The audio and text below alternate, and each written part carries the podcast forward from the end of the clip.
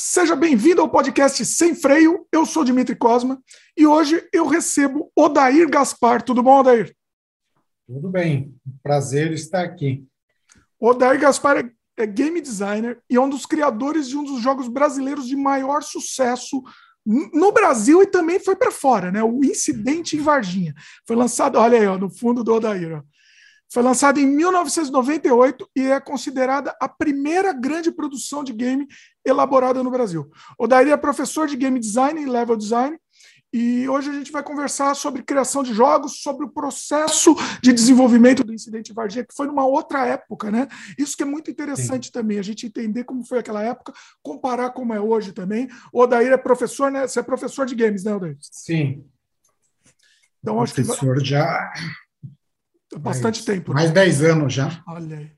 Então, acho que vai, vai, vai ser um panorama bem legal no desenvolvimento de games aqui, e além de, de histórico também, tá? Assim, vai ser bem bacana.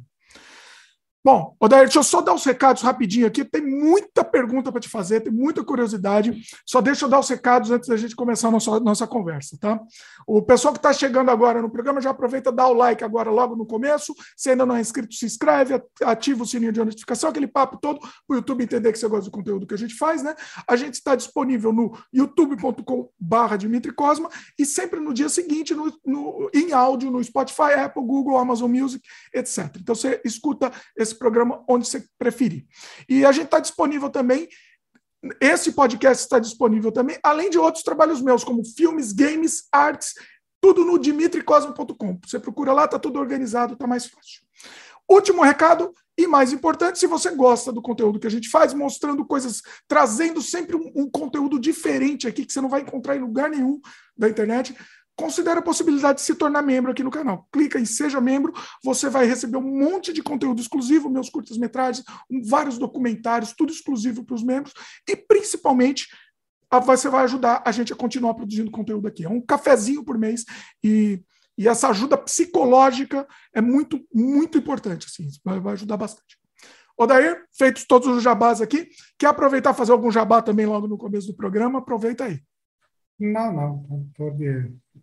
Não, sem jabá. Não dá, não, o pessoal não consegue comprar um incidente em Varginha, né? Não dá para comprar.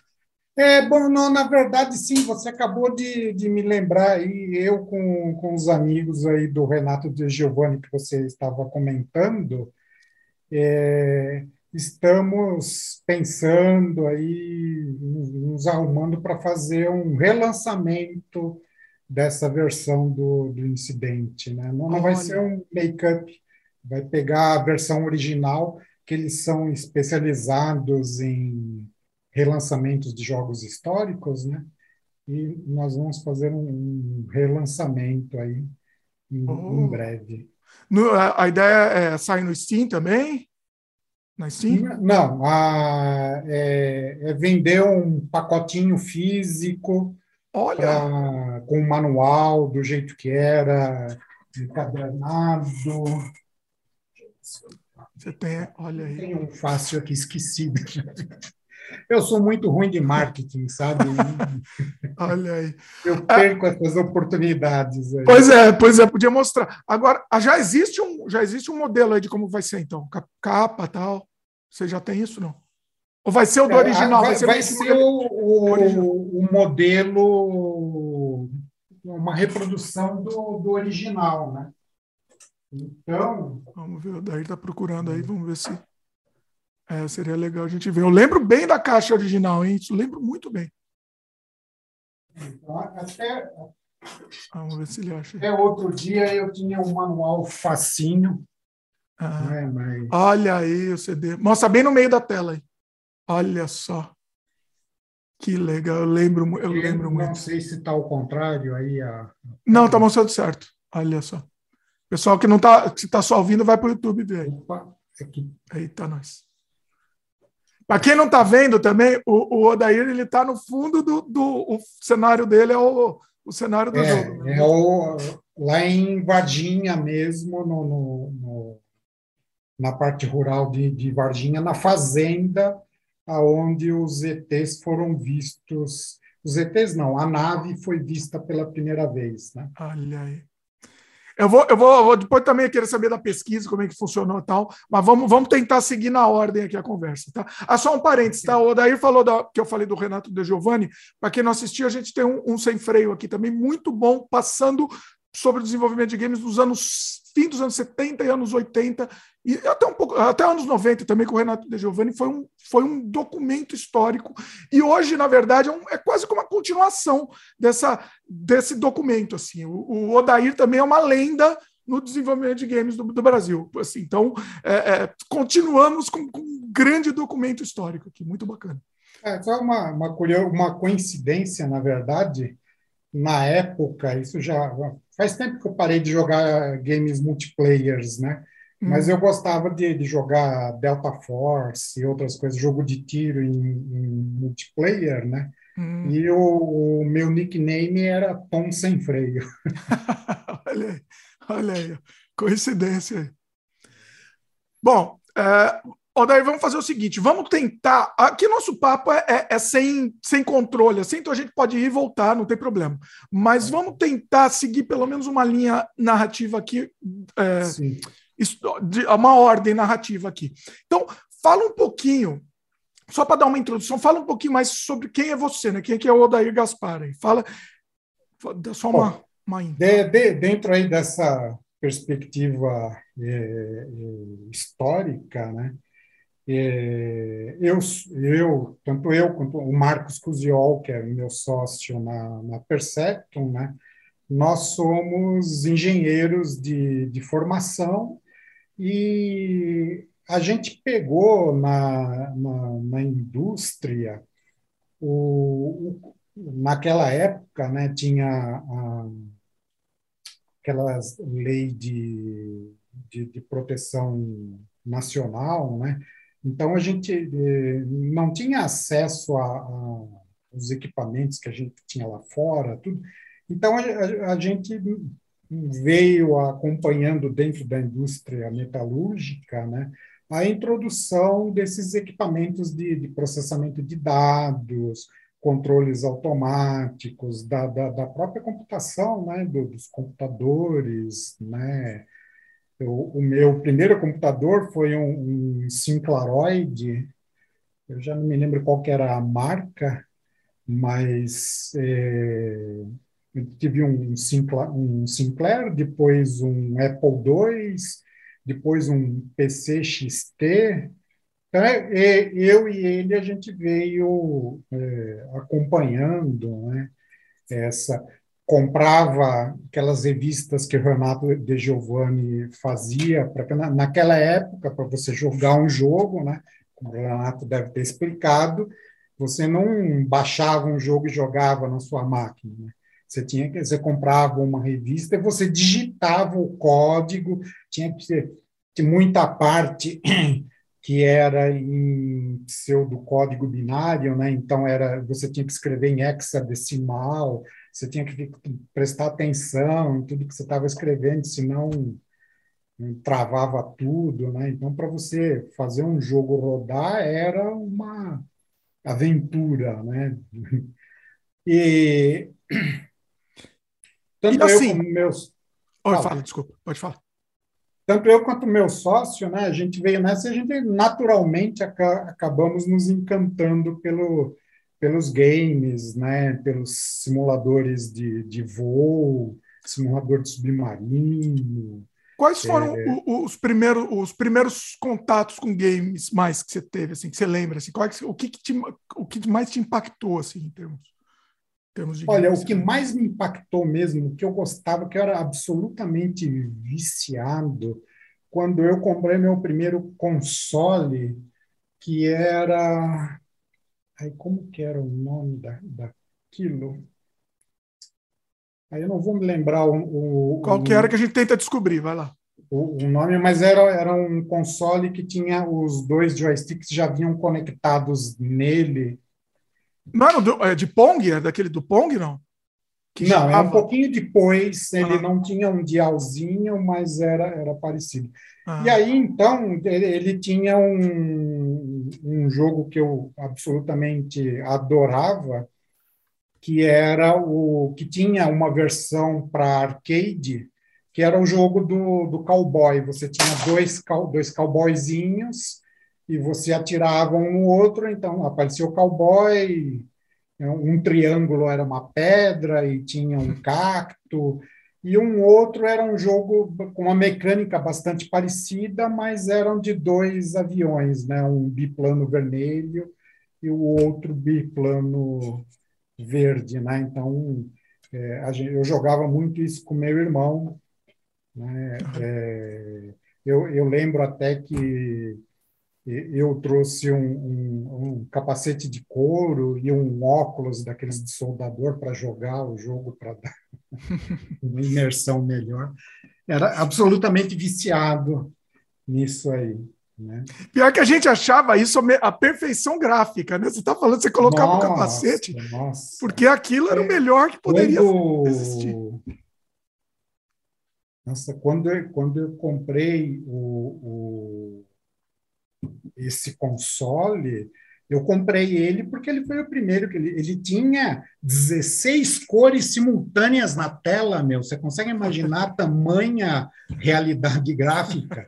16 cores, meu. Eu acho que eu sei qual é, um que era melhor que Atari, né? É, ele foi era melhor, era um pouquinho melhor do que Atari. É. Eu sei qual, eu também me sumiu, me fugiu o nome, eu lembro dele. É, o meu irmão ainda tem ele lá. Nossa, me, me, sumiu também. Me sumiu o nome. É que ele, aqui no Brasil, bom, é, tanto, tanto lá nos Estados Unidos também ele não fez muito sucesso. Uhum. O Atari acabou simplesmente derrubando tudo isso. Né? Não era Odyssey, Mas, não, né? Não. Né? Odyssey. Não, não era Odyssey. É. Não, é, não lembro também. É bom. bom enfim, vamos para frente.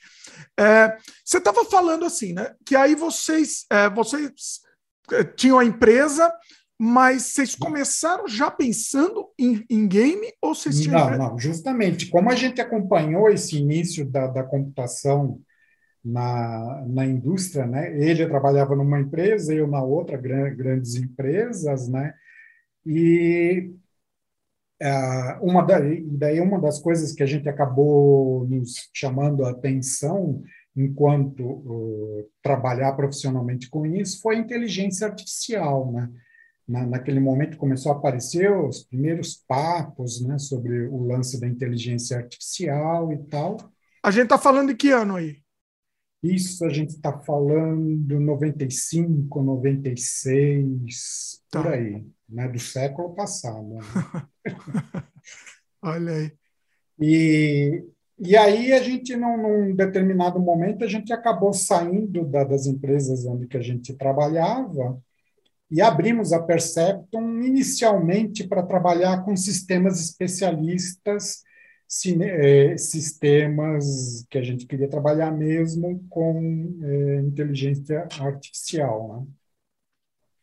Né? É, fizemos alguns, alguns sistemas de, de, de controle para empresas, mas não ainda utilizando inteligência artificial. Né? E a gente acabou sendo convidado pela Rockwell Internacional, né? Rockwell é uma, é, é, inclusive eles fazem, eles que montavam os foguetes lá para a NASA e tal, é uma empresa, é, sabe, daquelas que fazem desde alfinete até foguete uhum. muito grande lá nos Estados Unidos, e eles tinham é, uma subsidiária aqui no Brasil. E naquela época, isso acho que foi em 96, a empresa tinha um, um satélite próprio. Olha. E eles estavam montando um sistema é, para é, conectar todas as empresas do grupo Rockwell via esse satélite, né? É, já tinha um sistema de telefone, né? então quando você pegava o telefone e falava com alguém, você podia falar com a Rockwell na China ou nos Estados Unidos, sem passar pela companhia telefônica, né? era direto com o satélite.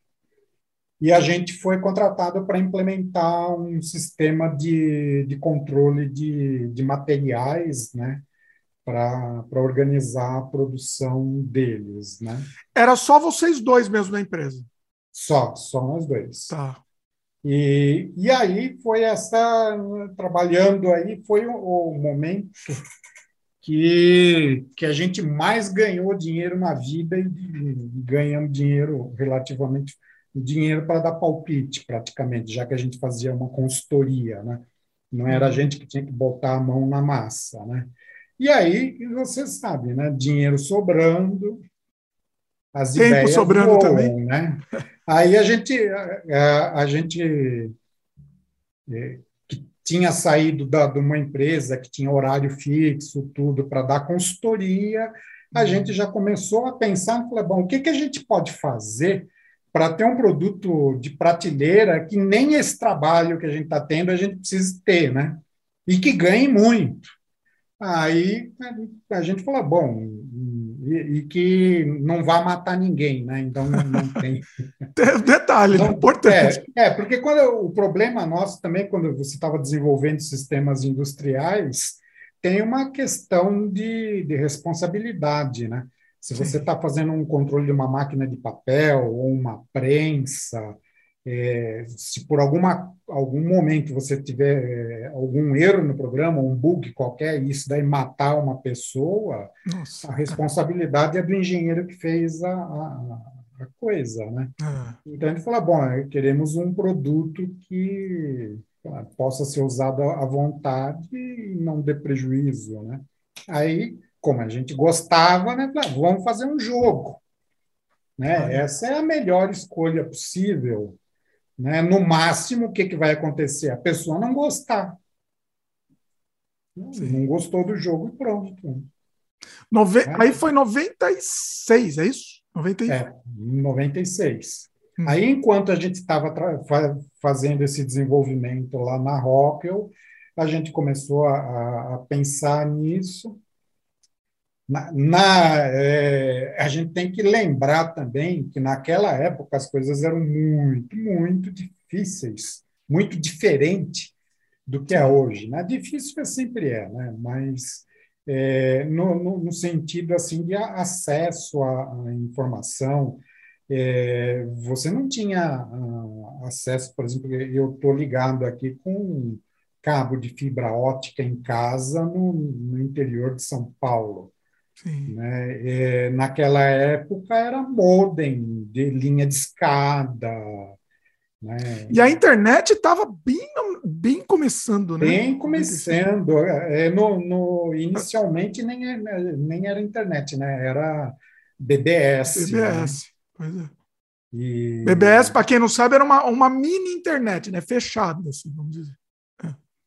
É, na, na, na, verdade, era um tipo, dá para imaginar uma coisa assim, que como era muito complicado você ficar é, transmitindo dados sincronamente, como a gente está fazendo agora, trocando essa, essa, é, esse bate-papo, né? mesmo por texto, não, não, não, suportava você ter uma conversa via texto é, síncrona com uma outra pessoa, mesmo que ela estivesse na sala do seu lado. Pois né, é. O telefone, não, não dava. Então, a BBS era tipo um quadro mural, né? Você mandava uma mensagem, mandava um arquivo, aí a pessoa lá, é, na hora que ela tivesse tempo, conseguisse baixar o arquivo, ela lia, fazia algum comentário, tal, né? Então é assim que a gente trocava é, ideias, né? E aí depois, né, é, depois que a, a DARPA lá liberou o lance da, da internet, começou a ter as páginas da internet, a coisa ficou um pouco mais fácil. Mas é, é, é era, era complicado. Né? Então, é, num primeiro momento, a gente pensou em criar a nossa própria engine. Hum. Né? Que, que você tinha Porque você, assim, é, é, vocês tinham é, conhecimento de, de, programação, um bom conhecimento. É, sim, se bem que nós dois éramos autodidatas. Né? No, ah. na, na, na, época que eu fiz faculdade, é, para você trabalhar com um computador, você tinha que fazer faculdade de matemática que tivesse é, uma especialização em computação. E o, o computador era do, do, tamanho de uma sala. É, né? Pois é. Os famosos IBM barra 3. Sim. Né? É com um cartão perfurado. Tá? De, de, na, na época começou a aparecer as primeiras máquinas de, de usinagem por CNC, né, controladas por computador, né? Hum. Eu lembro até uma vez que eu fiz engenharia reversa, eu peguei uma fita perfurada hum. e, e eu, eu tive que traduzir dos furinhos para texto na mão para saber o que que os caras estavam fazendo. Pra... Olha aí. Né? O, pessoal, é, o pessoal não tem ideia, mas era um furinho físico mesmo, físico é, na, na furinho, fita. Furinho. Era o 0 e 1, um, né? O 0 o é. Zero e um da fita. Aí tinha uma tabelinha, né? Você. Era, imagina o seguinte, né? Você tinha uma palavra né, de 8 bits, então eram oito colunas de furinhos. Né? Aí onde tinha um furo era um, aonde não tinha era zero, Aí você ia lá e escrevia 101001 e aí depois ia numa tabela ver que comando que aquilo correspondia, né? Então, Nossa, é, uma, é, é sensacional isso. É incrível. Bom, mas voltando. Só naquela época a gente tinha. Bom, não, não, naquela, é, não, naquela época eu digo na, só com a idade que eu tinha naquela época para ter a paciência de, de, fazer um negócio desse. Não é nem que a idade, né? É que assim, é o que tinha. Ou, ou era isso ou era nada. É, era, era o que tinha, né? Ou, se você quisesse fazer, Sim. era assim. E era fascinante, né? Vamos, era fascinante. Se a gente pensar que não existia nada, de repente, isso daí é, é um negócio que. Sim. Incrível. E aí a, a, a gente via, né? Bom, a, a gente jogava pra caramba o, o, o Doom, né? Primeiro o Castelo Wolfenstein Sim. que era aquele bidimensional, depois o, o, o, Doom, a gente ficava maravilhado, né? Pô, como é que os caras conseguem fazer um, um negócio desse, né? E você saía catando informações por aí. É, e na, na, naquela época, o, o que, que acontecia? É, se você queria comprar, por exemplo, a engine do Doom, você estava falando de um investimento de 1 a 3 milhões de dólares. Nossa. Né? É, trabalhar com uma, isso é, eram todas essas ferramentas eram segredo industrial, né? Porque ninguém tinha, ninguém sabia como fazer, né? É diferente de hoje, né? Você pega o Unreal 5, né? Você vai aí, baixa ele de graça, é uma montanha de, de, de trabalho na, na, naquilo ali. Sem né? contar, não só, além cobrar, de você baixar de graça, ainda o recurso que você tem à vontade de tutorial infinito. Né? Sim, é. É, são coisas de milhões de, de dólares que tem disponível para você. Naquela época, você tinha que pagar que quisesse, né? ou você fazia o seu, ou você pagava. E aí, assim, vocês estavam pensando em fazer o de vocês. Vocês estavam pensando em fazer em que linguagem? Como é que era? É, bom, era tudo em C++, hum. né, C++, com alguns pedaços que teriam mais otimizados em linguagem de máquina mesmo, né? Hum. É, só que o desenvolvimento disso tudo foi muito, muito rápido, né? É, à medida que a gente começou a, a fazer a nossa engine, é, começou, outras pessoas viram, pô, mas se a ID cobra 3 milhões na engine dela, eu vou fazer uma engine e vender eu por 2 milhões e meio. Né? Começou a briga aí, aí também já, já teve uma, Concorrência. uma queda né, é. da, da, da, das coisas. Né? E, tava, e, e assim, era uma, era uma época, assim, 90, desculpa te interromper assim, mas 97 era uma época, 96 por aí, tava, a, a evolução estava indo muito rápida, era uma, era uma, uma curva muito rápida né, de, de evolução. Mas vai lá, é, desculpa te interromper. Essa curva tinha uma inclinação muito, é. muito forte, as coisas mudavam rápido de, demais. Pois né? é.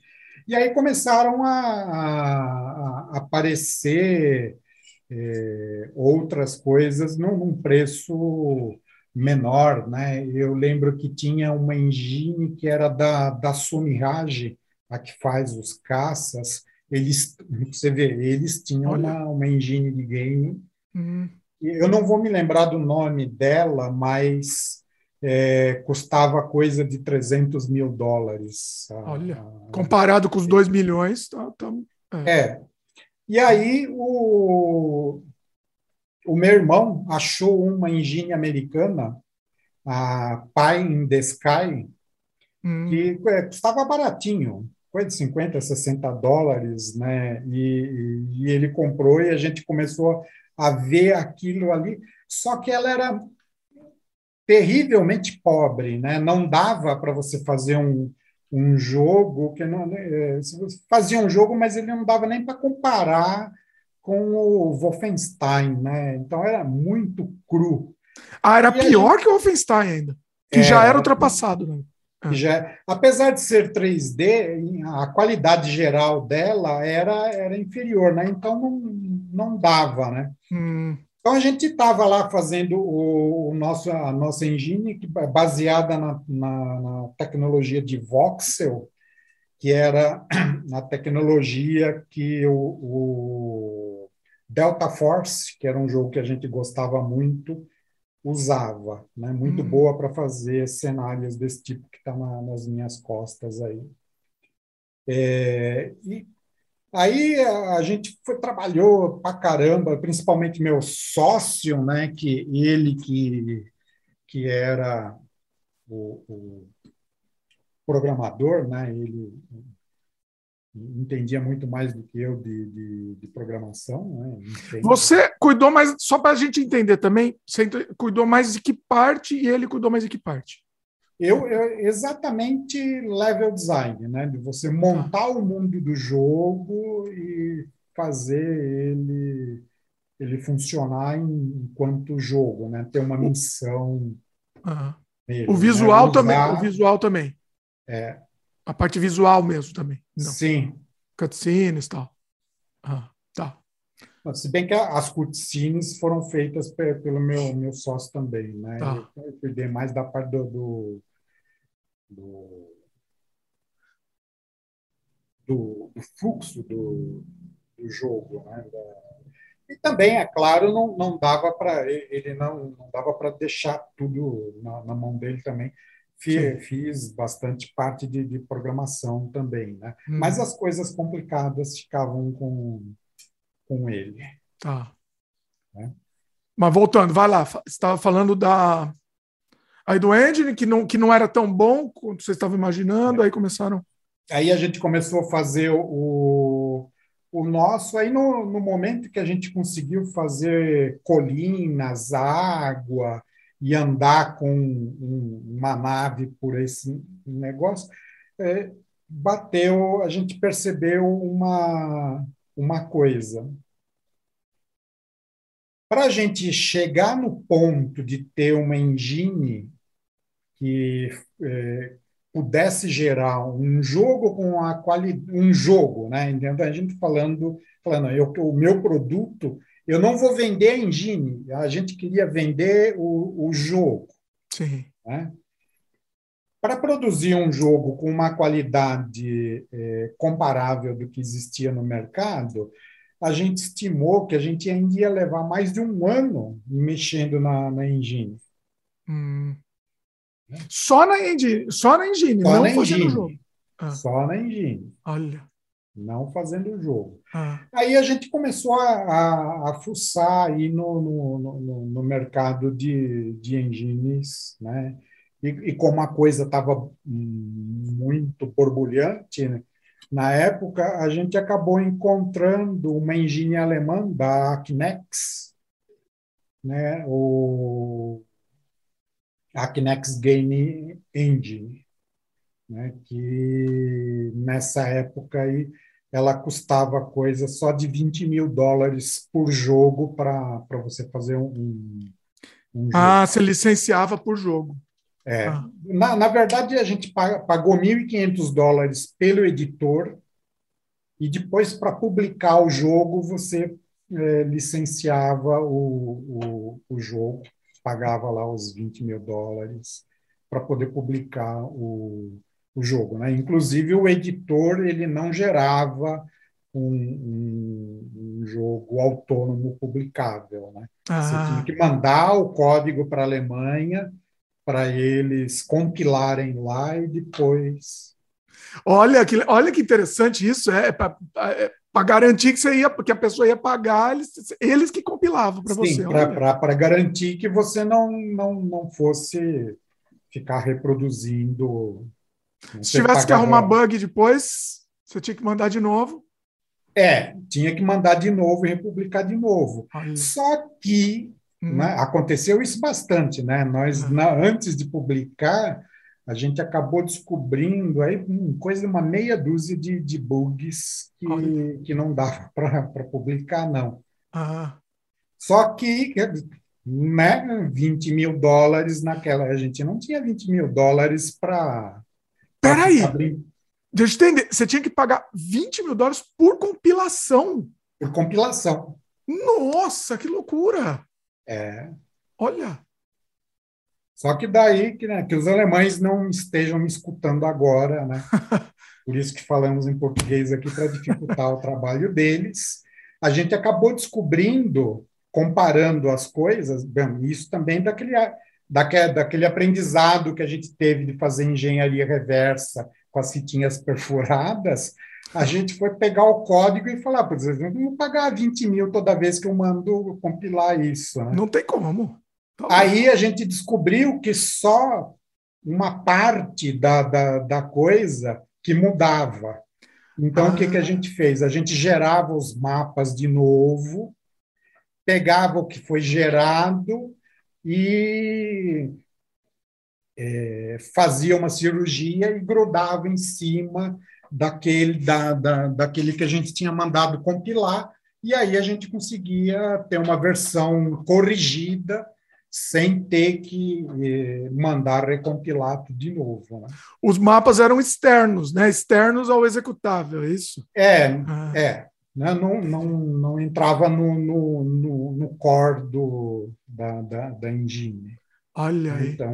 É porque não, não, não faz sentido, é loucura, né? O cara, ele cobrar por, por jogo, eu acho justo. Agora, o mesmo jogo, correção de bug e tal, isso faz parte do, do, do processo, né? Não, não faz sentido isso. É, é, é absurdo. É, é que é negócio, né? Negócio, tudo bem, tá, o, o, cara vai, o cara muito bem podia te falar, por exemplo, compra uma, vai, compra a engine da, da, da... Vai outra, você vira. É, sabe, no, o mais barato que ele podia falar, falar, compra a engine dos franceses lá, é só 300 mil. é, então, é, tem isso também, né? Pois é. é. Então, né, é negócio, né? Pois é, pois é. É. Mas vai lá, voltando então, e aí? Aí vocês estavam. Ah, ah, não, deixa uma pergunta que me surgiu, não está nem na minha pauta aqui. O, os mapas, vocês não, não, não desenvolviam. Não era 3D, não era um modelado 3D. Não. Como é que é? Conta um pouco. Não, não, não, não era, não. É... Deixa eu ver. Aqui. Era Voxel, né? Você falou, era no, no Voxel. Né? Não, não, no o, ah, não, engine que a gente estava fazendo, né?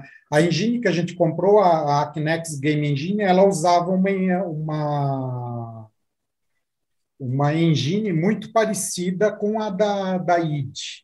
Hum. Né? Inclusive, na verdade, ela era melhor do que a engine do Doom. Ah. Porque a engine do Doom, você tinha.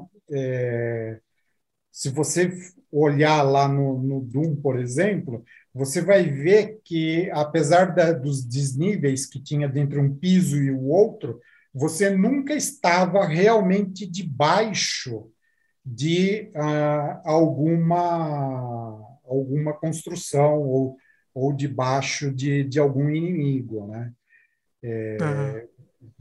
Era falso, né? O 3D era falso do Doom. Né? Isso, era, é. era, era falso. Né?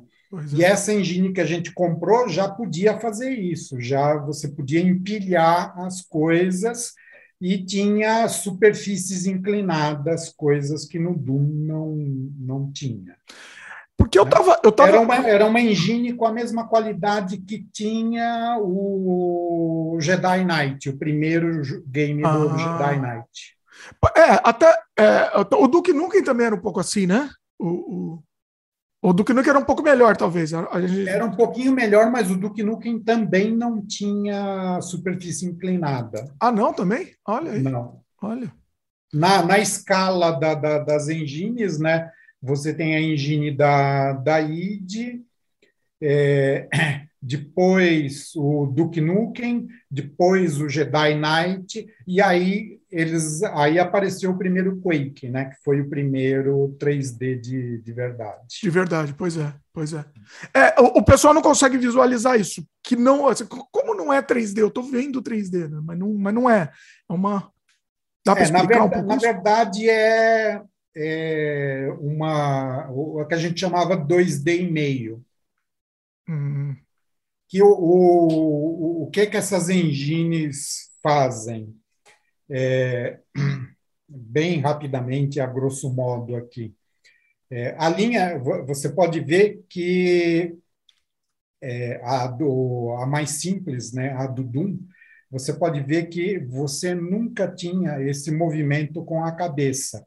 Ah, você estava sempre olhando para o horizonte e o horizonte dividia a tela em duas partes, embaixo e em cima. Sim. Então, o que, que a engine fazia? Ela pegava a textura do piso e pintava a metade de baixo da tela, a, a textura do teto e pintava a metade de cima. Hum. E aí via onde é que estavam as paredes mais distantes e desenhava as paredes, ia desenhando do, do mais longe para o mais próximo, que acontecia esse fenômeno justamente, né, que você tinha né, no, no, no, jogo você podia ver que tinha esse problema que está acontecendo aqui com, com o algoritmo de, de, de, tirar a minha mão aqui da, da tela, né? De desaparecer. Então, conforme né? a sua posição, né? Ele não sabia exatamente lá o que desenhar, mas ele vinha desenhando e desenhava ah, os personagens de acordo com essa posição nessa ordem, né? É, isso é, é, chama, é conhecido como o algoritmo do pintor, né? Que é a grosso modo como você pinta uma uma tela, né? Você uhum. vai do fundo para frente porque tudo que você for pintando tapa automaticamente o que está no, no fundo. Ah, entendi. Você vai pintando na. Olha que interessante. Você vai pintando layers assim, mas um layer. E, é, não é layer, você pinta diretamente. Ah. Mas como você tá pintou em cima, você destruiu a informação que estava por trás, né? Ah. E com isso você cria essa, criava essa ilusão da, de, de ser o, o 3D. Tanto é que nessa época, você vê quando a gente tinha. É, eu falei do, do, do, do desse outro jogo que eu gostava pra caramba, que é o Jedi Knight, né, Star Wars. Né? Foi um, foi um, o Jedi Knight foi um divisor de águas mesmo, né? né? É, você vê que não tinha, você quando você ia por o jogo, o X-Wing ou o TIE Fighter, eles ainda usavam a tecnologia de sprites. Eles é. não eram 3D, por causa eh, justamente que você não tinha todos os movimentos de câmera, principalmente o movimento de roll, né? ou o olhar do cachorro. Né? É. Enquanto que você pode torcer a câmera é. né? no, nesse eixo aqui, né? É, nessas engines, isso não é possível, não é possível torcer a, a câmera nesse sentido. Como um avião depende de inclinar as asas para poder fazer a curva, não dava para você fazer simulador de voo com essa tecnologia. Ah. Só quando apareceu engines do tipo do Quake é que foi possível criar como, eu acho que o primeiro, salvo engano meu, o Descent, que era um jogo que, que, você mergulhava num, num, num, labirinto muito doido lá, né? Nossa, e... eu, tinha uma, eu tinha uma dificuldade, eu não conseguia jogar decente, eu não conseguia. Não, é, não, o controle, é, não dava, não dava para controlar aquilo. se perdia, era um negócio, uma loucura. Sim, é, é, dava o que a gente chama hoje, por causa dos óculos virtuais lá, do DIMS, né? Ducted Sickness, né? Ah. Não, o que eu mais tinha sickness, olha que interessante, o que eu mais tinha, sempre comento aqui, era no Wolfenstein. É o, o primeiro Wolfenstein. Depois é. eu, eu, parei de ter tanto isso. Mas eu, o Wolfenstein, e eu queria jogar, né? E eu ficava, e ficava muito enjoado. Não, eu insistia e ia piorando. Eu não sei se justamente porque aquilo, né? Ele só, você só vê o. É, é uma, é uma linha reta, né? Sim, eu não sei. É, é, estranho. É, pois é. Mas aí você estava falando do Jedi Knight, porque tem o, eu estava tentando procurar aqui para ver se eu achava um vídeo dele. Tinha o Dark Forces. Era o Dark Forces ou era o Jedi Knight? O Dark Force foi um dos primeiros. Eu lembro que ele também foi um. Acho que era, era Jedi Knight, que era você jogava como um rebelde que, que, que ia invadir um planeta lá. Porque eu acho que o Jedi Knight, eu estou pesquisando aqui, eu, é meio confuso o nome Não, era, bom, agora você me confundiu. O Jedi Knight eu acho que era o Dark Forces 2. É uma, é uma confusão. É. Mas agora, o Dark agora... Forces que dos mais primitivos, o Dark Forces, que era que era o Jedi, vamos dizer, o Jedi Knight Zero, sei lá o quê. Mas. É, agora você me confundiu completamente. A... eu acho que eu vou até procurar um gameplay, mas eu acho que era o, a, o Dark Forces mesmo. cabeça aqui. Mas eram coisas. Né, nessa época você vê que tinha uma franquia muito forte e, é, e, eles não conseguiam fazer a parte das navinhas por causa da, da, da, da tecnologia das engines que não não eram suficientes, né?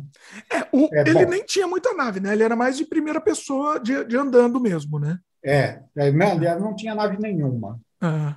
Era, era, um, era um Doom ambientado no, no mundo Star Wars. Sim, exatamente, é, exatamente. E, bom, Aí voltando, aí, ah, não, então, mas responde, aqui você estava explicando que ele não era 3D de verdade e tal. Então, assim, você não gerava. A gente, a gente olha o incidente de Varginha, parece que é um modelo 3D lá. Tem, tem a casa lá, primeiro livro tem a casa tal. Aquilo lá Sim. você não consegue exportar para um 3D, para um objeto, não, um objeto. Não. É... É, eu, eu ia te mostrar uma coisa aqui, mas é, não estou conseguindo compartilhar a minha tela. Ah, tá. Eu Manda o link que, é... que depois eu deixo eu deixo para o pessoal no post, então. Acho que fica melhor.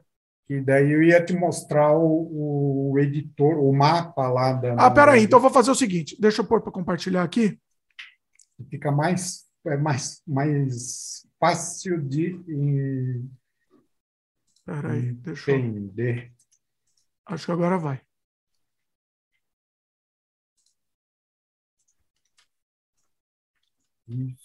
Tá indo? Ah, Agora só. Eu não sei só se eu, preciso... se eu pus direito. Pessoal que está só ouvindo hoje vai, vai para o YouTube ver.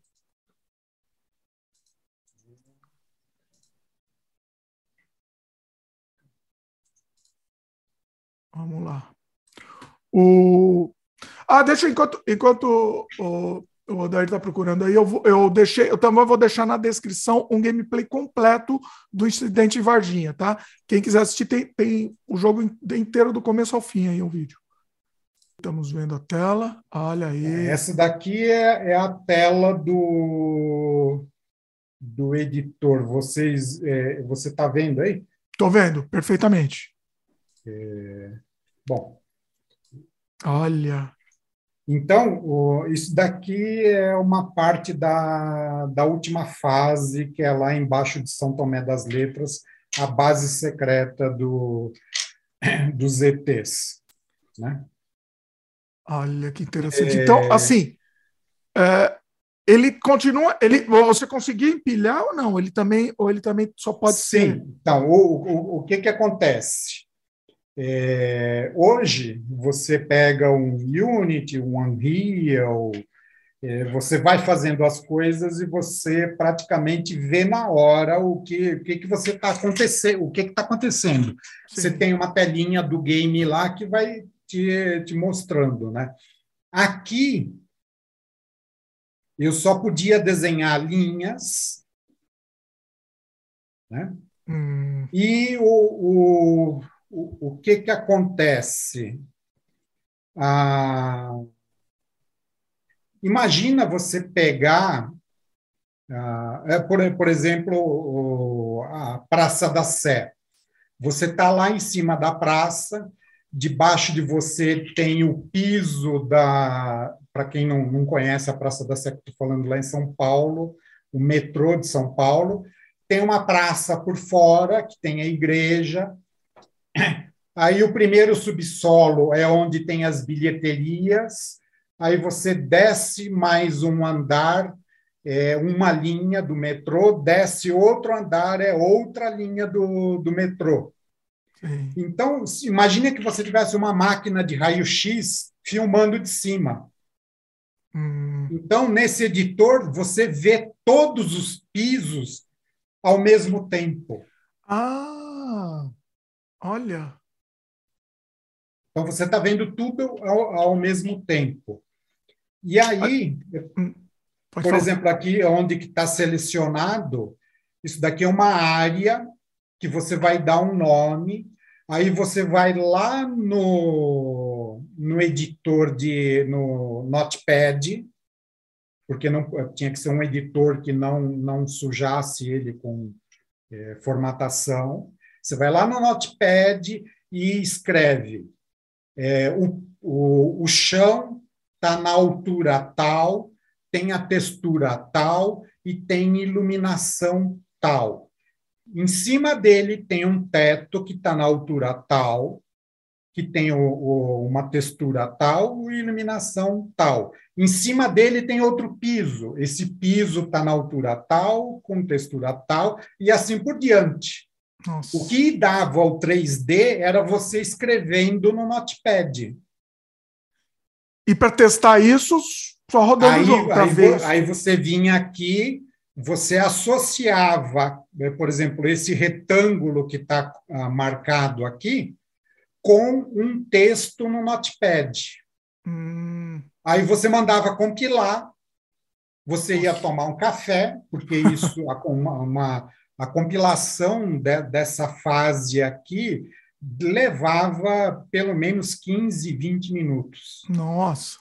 Aí você voltava, aí você dava um play né, na parte, naquela parte do jogo, e aí você conseguia ir andando e ver o que é que você montou. Caramba! Aí, geralmente, o que, que acontecia? Você errou uma altura, aí onde que devia ser uma passagem a uma parede, ou você colocou o pontinho mal posicionado, formou um, um vãozinho aqui, como ele não, não, ele não conseguia fazer colisão por volumes, né? era uma colisão por ponto, hum. qualquer frestinha que tinha no mapa, você caía no infinito. Ah! né? Lembra aqueles defeitos malucos que davam no, nos games que, de repente, você estava no, no limbo? Era por, por esse problema. Nossa. E então, esses. O que, que são esses pontinhos aí? Tem o mais aí? Tem as. É. O, os maisinhos são as entidades, são a, os personagens, munição, arma. Esses maisinhos aí você associa um programa, isso vai ter uma ação, né? Que pode ser ficar girando. Um e você também definir isso no texto. Também tinha que definir no texto. Olha. É fácil, hein? Fácil, facinho criar um nível, pessoal. O pessoal é, reclama você... hoje em dia. É, o... O que, que, é esse negócio, eu... que, que é esses verdes? Por que, que tem uma parte verde, umas paredes verdes? É, isso é porque tal, por alguma razão eu tinha selecionado alguma coisa. Ah, tá, é a seleção, na é, verdade. É a seleção. Tá. E ele então, faz. Você imagina, é, se você tem, é, é, por exemplo, aqui, vocês conseguem ver o, o meu mouse balançando Sim. aqui na tela? Sim. Então, pessoal que está só. Peraí, só um parênteses. Pessoal que está só ouvindo aí, vai para o YouTube ver, pessoal. Senão você é, bom, é que eu esqueço que, que é um podcast, né? Mas, é, bom, É... Não, mas tá valendo, acho que é legal, acho que é legal. Historicamente quem, é importante. Quem não está vendo, está, eu estou mostrando uma salinha aqui onde tem, eu não me lembro direito, mas acho que são duas mesas. Hum. Né?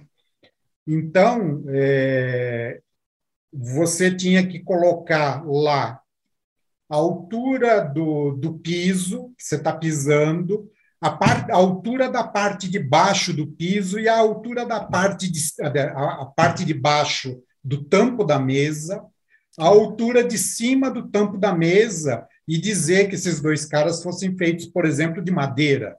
E ah. depois, em cima, tinha um teto de concreto, e em cima daquele teto de concreto ia ter um outro piso, que naquele outro piso poderia ter uma outra mesa, ou poderia ter, sei lá, um laguinho. Então, na hora que você fazia o mapa, você tinha que ter na sua cabeça é, na hora que você descia em profundidade no eixo Z aqui, tudo que tinha para baixo. Nossa. Então, inclusive, por exemplo, a, na Praça da Sé, lá no metrô, no metrô tem umas é, as faixas de segurança na borda da, da passarela. Hum. Para eu dizer que aquilo era amarelo, eu tinha que fazer, desenhar aqui a faixa. A outra linha do metrô é perpendicular com ela. Então tinha um cruzamento. Então, naquele cruzamento, eu tinha que dizer exatamente o que estava embaixo, o que estava em cima. E, e... É, e Agora, eu tô, eu tô até vendo um vídeo especificamente da Praça, Praça da Sé aqui, né, da cena. E, e assim, você realmente você consegue pôr um bloco, você conseguia pôr um bloco em cima, separado do bloco de baixo? Sim. Mas você tinha que fazer isso na sua cabeça, hum. desenhar aqui e escrever, e escrever num, num, texto, num, num, num bloco de texto, Olha aí. É, eu tô vendo, é, você separa, né? Para separar a própria textura, é. você tem que pôr um bloco diferente para mudar a textura, é isso? Sim. Caramba. Então, cada, cada coisa que é diferente, se a, se a textura do piso mudou, é outro bloquinho, é outra coisa. E aí você tem que, bom, você tem que lembrar exatamente qual que era a altura do, do lado para não não, não, senão você cria um degrau, né? Você, você desenhava antes? Que, que, que você fazia? Você desenhava esse mapa antes ou já fazia na hora? Deixa eu ver. O mesmo mapa que eu estava mostrando para vocês. Agora a versão em papel. Olha aí, que legal isso. Rudimentar. Mas ah. a, a, a grosso modo era vocês estão vendo, para quem não está vendo, ó, é, o, é o, a planta, né? Vamos dizer, a planta do, é. desse mapa. Que bacana, olha aí. Bom, quem, quem trabalha com arquitetura e conhece essas coisas é, é, mais, é relativamente fácil de imaginar. Você Sim. pega um prédio de cinco andares, cada andar tem uma planta. Sim. Só que as paredes externas do seu prédio são comuns a todos os andares. Então, é só você pegar é, cada um desses andares e colocar um, o desenho dele, a planta dele, um em cima do outro, alinhado pelas paredes externas, né? E aí você vai ter toda aquela mistura ali no meio. Olha e, só. E Já que você mostrou, deixa, vamos mostrar também. Vai, é, é, é, eu, eu, não costumo mostrar muito aqui no, no podcast, mas eu acho que vale a pena. Vamos Deixa eu mostrar aqui um, um, gameplay dessa fase que a gente que a gente falou aqui, tá? Espera aí.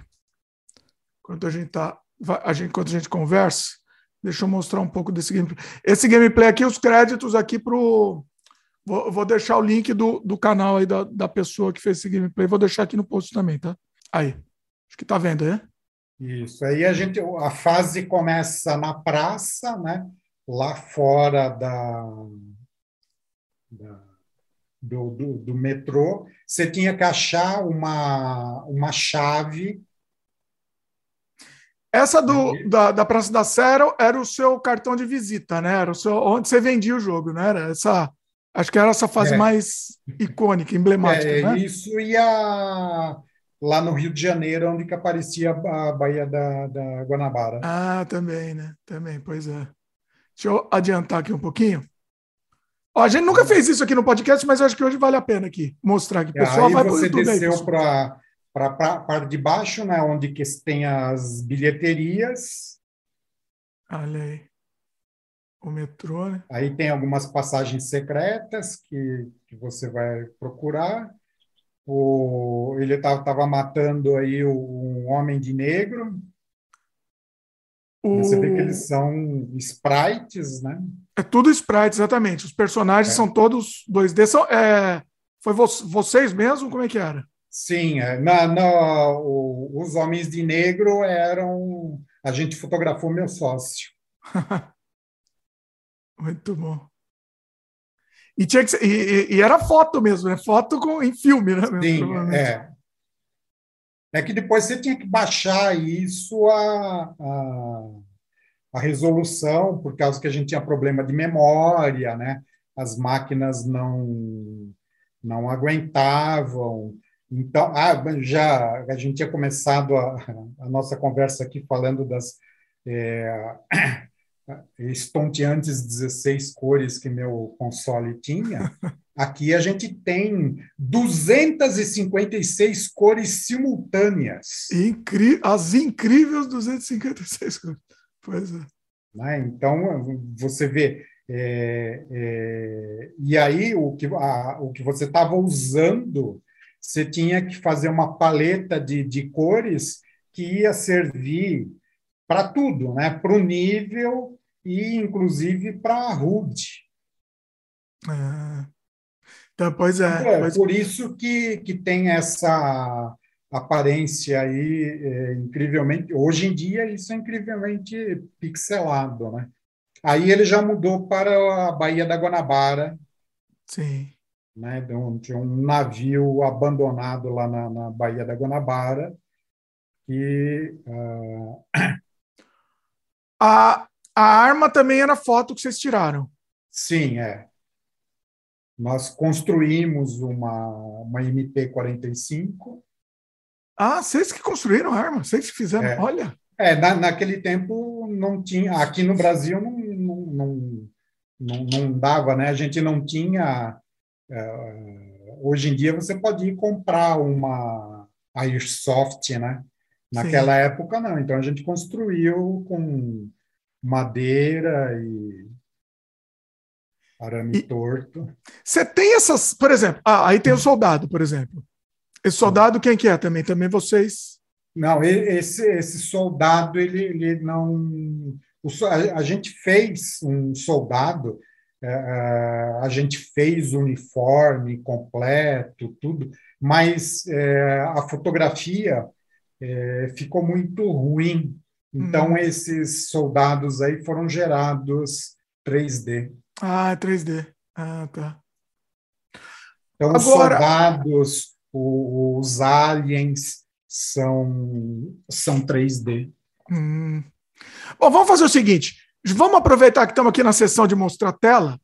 Pessoal que tá, vai para o YouTube nesse momento aqui do programa, aí depois a gente, a gente vai sem tela de novo. Então vamos aproveitar, vamos mostrar mais coisas então. Vai, já que estamos mostrando aqui, tem abertura, uh, essa abertura em FMV aqui, né? Isso, é aí um videozinho onde vai aparecer, conforme saiu na, na mídia na época, né, os relatos, dois caças da, da Força Aérea Brasileira eles são chamados para interceptar um objeto voador estranho que é, na descrição era uma coisa mais ou menos do tamanho de um micro-ônibus meio arredondado. Né? O, vocês pesquisaram a, mesmo, né? Assim, vocês, sim, a, gente foi lá, a gente foi lá em Varginha, conversou com o pessoal que viu, ah, o, não, aí não, não tem o áudio, né? Mas é, tiramos quando, quando é. os caças encontram o, o disco aí, o, o, esse diálogo foi escrito por um piloto de F5 de, de verdade mesmo. Era um cara da, da, da FAB que, que fez o. Inclusive, o painel era uma fotografia de, de F5 mesmo. É, ah. é um pouco de onde foram retirados alguns equipamentos, porque era segredo, então o cara não podia. É, é muito, muito, muito detalhe, assim, né? E, e aí é, é a continuação na, na, na primeira fase, é, o, a nave desce num, num sítio e você tem a, a, primeira missão aí de você vai pegar uma arma é, dos soldados da, da Força Delta que vem capturar o, os ETs. Na nossa história, a, a nave e, o, e a maior parte dos ETs são capturados e levados para a base secreta de Stomidrome, que fica lá em São Tomé das Letras, né, a, a capital brasileira do disco voador. Sim. E, Tem também uma fase lá, muito bacana também. É, e a, o, o, ET, que depois foi visto pelas meninas na cidade e foi parar no hospital, esse cara em cima do aí que estava continuando na apresentação sou eu. Olha aí. É, aí vocês fizeram uma montagem, né? Aí é, é, um, é, é, um filme, eu e, as, e o mato lá fora, é, misturado com, com 3D. O então, pessoal, é, o pessoal tem que entender assim, na época, isso era muito revolucionário, tá? Assim, era um gráfico de ponta mesmo. Eu lembro assim, eu fiquei muito impactado. Quando eu, é, eu, vou te falar uma, uma coisa que pouca gente é, sabe. Bom, pouca gente. Eu hum. já contei isso num, numa outra entrevista que eu tive, né? Então não é exatamente segredo, mas por conta dessas coisas todas, nós fomos contatados pela, pelo comando da, da Força Delta de verdade, lá do Pentágono, nos Estados Unidos, para fazer um jogo de preparação para a Primeira Guerra do Iraque. Caramba! Por Olha causa aí. que a gente tinha equipamento, né? Você tinha usava equipamento de, de verdade, tinha cenas externas, coisas que eles não viam nos, nos é jogos da, da época, né? Olha, é, e, e acabou saindo isso daí? Não, é, não, o pessoal acabou, acabou é, roubando a ideia de vocês e fazendo por conta capaz. É, por conta disso que nasceu o American Army, que foi primeiro uhum. produzido pelo próprio exército a, a, americano, né? Mas o, o, que acontece é o seguinte, né? Eles é, é a gente falou para eles, né, porque a gente sabia disso, né, a gente ia ficar enganando para eles, a gente falou, ó, somos brasileiros, essa é uma empresa do, do Brasil, né? Ah. Aí eles agradeceram muito e falaram, ah, então a gente não, o negócio não pode continuar. Ah, por ser, ah, entendi. Por é, porque era um negócio país. militar, de segredo, né? Lá nos Estados Unidos, se você é, divulga um segredo uh, militar, você é acusado de alta traição e você pega perpétua, né? Sim. Sem choro, sem vela, você pega perpétua. Sim. Imagina assim, né? É, é frustrante, pra... né? Na hora empolga, aí é, deve ser uma frustração absurda. Assim. É, porque fica naquela, né? Falar, ah, eu vou. Aí eles, para montar o jogo, eu ia, obviamente, eu ia ter que saber do que, que se trata o jogo, né? Sim. Aí é, fica bom, ô seu Saddam Hussein, é, por 50 milhões de dólares eu te entrego os planos dos americanos, né? É, não, não, não, não dá. É. é um risco que eles não iam correr, né? É, não, não tem. Mas, né? sabe, é, naquela época, para a gente, foi. Nós ficamos é, muito lisonjeado. É, vai, é, pois é, é um, é um orgulho, né? Foi muito, muito é. legal, né? Bom, chega, encerramos a sessão. Tem mais alguma coisa para mostrar de tela ou porque aí a gente vai só na só a gente falando por enquanto. Bom, acho que não, né? Eu tenho umas fotografias aqui da, das, dos, da, da, dos originais lá. Ah, quer mostrar? Tá fácil aí? Da. Vamos, mostrar, vamos aproveitar agora a sessão de mostrar a tela aqui, porque aí o pessoal já vai ver essa sessão no esse bloco aqui, ver tudo em vídeo. Deixa eu ver onde é que tá. Inclusive, eu ia te perguntar: você falou que aquelas fotos, por exemplo, né? Vocês que tiraram e tal, vocês têm ela em, em resolução maior, né? Tem, as fotos, sim. O foto do, do, do atirando e tal, né? O, então, assim, até, até não, não, não, não, porque era. Ah, não estou aqui com, com elas, não. Eu vou ter que ah. procurar lá no, no Google Drive. Eita. Não, tudo é... bem. É. Seria Mas legal. A, a, resolução máxima do jogo era 640 por 480, né? Então não, não existe uma imagem com resolução maior do que isso. Mas vocês não era foto real? Vocês não tinham tirado foto com filme mesmo? Negativo? Ah, eu tenho as, as, fotos das locações, mas eu não, não, não a foto disso em game. Não, não em game. As, é. As fotos que a gente usou para fazer mapa, para inspirar. É, porque o que, eu tô, o que eu estou dizendo é o seguinte: se vocês pensarem na possibilidade de um potencial, um remaster, por exemplo, não necessariamente um remake, mas um remaster, né? De repente pode ser, um, pode ser interessante isso, ter essas fotos com resolução maior tal. Se, né? Poderia. É, a, a, gente já pensa, é que hoje em dia, né, é, é a gente precisaria investir uma grana para, é. sabe? Porque se eu vou fazer um, um shooter 3D hoje, é. é não, sabe, e querer vender ele, né, não, é, pô, o Unreal 5 está aí de, de graça. Né, então, ele precisa, e, e, apesar isso, aliás, eu falo aí para todo mundo que quer entrar na, na indústria, quem está estudando, né? E eu sempre falo para os meus é, professores, para, para, os meus alunos, na, sabe, facilitou muito em relação a esse início da, da, das coisas. Só que a qualidade também aumentou muito.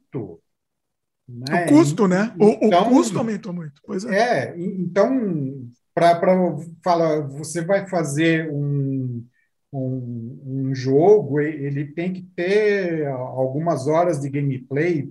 Para você botar algumas horas de gameplay, você tem que montar um monte de coisa, Sim. né? Então, bom, não é à toa que você vai falar, vou fazer um triple A, você está falando de um investimento de 100 milhões de dólares para cima. Sim. É, não, não é à toa. É. Né? A, a, as pessoas acham que o, o, o, pessoal lá, o, cara vai fazer um. O, o pessoal da Rockstar lá sabe, eles não, não têm uma piscina cheia de uísque e eles não acendem charuto com nota de 100 dólares. né? quando, um, quando eles falam que gastaram 300 milhões num jogo deles, é porque eles gastaram trabalhando, Sim. não foi fazendo farra. Sim, exatamente. É. Diferente do. Lembra do. Na, na, nos anos 90, lá o Romero, lá, que gastou dinheiro todo é. na farra. Sim, aliás, aliás, ele foi um dos culpados da, da, da, das coisas ficarem um tanto difíceis, né? Pois é. Hoje em dia, né? Porque... Exatamente. E aí entregou o Daikatana, né? Um dos piores jogos de todos os tempos. Sim, sim. Isso porque pela grana que ele que ele fez o contrato era para entregar três jogos, né? Era um jogo de tiro, um RPG e eu não me lembro o que, que era o terceiro. Eu lembro, teve um RPG que eu não sei se foi dessa época, que eu achei muito bom. Eu achei um, o que ele fez. Que eu acho que foi esse daí. Que não foi, na verdade, ele que fez, né? Ele gastou dinheiro no Daikatana lá dele, que, mas foi um outro cara que fez esse RPG da mesma. Ion Storm, né? Era Ion Storm. Isso, é Ion Storm. É. Que era um, um bom RPG. Na época, para mim, pelo menos na minha, na minha, minha memória, era bom. Não sei hoje em dia vendo de novo. Né? É, eu, não, eu não, não cheguei a. É, eu esqueci do nome. Jogar. Agora, voltando, é, voltando ao assunto. Assim. Ah, não, a gente tava falando do remaster, né? O, o, o que eu, eu acho que é isso que você está falando. Assim, se, se, for relançar, talvez relançar mesmo do jeito que ele era, para o pessoal entender, pro, né, para o pessoal é. É, histórico, porque é uma coisa histórica, né? Ele, o importante é fazer ele rodar bem, né? Rodar bem e mostrar como era. Eu acho que é o caminho. Né? É. é que bom, também se, se você pega é, falar, bom, agora eu vou pegar o Unreal 5 e fazer ele gerar aquelas imagens, é. Também não é brincadeira de criança. Então, exatamente, exatamente. É, eu, é mas você estava pensando, é que a gente está atropelando aqui, né? Não estamos falando de desenvolvimento ainda, mas é que assim, funciona assim nosso papo. Mas você estava pensando em, quando você falou em relançar ele, você estava pensando em relançar ele do jeito que ele era, sei lá, com. Ele era para o Windows, né? Não era para o DOS, era para o Windows mesmo, né? É, é DOS, na verdade. Ah, era para DOS. Então, ele, é dó, eu... ele, é, ele era dó, quando a gente lançou ele, era um jogo DOS que rodava no Windows, para ah. você ver como que era bom. Pois é. Você tá então, bem... É, esse, esse relançamento aí que a gente está tá falando, ah. a gente vai eh, relançar ele, a, a, versão lá original, acompanhada de, de um DOSBox ou ah. coisa... Ah. Tá. Tem que ser... É, pois é. Acho que é o caminho.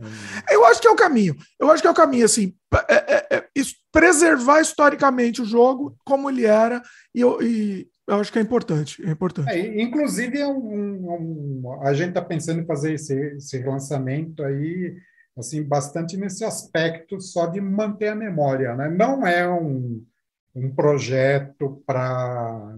Não, vou vender 6 milhões de dólares disso, né? Não é mais para manter a, manter a disponível, memória. né? É. Porque aqui no Brasil a gente sofre muito disso de, de, de falta de, de, memória, né? Eu, eu fico vendo às, às vezes por aí toda toda hora na mídia tá falando ah o primeiro jogo brasileiro nossa, acho que o Brasil deve ter, deve ser o país que deve ter uma, a maior quantidade de primeiros jogos brasileiros é o Brasil. É, é, absurdo isso, né? É, é absurdo. É, é, é, muita desinformação, né? É, não, infelizmente nós somos um país de desinformados, né? Pois é. A gente vai falar de mídia aqui também, que vocês ganharam muita mídia também com o jogo, mas calma aí, vamos, vamos chegar nesse ponto. Aí, aí ainda estamos no desenvolvimento, né? Sim. Você tá falando, o jogo ficou em produção por por, eu estava pesquisando aqui, me confirma essa, essa, informação. Ele ficou em produção por dois anos e quatro meses, é isso? Sim, é, no tempo total, acho que você está mais informado que eu. isso já, já fica meio nublado aqui na, na, na memória. E, e, isso também, se bem que o jogo estava tava pronto já um ano antes, a gente era para ter lançado ele um ano antes. Olha aí. Mas, dadas as condições do mercado brasileiro, a gente não, não conseguiu fazer isso. Né? Isso. Ah, fala, desculpa. Pode falar. Porque, uh, dando uma mudadinha daqui, mudando da, do lance tecnológico para o, o lance mercado. Né? Lembra que a nossa ideia era ganhar dinheiro fazendo uma coisa mais simples do que trabalhar na, na indústria metalúrgica. Que, né? que inocência, santa inocência. Eu pensei, fazer um, fazer um joguinho aí simples. Aí. É, mas mais simples no, no, no ou, ou, vamos dizer assim, menos responsável. Né? ah, tá. É, nesse sentido, sim. Menos, menos impacto. No, no, impacto. No, sentido de que o potencial de matar pessoas era bem menor. Né? Sim. Assim. É... Ah, fala. Não, desculpa, pode falar. Quando a gente eh, começou a, pensar nessa, nessa ideia, então, tivemos essa brilhante ideia, vamos fazer um jogo. Obviamente, daí vem, bom, o quê? O que, que nós vamos fazer? Bom, eh, tanto eu quanto o meu sócio, Né? A gente, é, outro, somos fissurados por aviões também. Hum. Né? E é, a, a, gente monta plastimodelos, né? Então a gente montava, tinha muito aviãozinho da Segunda Guerra Mundial, tal. E aí falou, não, nós vamos fazer um simulador de voo, o Sentapua, que ia contar a história da, da Força Aérea Brasileira na, na Segunda Guerra Mundial, né? Inclusive, você viu lá no, no vídeo na, na cauda dos F-5 aquele avestruz com a, com a metralhadora era o símbolo do primeiro esquadrão de caças que lutou na Itália. É, a gente ia contar a história deles. Hum. Mas, né, negócios, né? Tenta ficar com o pé no negócio. Fomos ver, tentar verificar, então, como é que funcionava o, o mercado de, de games. Aqui no Brasil, a, a, gente fez uma pesquisa naquilo que a gente tinha de disponível na época, e a gente acabou vendo que a, o gênero shooter vendia mais do que o dobro do que todos os outros gêneros juntos. Olha aí. Né? Era um desequilíbrio muito, muito grande. Uhum. Então, a gente falou, bom, né, já que a gente estamos arriscando, né, vamos arriscar o nosso dinheiro, vamos minimizar esse risco e vamos fazer um shooter, então. Né? Então, aí fala, bom, ok, shooter. Que shooter? Outro, outro plano da gente era, era o seguinte: é, a gente sabia que falando, nós não vamos conseguir bater de frente com um ID e companhia. Né? Nós não somos uma, uma empresa multibilionária. Né? Então, o nosso jogo vai ter um escopo bem menor. Né? Então, a gente tem que ter alguma outra coisa que atraia né, os, os, nossos, os nossos clientes.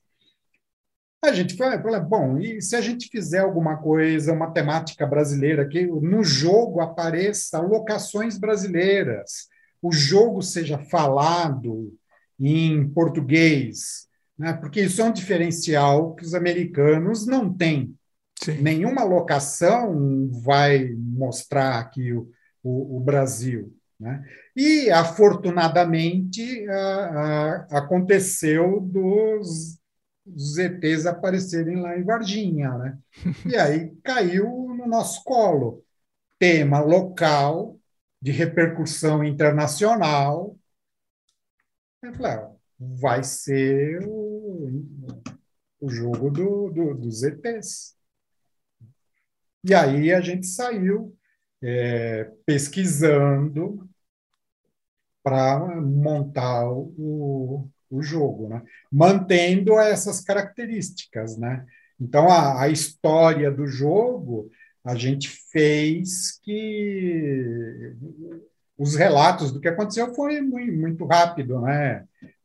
De manhã o cara viu um, o disco voador, Aí de tarde as meninas viram o ET, aí foi chamado o exército e os bombeiros, pegaram o ET, aí uma semana depois levaram, né, dizem que levaram o, o ET aqui para Campinas e morreu a, a história, né? Uhum. Aí a gente elaborou uma coisa um pouco mais é, adventure, né? É, vocês então, criaram uma narrativa em cima disso. Ah. Sim, aí, aí você tinha é, no, no jogo, apesar de não falar, você é um, um advogado que estava fazendo Cooper lá no, no, no interior da cidade, na, na, na, parte rural, e ele viu os F-5 perseguindo o ET. Né? Então, é, na nossa história, você é esse cara, só que daí é, você vai atrás, na direção de onde que eles é, foram, e eles descem pertinho de você, e daí é que dá onde essa cena aqui atrás, né? Num sítio pertinho, e aí ele vê o disco descendo, os ETs tentando fugir e a Delta Force vindo perseguir eles, né? Aí, ah, por que a Delta Force?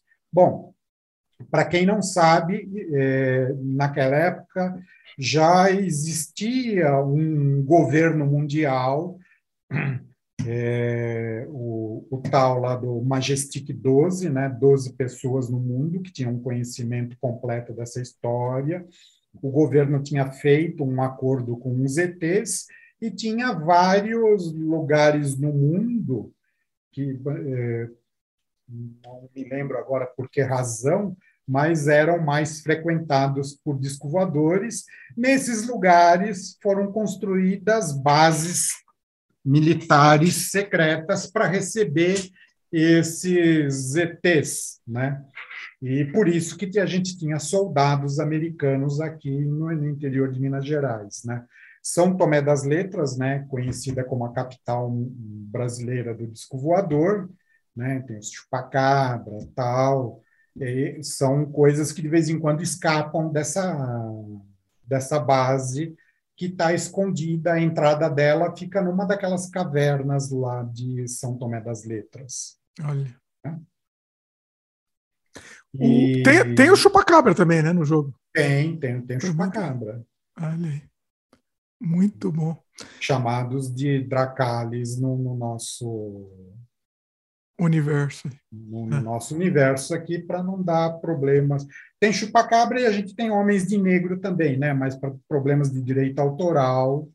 É... Não, não fala. Mudamos os nomes, né? Pois é.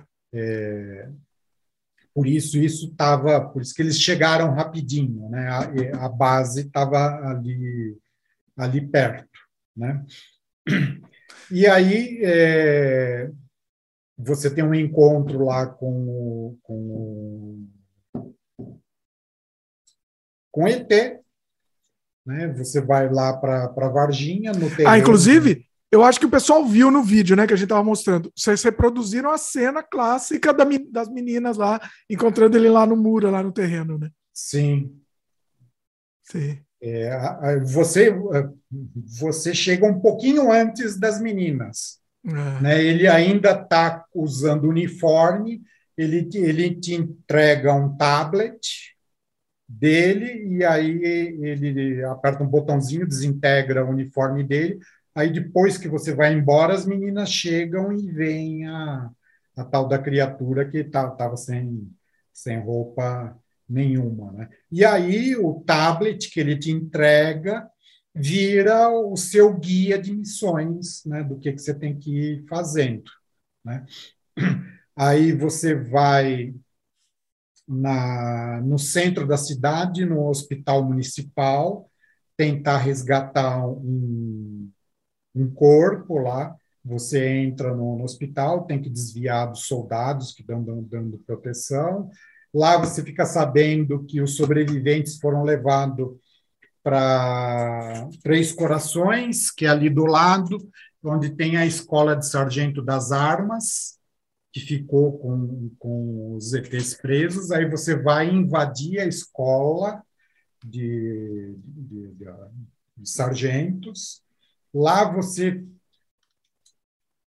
lá você recebe uma pista ah, lá você fica sabendo que eles estão procurando um soldado desertor que ele deve estar lá na, na Praça da Sé. Aí a próxima fase é na Praça da Sé. Você tem que encontrar o desertor. O desertor fala que a nave está numa base secreta da CIA no Rio de Janeiro, né? no, lá na Baía da Guanabara tinha uns petroleiros que estavam abandonados há anos lá, e um desses petroleiros abandonados era uma base da, da CIA. Então, aí você vai lá invadir o, o navio, só que daí, no, com os melhores games de aventura, na hora que você chega, putz, acabaram de levar a nave para Stone Drone, né, que é a base do Stone. Aí você vai para São Tomé das Letras tentar descobrir aonde que é a entrada da, da, da, da, da base. Né? Aí você descobre a entrada, e aí tem a última fase, que é dentro da, lá de, de Stone Drone. Né? Aí você vai lá e acha a nave. No, no incidente 1, é, termina a nave decolando, indo embora, só que não, não fica explícito, mas você vai junto com os ETs embora. Ah. No incidente 2, que a gente a, a, apresentou alguns anos depois, num, num, no festival de lançamento do Pentium 3, era você estava voltando com os ETs. Né? E aí você, de, de, no, no, nosso jogo, você descia na, na Praça da Sé, para encontrar com a resistência. No, no nosso universo, isso seria 2002, mais ou menos, né? É, era um tanto distópico, né? Esse governo mundial já tinha sido revelado e a gente estava vivendo uma ditadura militar global. Né? Uhum. E aí os ETs vêm aqui tentar restabelecer a ordem nas coisas e tem uma resistência é, underground aqui que você tem que entrar em contato com, com eles e teria toda a sua jornada aí no incidente 2 que não, não chegou a, acontecer. É, eu estava, inclusive, estava na minha pauta para falar do 2. Vamos fazer o seguinte, vamos deixar para falar daqui a pouco. Também eu, eu tenho umas perguntas também do 2, mas é, Vamos continuar no 1, um, porque o 2 é bem interessante. Bom, já estamos falando dele. Ele, ele, vocês chegaram a fazer alguma coisa? É... Sim, nós fizemos uma demo que hum. foi apresentada no, no Intel Preview Day em São José, na, na Califórnia. Olha. É, eu pesquisei aqui, foi em 99, né, que foi esse evento aí. Acho que foi por aí. Foi, no, foi em 99? É por aí, eu já não, não me lembro direito aí, mas acho que foi. Ah, e aí eles, é, eles que bancaram para vocês, vocês para demo? Olha aí. Sim, a gente estava desenvolvendo o Incidente 2 com um. Não era patrocínio, mas a, ele, a Intel dava uma ajuda. Né? A, a gente tinha, um ano antes do lançamento, a gente tinha máquinas Pentium 3 aqui com, com a gente. Né? Então, em troca disso, a gente estava desenvolvendo um jogo que rodava em Pentium 3 para no dia do lançamento do Pentium 3 você ter um produto que utilizava as novas tecnologias. Eu lembro que o Pentium 3 era muito, foi muito icônico esse negócio emblemático. Eles, eles exclusividade entre aspas do Pentium 3. Teve vários, tiveram vários jogos nesse sentido, né? A Sim. só roda no Pentium 3, tal, né? É. E então, talvez o incidente, incidente, o incidente ia seguir também era desses ah. que só rodava no. E por que que não rolou? É, lá no evento descobrimos que os ETs desceram na, no lugar errado. Eita! Em, em Varginha. Hum. É, bom, é, o, o, projeto, inicialmente, o nosso projeto era para ser um, um, jogo de mercado nacional, né? Hum. A gente não não estava imaginando que isso fosse ter alguma repercussão é, é, lá fora. Né?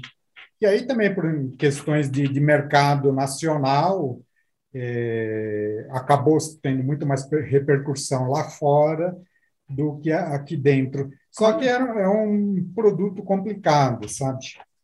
Hum. Como te disse, os ETs desceram na cidade errada. ah, e... agora que eu entendi! o Odair está explicando. O Odair está dando volta aqui para explicar. Agora que eu entendi o motivo. A cidade foi errada, exatamente. Isso, é. Olha. Chegou até a, o, o meu sócio que, que, que foi para lá apresentar o jogo, tudo. É, chegou um, um, cara lá, né, tipo, falando, lá, ah, é, é vocês que estão fazendo aquele jogo Triple X? Triple X? Eu falei, ah, não é um Triple A, mas também... também não precisa esculhambar. Né? É, não precisa esculhambar, né? Aí que, aí que a gente notou que os americanos tinham uma certa dificuldade de falar e entender o, o, o nome da cidade, né? Então, na verdade, o sujeito estava querendo publicar um jogo lá, a gente mostrou, ah, mas só tem soldadinho aí. Né? Cadê, né? Cadê o que eu quero? Cadê a ação aqui que eu quero? Cadê a ação que eu estou esperando? É. Onde é que tá as vaginas assassinas? Né? Nossa! E, e é. Mas assim, mas quando vocês lançaram fora, é que a gente tá atropelando. Eu tinha umas perguntas ainda para falar do primeiro, mas vamos lá, porque acho que, que, que tá no assunto já. Quando vocês lançaram fora, fora vocês mudaram o nome, né? É, bom, não? não? foi, é, foi depois? exatamente a, a gente, foi o, o, o, publicador que, que mudou. Mas é, quando a gente lançou fora, chegou a ser vendido lá fora, acho que já era depois do, do desse evento do lançamento. Ah, entendi. Você não é... o, o, o, jogo acabou fazendo sucesso é, por conta do tema, da temática dos discos voador, todas essas coisas. Assim. Então ele virou um, um, um game de nicho, sabe?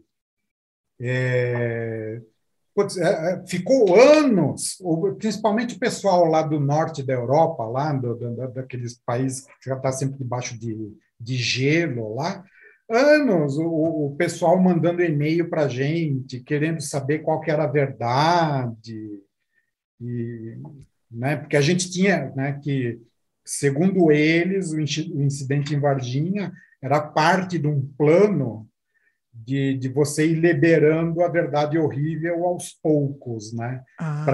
Para a, a população mundial ir se acostumando com a coisa, né? MIB, é, Independence Day, né? Para você ir se acostumando com a ideia que os ETs estão entre nós. Aceitando. Né? Teoria da conspiração aí que é, e essa teoria para a gente rendeu, né? Porque Pois é. Então o, o jogo acabou virando meio cult por conta disso lá fora, né? Eu tenho aqui, eu tenho o nome dele aqui, ó. Ele, ele lá fora ele chamava Alien, Alien Anarchy, né? Isso é. em francês Mission Alien, é isso? É. Uh, e mas assim, então, ou seja, peraí, vocês até então, até esse momento do evento, vocês não, não tinham se tocado do lance do nome. Não. E aí, vocês no evento foram é, é divulgar o segundo com o nome original mesmo. Isso. E aí quebraram a cara, viram que ia dar esse é. problema aí. Olha. E aí que mudaram o nome e para lançar internacionalmente. É, na, na, verdade, isso foi isso. Bom, obviamente, o publisher deve ter visto isso de cara, porque ele falou: olha, vamos lançar com. É, eu não me lembro o que, que ele falou na época, acho que ele falou que falava, ah, isso é muito difícil de falar, ninguém sabe o que é. Desculpa, né? Isso foi uma desculpa para ser educado.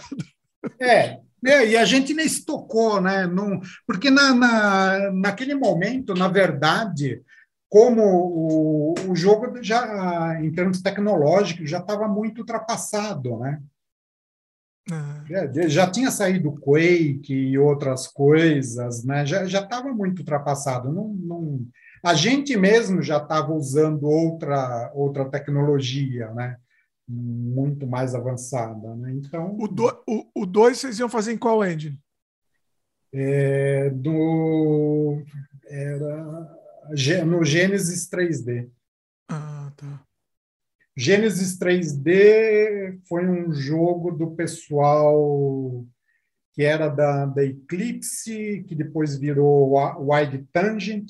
Aí a Microsoft comprou o pacote completo hum. e eles viraram DirectX. Ah. Os caras que fizeram essa engine virou o pessoal que desenvolveu o DirectX do, do, da Microsoft. Entendi. Não, co co é, coisa outro nível, né? Aí já não, nesse Sim. caso. Sim. Agora, vamos voltar para o primeiro. A gente deu essa atropelada aqui, mas tem algumas, algumas questões é, referentes que, que para a gente levantar. O, você estava comentando, né, que como ele ficou com tanto tempo, de mais de dois anos de desenvolvimento, ele acabou também ficando um pouco é, é, a, tanto a parte técnica e até, até a parte de história ficou um pouco, porque assim foi o um período de transição, né? Nessa época Sim. não tinha história, os jogos não tinham tanta história. Era o Doom lá que era só o cara tirando, e vocês Sim. fizeram uma história, vocês fizeram uma narrativa, trouxeram Sim. uma coisa a mais.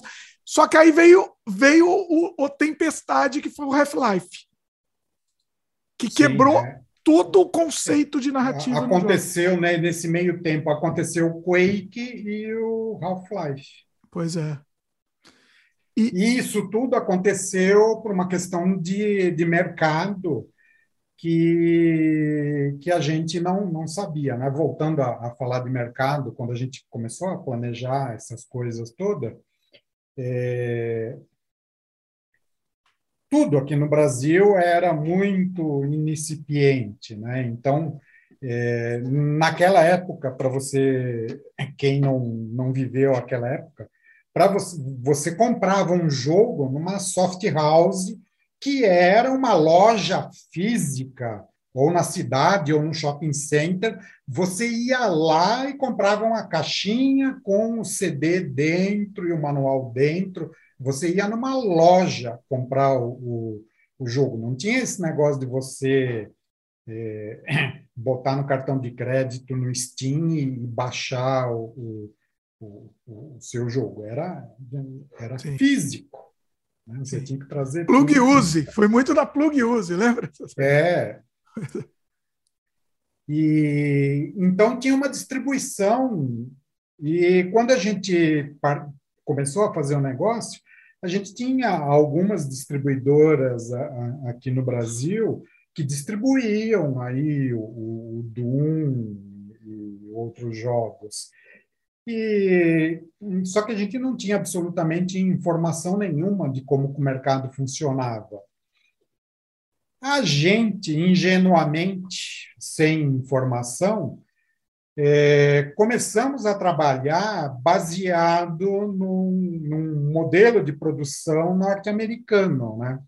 aonde você tem o desenvolvedor e você tem o distribuidor. Né? Então, isso vale para jogos, música, livros, é, peça de teatro, filme, né? tudo que tem a ver com o mercado cultural funciona assim. Tem o cara que faz e tem o cara que distribui. Né? Então, o que a gente fala, bom, a, a gente não vai ter condição de, de fazer tudo. Então, a gente focou no, no seguinte: nós vamos fazer o produto, nós somos os produtores. Né? A gente vai ter um produto e aí a gente contrata um distribuidor. Tudo, tudo bem, o distribuidor a gente já sabia que ele ia ficar com a maior parte do dinheiro, mas claro, a gente não tem condição de, de, de fazer de a duplicação dos CDs, toda uma história e colocar isso nas lojas, né? Então, por isso que eu te falei, né, que o jogo, na verdade, estava pronto um ano antes. É. Um ano parado nessa época é, é a morte, né? É basicamente é, um, é a morte. Qualquer, qualquer época. Qualquer época, mas eu acho que lá era pior, hein? Eu, eu diria que lá era pi, muito pior. Porque a evolução era muito, estava muito rápida. Então, aí o, o, o, que, que acontece? A gente fez o, o, o jogo. Quando a gente começou a, a, a procurar um distribuidor, é, a gente ingenuamente achava que os distribuidores iam brigar para ter um produto com, como que o que a gente tinha, Sim. com os predicados que o nosso jogo tinha, né? do, do tema, a técnica, né? tinha tudo para ser sucesso. Só que o, o, o, o que, que acontecia? Né? É, no mercado editorial lá fora, é, você, é, quando vai vender alguma coisa, é, se você participa do risco do desenvolvimento daquela coisa, você entra no negócio antes e paga pouco por isso. Quem entra depois paga outro preço. Sim, claro. Então, as distribuidoras lá, até hoje é assim, nos Estados Unidos, se uma distribuidora quer vender alguma coisa que é novidade, ela tem que comprar essa coisa antes que ela seja produzida. Sim. Né? Ele vai participar do risco. Aqui no Brasil, não. A gente já tinha o mercado americano e o nosso mercado era muito melhor. Então, o que acontecia? As nossas distribuidoras, aqui os nossos publishers, se davam ao luxo de ver o que, ia acontecer nos Estados Unidos e aí você tinha aqui no Brasil já você uh, tinha review em jornal, e, ah, saiu Doom, saiu Jedi Knight, saiu Dark Forces. Eu quero Dark Forces, eu quero Dark Forces. Ah, vocês. Ah, então o cara ia lá e comprava o, o Dark Forces. Só que como o Dark Forces já estava fazendo sucesso, ele é, era uma venda garantida quando chegasse aqui no Brasil. Só que lá nos Estados Unidos, o cara falava, ele pagava praticamente o preço de prateleira.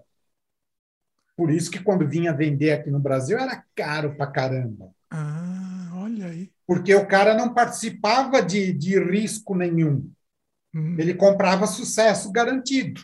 Sim. Quando aparece um produto que nem o meu, né, que nem o nosso, do tema, e um jogo que, que naquela época, em termos de qualidades técnicas, né, estava é, perto do Dark Forces, né? Só não era um jogo AAA porque não tinha a quantidade de fases que esses jogos tinham, né? Era um jogo menor, né?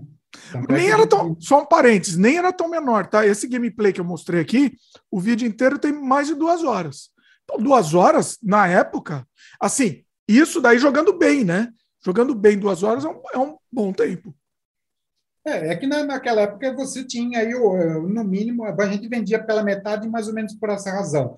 A gente tinha a metade de fases que, o, o que um, um jogo AAA tinha. Né? Tá.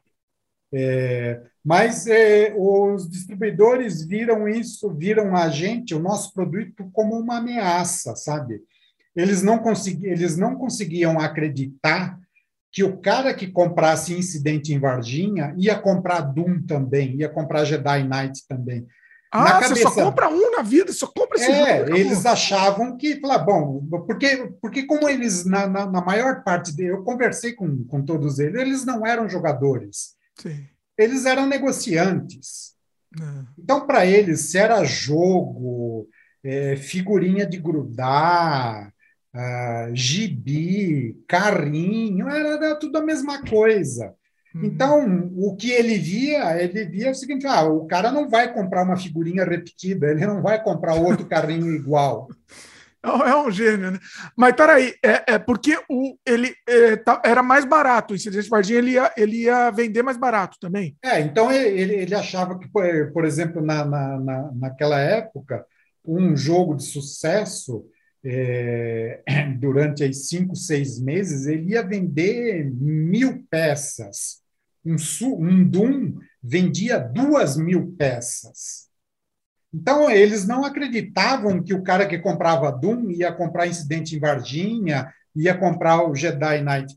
E a gente sabia que fala, não, o cara que compra isso, compra os três, compra os quatro. Sim, pois é. Pois é, não, não faz é, sentido nenhum. Mesmo porque quem tinha dinheiro, ainda hoje é assim, quem tem dinheiro para comprar um Red Dead, por exemplo, você vai pagar sempre cacetada lá no, no Steam.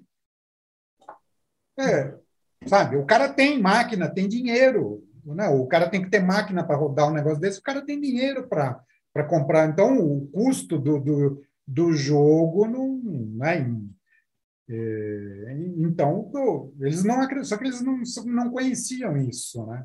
Uhum. E aí, o que, que aconteceu? Eles começaram a, a cozinhar a gente. Ah, ah vamos né? ver, depois ver, espera aí, dá um tempo. Isso, aí ficavam cozinhando, cozinhando. Para você ver, a, a melhor oferta de royalties que eu tive na época, hum. para eles lançarem o, o jogo, se o jogo fizesse um fosse um sucesso estrondoso do nível do Doom e vendesse lá as duas mil peças, o meu royalty não pagava o, o músico, o cara que escreveu as músicas para mim. Nossa, que, que, que, mas que vergonha isso, né? Que coisa absurda. Aí, aí eu falei, bom, ah, tudo bem, então. Qual que, qual que era a porcentagem? Você lembra? Você lembra da porcentagem? Como? Porcentagem? O royalty era em porcentagem de. de do, Sim. Do... Putz, era 3 ou 5%. Um assim. Eita! Assim. Mas, é, não, é roubo, né? É, é roubo. Não, sim. Não, não, não tem caminho. Ah, vai, fala aí. Sim, enquanto que nos Estados Unidos, dependendo da, da coisa, você estaria recebendo aí entre 20 e uns 40 cacetada, os sim. caras vieram aí com 2 a 5%. Nossa e ainda dizendo, olha, porque é para você, porque eu gostei muito do jogo. É. Ó, de coração aqui, ó, tô de, coração. Então, não, né? Então foi, a, foi o primeiro momento que, assim, que a realidade bateu forte na gente, né? Eu falei, putz, a gente gastou todo esse dinheiro, fez toda essa coisa, desenvolveu tanta coisa e isso não vai dar em nada. A gente não vai conseguir nem botar na loja. Vocês vocês pararam esses dois anos só fazendo o jogo. É. Um ano fazendo o jogo e chegamos nesse momento de publicar. Ah, tá. Um ano. É, sim. Né? Se, as, se alguém tivesse publicado ele para a gente num, num, padrão americano, a gente estava bonito. Sim. É que Mas... você, você, é, é, não tinha jeito, né? No Brasil tinha que ser assim inverso. Você tinha que desenvolver tudo para depois. É. E aí, aí, então a gente falou: bom, então a gente achou algumas distribuidoras menores, mas ele falou, bom, só que a gente não faz o serviço completo, a gente põe na loja. Mas, é... então, aí a gente teve que descobrir como fazer o CD, como fazer a caixa, como embalar tudo isso, Olha. como imprimir o, o, o manual e, e, e, fazer tudo isso. Olha como é massacrante no Brasil, né? Você tinha desenvolvido, aí você, olha que é, é, é tudo feito para massacrar, para a pessoa não conseguir desenvolver mais nada, né? Pra, pra... É, o, o, Brasil é muito ácido com, com a inovação. Isso em ah. qualquer área. Sim, sim, pois é. Né? Num, em, qualquer, em qualquer área. Num... Se o Facebook tivesse nascido no Brasil, ele não existia. Sem dúvida. Pois é, pois é. Pois é. Ou, no máximo, ia ser um lance de nerd no meio das universidades lá. Sim. É... Então, esse outro ano do desenvolvimento aí, a, a gente gastou para fazer uma outra, fazer a parte do publisher, descobrir como é que. Então, a gente teve que descobrir como fazer arte gráfica, como fazer, imprimir os manuais, é, todas. Então a gente é, ficou com o jogo, em vez de estar tá progredindo, ou sabia que não fosse acrescentar novas features nele, mas que fosse é, fazendo novas fases para ele ficar maior. Né? Ou a gente para o próximo mesmo, né? Já partindo para o é, próximo. Ou, ou passar para o próximo. É, a gente teve que parar tudo para. Então, ficamos um ano para chegar, né? E nesse ano, hum, aí aconteceu tudo isso, né? A internet ficou melhor, Quake, o Half-Life, o Half-Life, né? Que contava uma história de um modo muito mais competente, né? Muito mais intenso, né? O, um destaque aqui para a capa. A capa foi feita pelo Rogério Vilela, né? Isso. A capa é, é incrível também, né? Muito, muito bonita Sim, também. É, você vê que aí quando a gente, a gente não não poupou. A música, se você jogar o, o, o jogo, você vai ver. É que não, se você vê no, no gameplay, não dá, não dá para perceber. Mas é uma coisa que na época não existia. A, a música é interativa. Hum.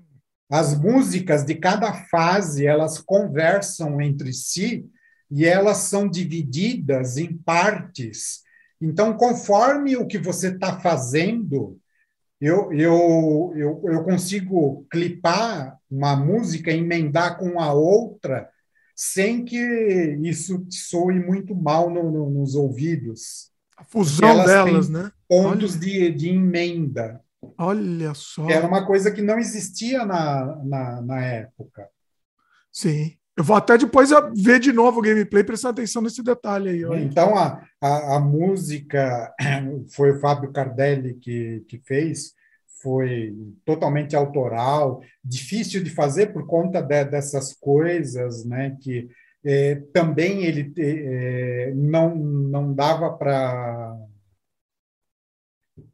para você fazer uma, uma música é, muito complexa, porque ela tinha que se adaptar a uma sound blaster, né? Ela tinha que ser uma coisa que uma sound blaster pudesse tocar.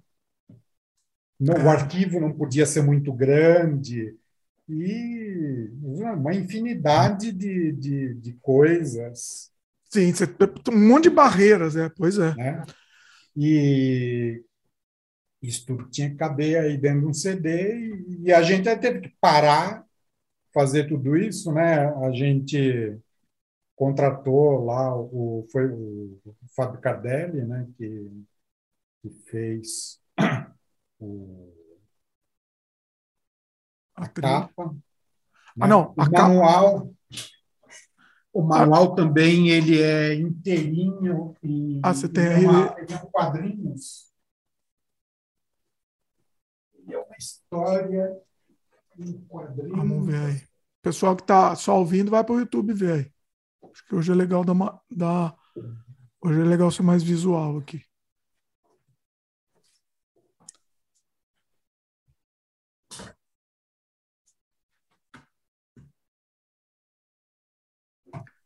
Aí eu tô, tô narrando aqui. O Daí está procurando aqui.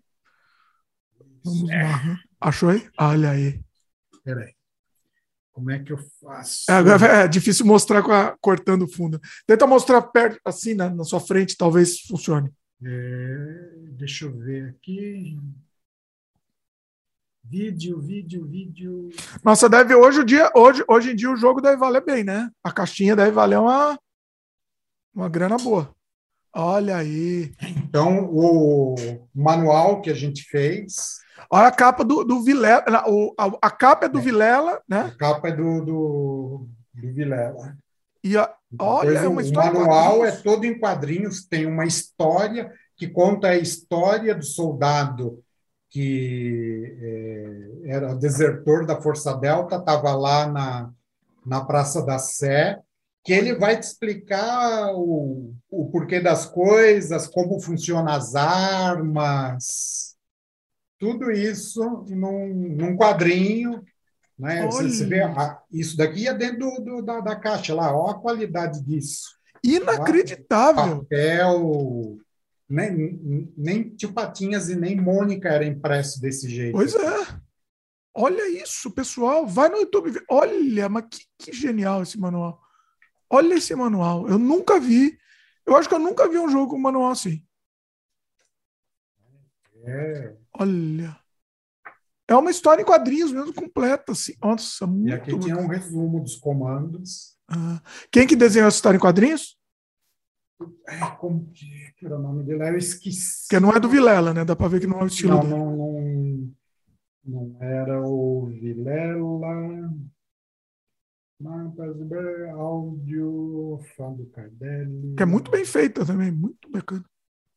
É, Hans Veríssimo e Rod Reis. Ah, olha aí, bons, muito bons. Muito bom. Olha aí. isso, isso também porque, fora essas é, percalços aí de, de mercado, né? É, na época, quando a gente estava, quando foi lançar, a, tava, tinha o filme Homens de Negro, né, o MIB, ah.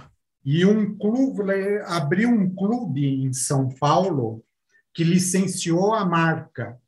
Hum. Né? E, e, eles queriam, no dia da inauguração do clube, eles pediram para a gente, porque era um, um clube meio boate, coisa assim, tinha uns telão, é, máquina para um clube nerd, tá? Uhum. Drink, essas coisas, né? E uhum. eles iam ficar passando a introdução do incidente Varginha no telão na inauguração do clube Olha. e até as, os, o jogo instalado nas máquinas para o pessoal jogar. Só que o, um dos patrocinadores da inauguração era uma distribuidora. Ah. E aí ele falou: se vocês colocarem o um incidente no clube, eu tiro meu, meu patrocínio. Ai, que maldito! Nossa! E no, e no monte de loja também, a gente ia, a gente ia vender, ah, eu tenho, ah, muito legal, tudo, aí eu vou querer, não sei o que, daí o cara, ó, oh, eu preciso cancelar o pedido, mas cancelar por quê? Falar, ah, não, tem um fulano lá que eu compro, eu compro 10 títulos dele, e ele falou que se eu comprar incidente em Varginha, ele não vende nada para mim. Nossa! Era para destruir. É, nossa, pra... é. E, eu acho que você não vai poder falar o nome, né? Eu acho que você não vai poder falar. É, não. Mas é aquela grande que a gente imagina.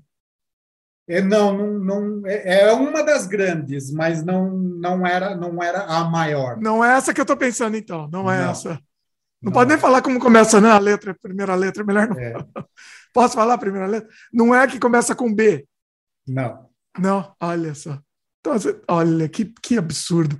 É assim, é, é, o objetivo era destruir mesmo, né? Era sim, destruir. Sim, é. Tanto é que aí quando a gente passou por todo esse processo, é, eu ia, por que, que eu falei isso? Na hora de produzir o, o manual, o, o, o Rod Reis e o, e o Veríssimo aqui, é, foram a segunda tentativa. Hum. Porque na primeira tentativa, o nosso manual foi filmado. Ah, como assim? O artista que a gente com, com, é, contratou para fazer os quadrinhos, em vez de colorir os quadrinhos, fumou. Como assim? Ah, o, cara, o cara converteu a grana em erva e aí. Ah, ele detonou tudo. Nossa! Caramba! Ah, bom, de, de, de, dessa parte física, olha, tudo que a gente fez, a gente teve que fazer e pagar pelo menos duas vezes. Nossa! Porque as, porque as empresas faziam errado e não, não, não admitiam. Nossa, ah, então. Ah, essa capa para fazer no, a capa do, da, da caixa, nós refizemos ela, acho que foi quatro ou cinco vezes. Nossa! E isso graças à grande paciência do Vilela, que foi o único cara direito nessa história toda, que ele não não repetiu a cobrança cada vez que ele tinha que fazer uma, uma mudança. Porque isso, ah, porque o arquivo não sei o que tem, mas por que você não falou antes? Ah, a gente ia falar com o Vilela, ele falou, pô, mas eu, eu mando eu mando assim para Playboy, para Quatro Rodas, para o Estadão, e lá funciona, porque... Tá- Nossa, é. É tudo, é, é tudo complicado. Eu preciso fazer um parênteses. Vilela foi meu professor na, na escola pan-americana. Ele sempre ah, fala é? isso, Legal. sempre comenta. 92 por aí, ele foi, foi meu professor. Mas. É, ele, ele, ele, depois ele tinha. Como que era? Fábrica de quadrinhos? Né? Fábrica de quadrinhos, é. Essa época era da fábrica, né? Se não me engano, essa. Não, não, não? foi antes. Ah. Foi antes. A época da fábrica, eles fizeram o design dos personagens do Incidente 2. Ah, olha aí. Foi feita na, na fábrica de quadrinhos. Nossa, valia um documentário, hein? O Incidente 2 valia um documentário mostrando todo esse material. Isso é muito bacana. Olha. Um dia, quem sabe que sa saia, né? Quem sabe que um dia, um dia sai. Porque, é. Pois é. Mas voltando. Ah, fala. É, bom, aí a gente lançou, só que daí a, a gente acabou em, é, fazendo um negócio com uma distribuidora em Campinas e outra em São Bernardo do Campo, mas aí a distribuição no, no Brasil acabou sendo limitada a, a, a, tipo interior de São Paulo, sul de Minas e um pouco de, de Curitiba para baixo. Mas a distribuidora aqui... foi, não foi vocês que fizeram, né? Porque aí também. Não, não, aí ah. foi uma foi uma distribuidora, só que uma, uma, uma distribuidora. A de Menor. Campinas eu não me lembro o nome, a de São Bernardo era companhia de software. Ah, teve que ser cada lugar uma distribuidora diferente, é isso? Sim. Nossa, que, nossa, que dificuldade. Mas aí já uh, aquele hype do, do, do, início já tinha passado, né? Já as pessoas já não lembravam direito o que, que era o incidente em Varginha, já tinha jogos muito mais bacanas, né? Então, mas vocês não ganharam. Eu lembro na época, claramente, que tinha muita mídia espontânea, não teve? Sim, teve. Teve, teve muita mídia. Muito jornal, jornal TV, muita coisa, né? Conta um é. pouco aí da mídia. É, teve ainda. Cadê?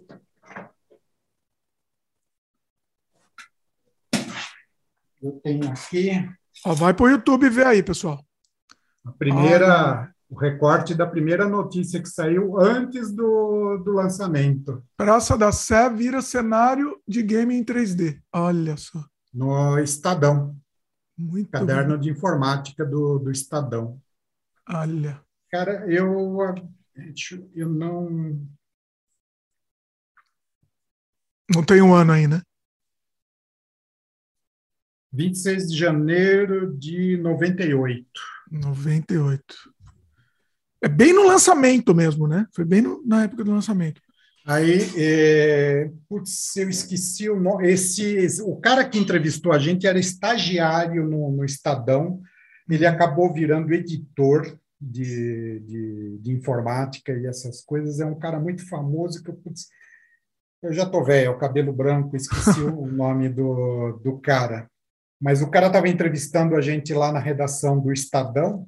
Uhum. O chefe dele chamou ele assim de, de lado, não muito de lado, porque a gente conseguiu ouvir, ouvir a, a, a conversa, né? Ah. Ele falou: O que, que você está fazendo aí? Não, estou entrevistando os caras aqui, o primeiro jogo brasileiro e tudo. O chefe dele falou para larga a mão disso, cara, isso é bobagem, isso nunca vai sair disso. Olha. Você está perdendo tempo. Que. Nossa, nossa. É, é, é, é, dar murro em ponta de faca, né? É, Sim, é. Fazer, fazer as coisas no Brasil é muito complicado mesmo. Nossa, que. Até hoje, é. Que coisa absurda. É. Bom, mas pelo menos acabou saindo na, na, na, acabou saindo a matéria, né? Sim. Você teve. E depois TV, essas coisas, teve desdobramento, acabou saindo também. Porque é um prato cheio. É, o, o, que eu imagino, é, porque o tema, o, o mesmo TV sensacionalista tal, eles iam adorar isso. É um tema que, né, prato cheio para eles ficarem falando, né? É, a gente fez uma entrevista numa afiliada da, da Globo lá em Varginha mesmo, hum. numa rádio lá em, em Varginha. É, o que acabou saindo assim de, de, de, vez em quando, quando alguém queria falar de, de ah, o Brasil já fez games, hum. aparecia alguma notinha. Ou, Mas não foi um estouro assim de mídia. Assim. Não, não. Olha que interessante. Então, a minha, na minha bolha na época, então não sei se, se a, a, mídia que, o que onde eu via para mim sempre aparecia em todo lugar, assim, entendeu? Sei se é dentro da minha bolha, talvez, sei lá, enfim. É, tanto é que a gente conseguiu vender uh, as duas mil peças lá que, que a gente tinha feito, tal, a muito custo, tudo, mas é, é, acabou, retorno financeiro diretamente a gente acabou não, não tendo, né? Por conta disso, né, da, da... Ah, outra coisa interessante. O cara que fez a entrevista com a gente, que chamou a entrevista aqui para a gente, ele chamou a gente porque ele tinha visto notícia do jogo, que a gente estava fazendo um jogo, num site da Noruega. Olha, como assim? Veio de lá que acabou. É. Nossa. Isso olha. porque uh, o, o, incidente em Varginha, na página da, da Acnex, hum. nós, uh, nós fizemos coisas com essa engine que nem a Acnex acreditava que seria possível fazer. Ah. Então, a, a, a gente estava em destaque na época, na página deles, dizendo: ó, ó, ó o que o nosso engine consegue fazer. Vocês conseguem imaginar uma coisa dessa? Vocês podem não ter ganhado dinheiro, mas se vocês ajudaram eles a ganhar, sim, sim, com certeza. E, e uma outra coisa que nisso, eu tenho uma uma dó no coração de, de ter perdido. Hum. É, a gente viu uma, uma eu não, aí eu pura especulação, não sei se, se é verdade daquilo que eu li a, a notícia. Hum. Um tempo depois é, foi publicado na Rússia hum. e um, um cara que fazia análise de de jogo lá, falou: olha, pessoal, os brasileiros estão fazendo jogo 3D, estão fazendo shooter, e aqui na, na mãe Rússia a gente não, não consegue fazer nada, né? Camaradas, né? Precisamos nos unir para fazer um, um shooter. Ó, é, é possível. Né? Olha, eles usaram é... para mostrar que era possível fazer, para inspirar. É... Assim. E di, eh, dizem aí, né, não, não tenho como confirmar isso depois, que aquele, que aquele jogo lá sobre Chernobyl nasceu dessa conversa aí. É, pessoas que acabaram levando esse chamado do cara a Olha. sério se juntaram para fazer o Stalker. Stalker. Olha aí, caramba. Que é um, que é um jogo também que quando fizeram era super mega não tinha nenhuma máquina no mundo que conseguisse rodar eles. Sim. Aí eles tiveram que ficar na gaveta esperando o mercado de hardware, hardware evoluir. E só que curiosamente também na hora que lançaram já perderam o bonde, né? Porque eu não me lembro quem que tinha tinha é, tinha o Stalker e tinha um outro, né? Que se originou. O Far, o Far Cry. Lançaram o Far Cry antes deles. Também, ah, é verdade. Pois é, pois é. o Far Cry também foi outro quebrador de paradigmas, né? É, de que, que nenhum computador rodava também, né? Era um de, é, referência que ninguém, nenhum computador. A referência do computador bom é você perguntar se ele rodava Far Cry, né? É. Era isso. Bom, aqui no Brasil era é, se o, as pessoas falavam que o jogo era bom, o jogo é bom, é, é muito bom. A minha máquina não consegue rodar ele. o parâmetro. Agora, você falou assim, né? Que ele vendeu duas mil cópias, a, a tiragem, né? É, assim, vocês nem pensaram em, em, imprimir mais, em fazer mais? É, não. Isso tudo, é, obviamente, acabou impactando a gente bastante negativamente. Desanimando, né? É. Toda, toda Bom, essa... A gente ainda, né, né nessa toalha, enquanto isso tudo estava acontecendo, a gente estava. Essa mídia internacional, tudo ainda, rendeu um contato com a Intel, né?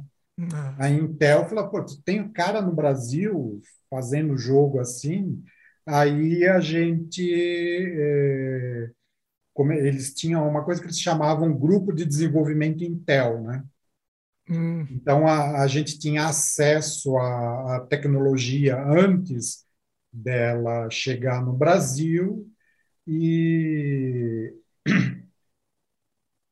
e foi né, né a, a, gente se animou a fazer o, o incidente em Varginha 2, né? Fizemos nesse, nesse tempo aí. Agora. E aí, nesse, ah, nesse tempo aí, a gente acabou tendo um outro spin-off, que a gente foi chamado lá pelo Itaú Cultural para fazer uma exposição de arte virtual. Olha. Né, baseada lá na, na, numa discussão do Duchamp, né, aquele artista francês. Sim, olha. que a gente usou a, a, a engine que a gente estava trabalhando no, no Incidente 2, uhum. a gente usou para fazer essa exposição, né? o, o Imateriais 99. Como é que era? Você ia andando por. Como é que era? É, tinha, você ia andando, tinha cinco ambientes inspirados no, nos sentidos do, do corpo humano. Né? A exposição discutia a imaterialidade do, do corpo. Né? Hum. Né? E, inclusive, na, naquela época era muito complicado ter multiplayer, né? A nossa exposição era multiplayer, a gente tinha 20 gabines, por uma questão de imersão, era tudo escurinho lá dentro. Uhum. 20 gabines interconectadas entre si, e, inclusive com áudio. Você Olha. falava com o cara que você encontrava no ambiente virtual. Você uhum. podia conversar com ele, e, e, ele era um cara que estava ali no, no prédio, em alguma outra máquina. Você conseguia falar com, com ele. Né? Isso que é interessante, né? Porque assim, o jogo ele não pode, pode não ter te dado é, retorno diretamente, né? Mas indiretamente ele acabou te gerando outros negócios também, né?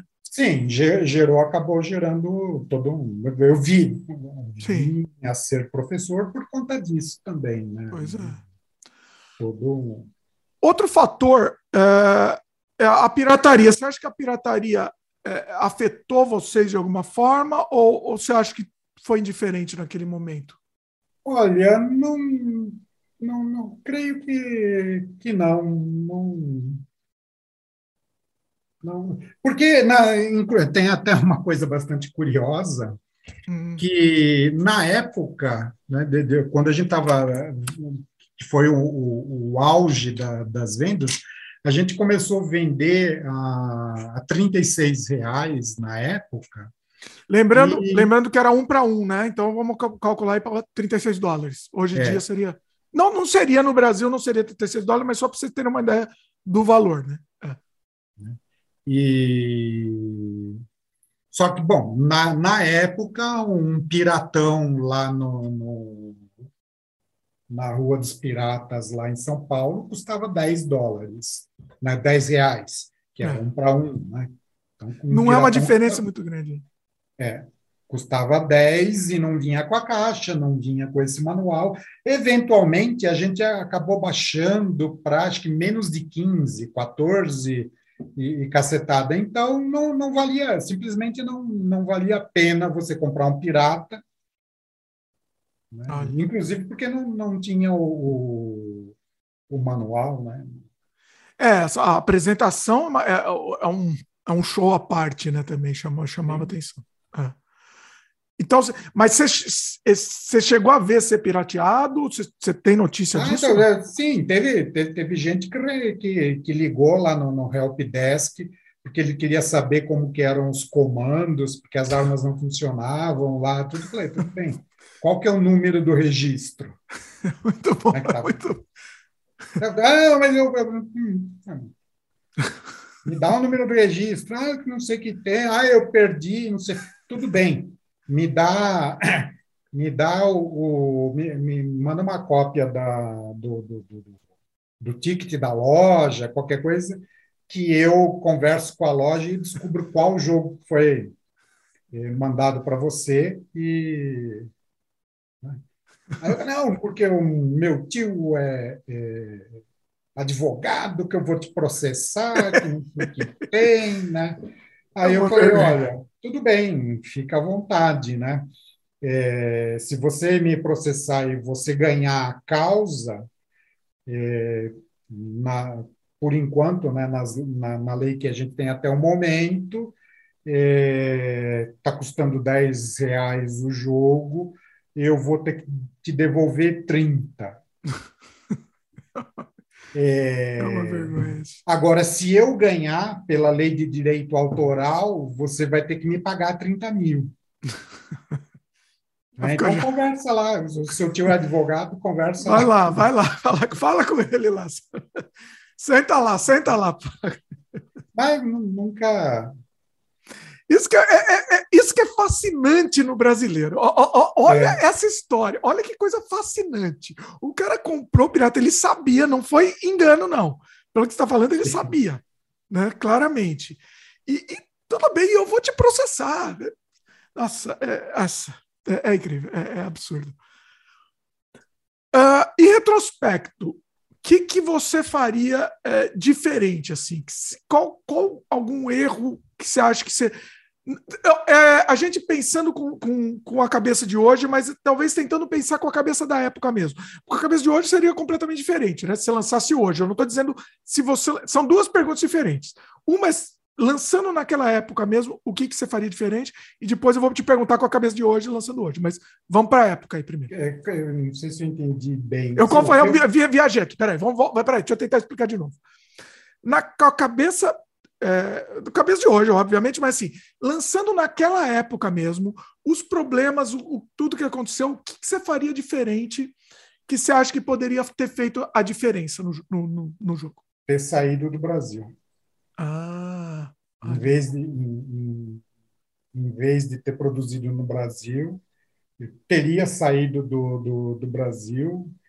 Naquela época era muito mais fácil entrar nos Estados Unidos, mas eu poderia ter entrado no Canadá ou no México, feito lá e vendi, teria eu teria vendido com certeza muito mais um jogo em português, feito em português, se eu fosse uma empresa americana.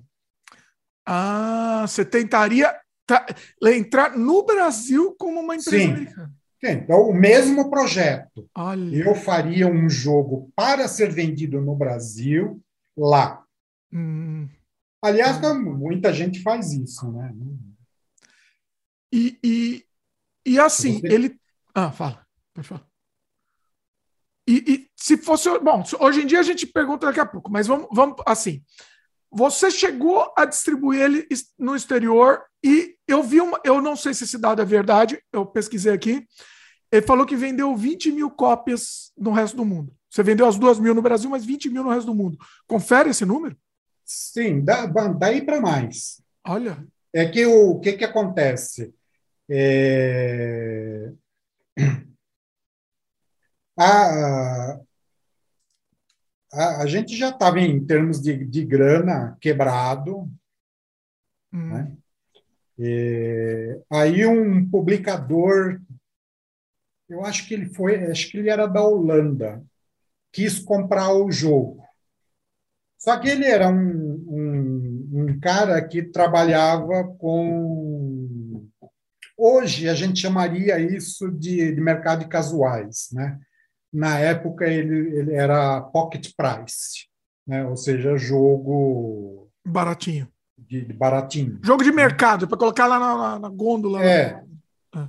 Então, é, ele ofereceu, ele falou, ó, eu te pago um, uma grana fixa, que agora eu não vou me lembrar quanto que eles pagaram, mil, dois mil dólares, e com direitos de, de publicar de infinitum, né? Hum. E foi outra cagada que a gente fez, né? Porque a gente também não imaginava que, no final da, das contas, ele publicou na, ali na Europa, no, nos países nórdicos, lá na Inglaterra, ele publicou nos Estados Unidos, publicou na Austrália. Ah, você não tinha, você não tinha nem definido a regional, né? Ele não, podia não. direito o mundo inteiro. Na, ele só não publicou na Ásia. Ele publicou na, o, o jogo saiu como encarte da revista Caras na Argentina.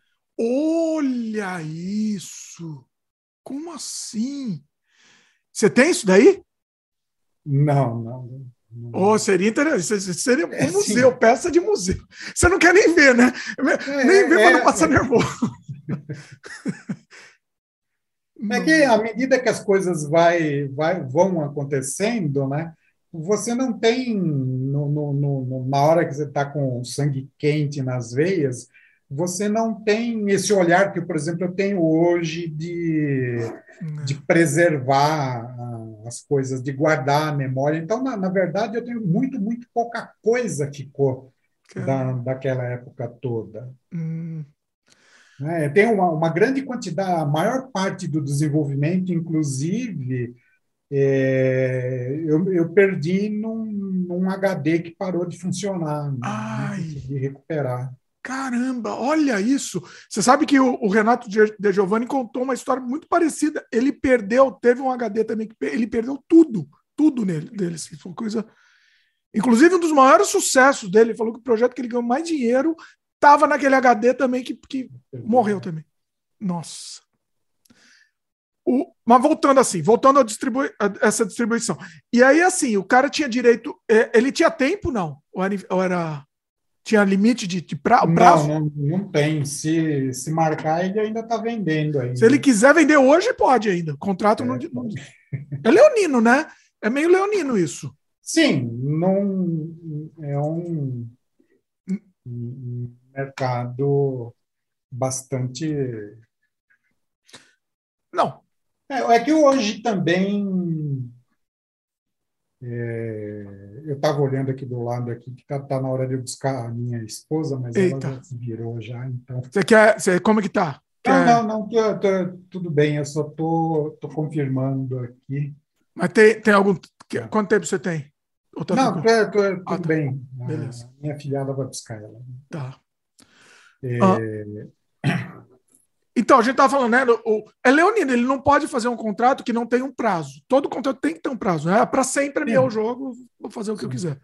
É, não dá, né?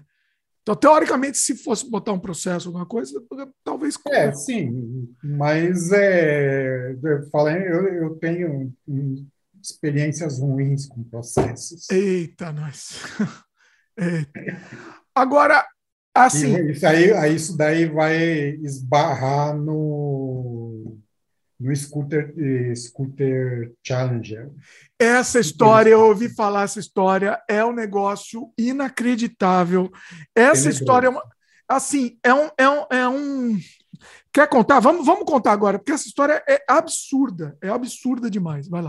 Para as pessoas não ficarem perdidas aí, no, no então, a, a gente fez o incidente 1, um, teve todo esse processo de vendas, começamos a fazer o 2, teve aquele o, o, o problema da, da, da, da cidade, e a gente estava trabalhando lá no, na, na, na, no Itaú Cultural, com aquela obra virtual. Foi, na, na época, o maior sucesso do museu do, do Itaú Cultural. Tanto é que aquela, aquela exposição se transformou na Bienal de Arte e Tecnologia do, do Itaú Cultural. Olha. Eles nunca tinham visto tanta gente entrando dentro do museu, por conta do, do, do, da nossa exposição é, virtual. Lá. Caramba, muito bom. Ó, deixa eu só, antes de você entrar nessa história, só mais uma dúvida aqui. Quando você lançou o incidente, quando você licenciou aí, é, foi em inglês? Você fez uma versão em inglês ou não? Ou em português mesmo? É, era uma, é, tinha uma, uma versão em inglês. A gente converteu para vender para eles. O áudio também? O áudio, é, eu acho que o áudio também, né? O áudio hum. também. Aí eu não me lembro, mas acho que sim. Tá. Beleza, então agora vamos para essa história absurda aí do, do. Conta aí, vai lá, do Scooter Charles. Então a, a, a gente fez o a exposição. Aí a, a gente fez um, aí um, um cara, um, uma empresa suíça, acabou, a gente acabou caindo no radar deles. E na época, o cara teve uma grande sacada. Ele veio falar com a gente. Na época, era, um, era foi uma sacada de gênio. Hum porque é, ele, foi, ele, chegou e falou o seguinte para a gente: olha, a gente vai fazer um jogo AAA. É, na época se gastava 100 mil dólares para fazer um jogo AAA. Nós vamos ter que investir um ano, um ano e pouco de trabalho, gastar 100 mil dólares. E se a gente fizesse três jogos pequenos de 30 mil cada? O cara estava falando dos jogos casuais antes dos jogos casuais existir. Olha isso. Né? Se o cara não fosse bandido, safado que era, eu estar, eu estaria rico, muito contente trabalhando para ele, e ele estaria nadando em dinheiro. Exatamente. Exatamente. Se o cara não Mas, fosse bandido e burro, isso. É. Pois é. Mas aí o que, que acontece, né? É, é a história da galinha do, do, dos ovos de, de ouro, né? Ele abriu a galinha, né? Pois é.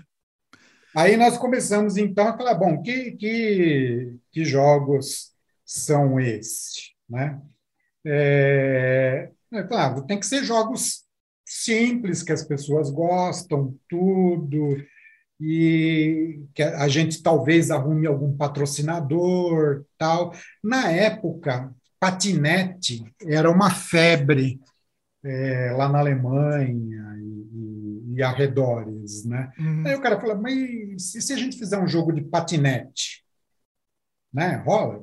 As pessoas aqui falam tanto nisso, tudo, fazer um jogo de patinete. Ah, tudo bem, a gente faz um jogo de corrida, de, de patinete, e, e, esse jogo vai acontecer em alguns lugares ao redor do, do mundo, né? É, vistas interessantes aí. E nós vamos, então, a gente estava falando num projeto, três jogos de 30 mil dólares cada um.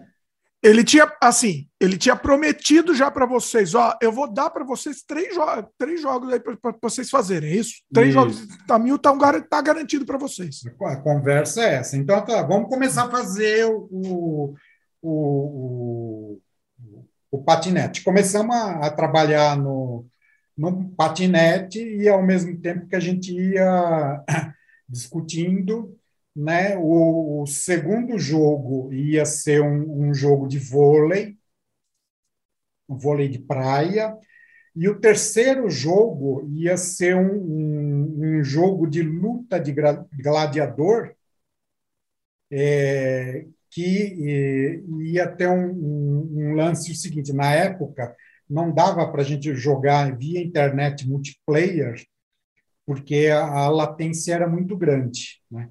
Então, a gente propôs o seguinte: você, enquanto estava jogando single player, você estava treinando o seu gladiador. Hum. Por inteligência artificial, ele ia aprender algumas coisas. Aí, quando você fosse jogar multiplayer, você botava aquele carinha para jogar contra o do seu amigo. Aí os dois ia estar tá lá no, no Coliseu, os dois quebrando quebrando o pau, você não tinha acesso direto ao, aos golpes, mas você podia dar instruções como se você fosse o técnico gritando da, lá da, da, da, da, da beirinha, lá, faz isso, faz aquilo. Aí, tem, é, aí é, uma, é um, vamos dizer, uma desculpa para ter esse delay, né? Isso, Olha. é, porque com o delay ou não, pode ser que o cara não escutou, então ele não faz, não executava o seu golpe, né? Boa, muito bom. Usava um golpe da inteligência dele mesmo. Né? Ah. Então, três jogos que a gente começou a, a trabalhar nisso. Né? E aí, trabalha e trabalha, e se discute um monte de negócio e tudo bom. E a gente já, mas e o contrato? Não, porque nós vamos fazer um contrato, que não sei o que tem, e vai trabalhando. vai fazendo tem. aí, vai fazendo o que a gente já manda. Isso, aí a gente foi. Né, o, o cara era um empresário suíço, meu. Um empresário suíço. É, como, o que, que pode dar errado, né? É, o que, que pode dar de errado? A gente foi indo, foi indo, foi indo. Assim, uma pergunta: vocês tinham já visto alguma referência dele, assim, o que, que ele tinha feito? Não, ele tinha a loja dele, ele vendia, então as referências que a gente tinha, eu falei, não, o cara. O, o, o cara era uma empresa suíça que tinha escritório na Alemanha, na, em Londres e em Nova York. Uhum. E ele vendia, representava as pessoas, ele era, era tipo um publisher. Ah. Né? Ele era tipo um publisher, só que agora ele queria participar da produção dos jogos tam também. Né? Uhum. Então a fatia dele ia aumentar. Sim. É, né? então, é, é, é próximo... tentador, né? É, é, fascinante isso. Obviamente que você fica, você fica meio que inebriado, Sim. vamos dizer. Acho que a palavra é essa. É, e a, a gente, né, dessa vez, a gente foi assim, muito inocente. Né?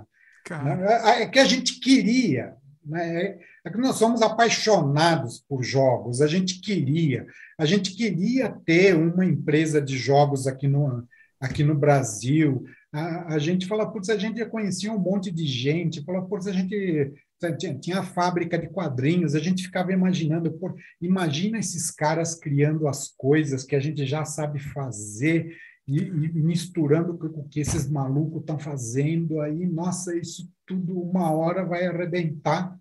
Não. É, arrebentou, né? A gente só não, não sabia que ia ser as nossas pernas. Né? Tem que né? Fazer o quê? Rir para não chorar aqui. Pior que você me conta essa história, me arrepia. Tô, tô até arrepiado aí, com essa história. É uma história de terror isso que você está contando. Né? Mas vai, vai lá, conta aí. Vai fazendo até que chega numa hora em que o, o jogo do patinete fica pronto, né? Então a gente tinha corrida no, no Rio de Janeiro, é, no Havaí, na frente daquele hotel famoso que ele tem três pontas, ah. em Machu Picchu, no Cairo, é, na frente do Palácio de Buckingham, na Ópera de Sydney. Hum. Essas eram as, as pistas de, de corrida. Estava pronto tal, e ele, bom, e Aí o cara, não, manda o jogo para cá, que tem um patrocinador e não sei o que tem. Eu falei, não, manda o contrato para cá, né? Não, que eu tenho que discutir com o patrocinador. Ah, não, se não, não, não tiver contrato, a gente não manda o jogo. Daí o cara falou, falei, ah, então tudo bem, então para aí. O, o, cara não vai assinar contrato nenhum com a, com, com a gente sem, sem ver o jogo. Né?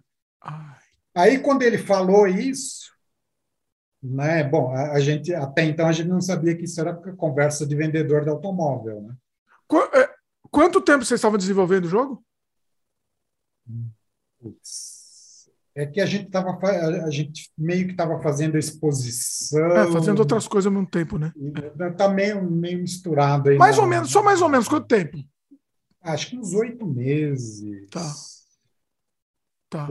Porque a gente estava fazendo esse, estava discutindo, tá, tá, o, o, vôlei já, já tinha protótipo e, e, a gente estava fazendo o, o design do, do, do jogo de, de luta, de, luta. Lá, de, de ah. gladiador. Né? Então, só para ele, a gente estava trabalhando em, em, três projetos simultaneamente. Ah. Né? Mas vai lá, volta aí. E aí? Ah, me manda aí, se, aí se não mandar. bom, então, então tá, né? Aí a gente, a gente fez um master, né? Hum. Só que daí a, a gente aparecia um, uma tela inicial, né? É, versão de avaliação, proibida a venda, proibida a divulgação, você e a sua família serão amaldiçoados por 10 mil anos, né? e todos aqueles. Isso no intro, só no intro. Na, na primeira tela, você botou o jogo, aparecia aquilo. Ah, tá. Né? Toda aquela né, copy-paste de disclaimer é, jurídico. Mas durante é, o jogo não tinha marca d'água, nada. Não, não, tinha marca d'água. Não, o jogo normal, só essa abertura. Tá. Ah. E, e aí né, iniciava o jogo, mandamos para eles. E aí a gente não tem resposta, não tem resposta, não tem resposta. Nossa. Nesse meio tempo, o meu sócio ele tinha pego um trabalho particular para fazer para uma consultoria lá no Itaú Cultural. E mandaram ele para a Alemanha. Hum. Quando ele estava lá na Alemanha, numa hora de folga, né, ele falou: putz, né, o, o scooter não deu certo, é, eu vou sair por aqui procurar né, dar, dar, dar uma olhada aqui no, no, no, no que, que o pessoal está comprando. Né? Lembra que naquela época ainda se comprava mídia física. Sim. Então ele foi numa loja de departamento, nessa loja de departamento grande, uma das maiores lojas de departamento da Alemanha, tinha uma seção de pocket price, né? Dos, não, eram os AAA, eram os jogos pequenos. Hum. E o que ele vê lá? Scooter. Nossa. Ele vê o scooter como um dos cinco mais vendidos na Alemanha. Ah! Top five na Alemanha. Nossa, isso eu não sabia desse detalhe. Nossa. Top five. Bom, para coisa, eu não sei, eh, eh, não não estava não estava lá escrito quem que era, qual era a classificação, mas era top five. Assumindo que era o quinto, era o quinto da, da, da Alemanha. Enfim, que seja, ou de categoria, tanto faz. Isso, esse detalhe. Não, não ficar muito triste, né? Aí o meu sócio, o que, que ele fez? Ele comprou Ah, o jogo né, da, da, lá na loja para ter o ticket do caixa. Sim. Aí ele trouxe para cá e falou: putz, olha, piratearam o nosso jogo, né? É, eles devem ter arrancado a tela inicial e pirateado o nosso jogo. Né? Ah, Aí a gente.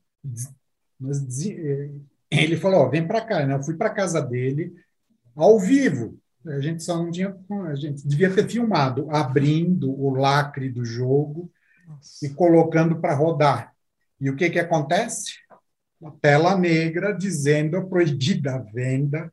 Na Alemanha, um jogo com uma tela inicial que está dizendo que é proibida a venda e a divulgação estava entre os top five. Nossa, é, é- é um negócio tão absurdo essa história. Tão, é Aí, tão- como ele tinha, no- no- por conta do trabalho dele lá do, do Itaú, ele tinha entrado em contato com um advogado alemão, Hum, né? Ele ligou lá para o cara, explicou a situação, e falou: "Ah, pô, esses caras são bandidos, né?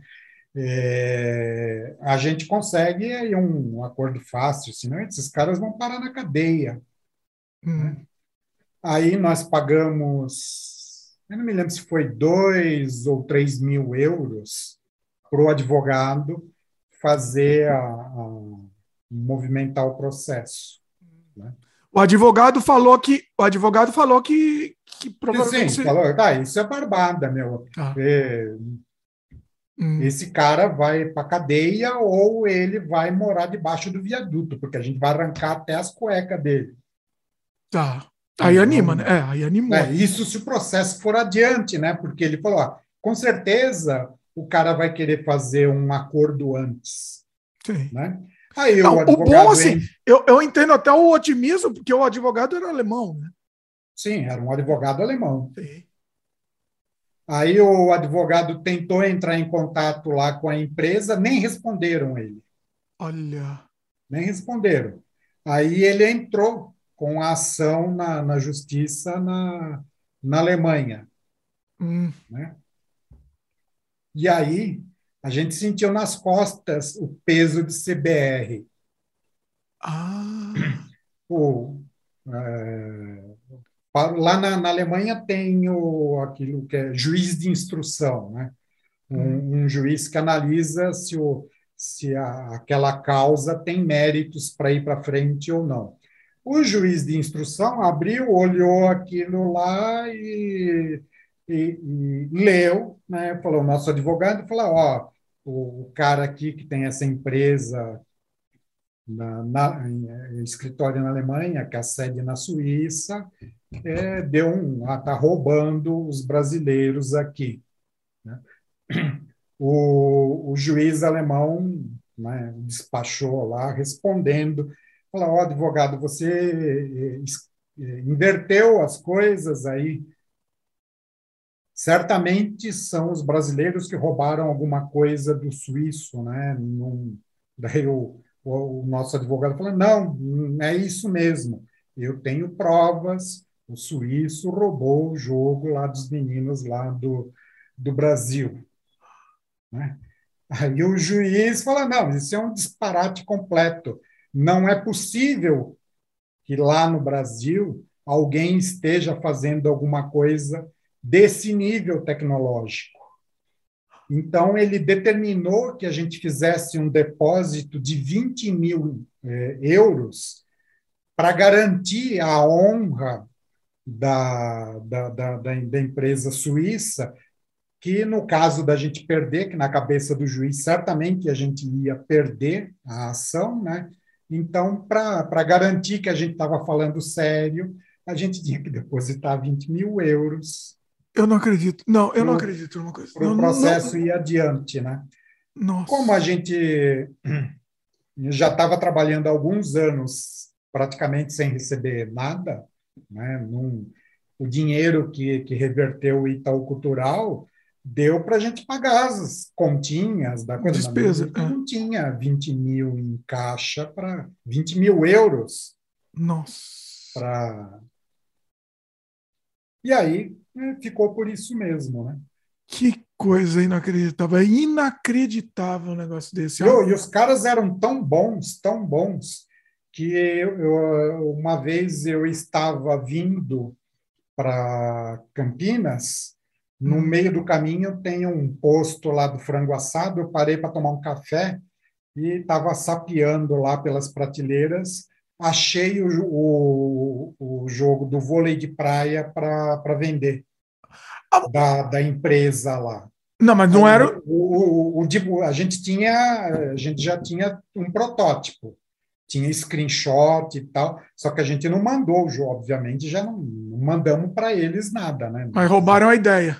A ideia. Pelo... Não, não, a ideia era deles, né? Mas aí eles contrataram um, um pessoal da Nova Zelândia para fazer o jogo. que também tomaram, né? Também tomaram. Sim, então, mas para você ver, o jogo, eu não comprei o jogo para ver o que tinha dentro. Hum. Mas o jogo devia ser tão bom, sem menosprezar o pessoal lá da Nova Zelândia, devia ser tão bom, tão bom, que os screenshots que eles usavam na caixa para vender o jogo eram os do nosso jogo. Nossa! Eram os nossos screenshots. Que absurdo. Não, não, não é possível. Não é possível isso. É muito. É, é, que assim, eu entendi porque você não comprou, porque é, é muito disparate, você, você dá mais, dá, mais é. dá dinheiro ainda, né? Seria. Nossa, nossa, é muito, né? A, a, gente só, só toma na cabeça, só passa uma perna. Né? É um negócio assim. É, nossa, eu, eu, essa história me dá até, me dá até e aí, vocês conseguiram levar isso numa boa, assim, a, a, o psicológico nesse caso aí depois? Era... Não, né? A, a, gente passou um, um, período assim muito arrasado com, com, com essa coisa toda, né? Não, deu uma desanimada bastante. Dá vontade de, de, desistir mesmo. Né? Inclusive, né? também coincidiu com um período aqui no Brasil que as coisas estavam bastante complicadas, né? Então, foi, uhum. um, foi um período bastante difícil. Aí a gente, nessas e naquelas, uma escola chamou a gente para dar uma palestra.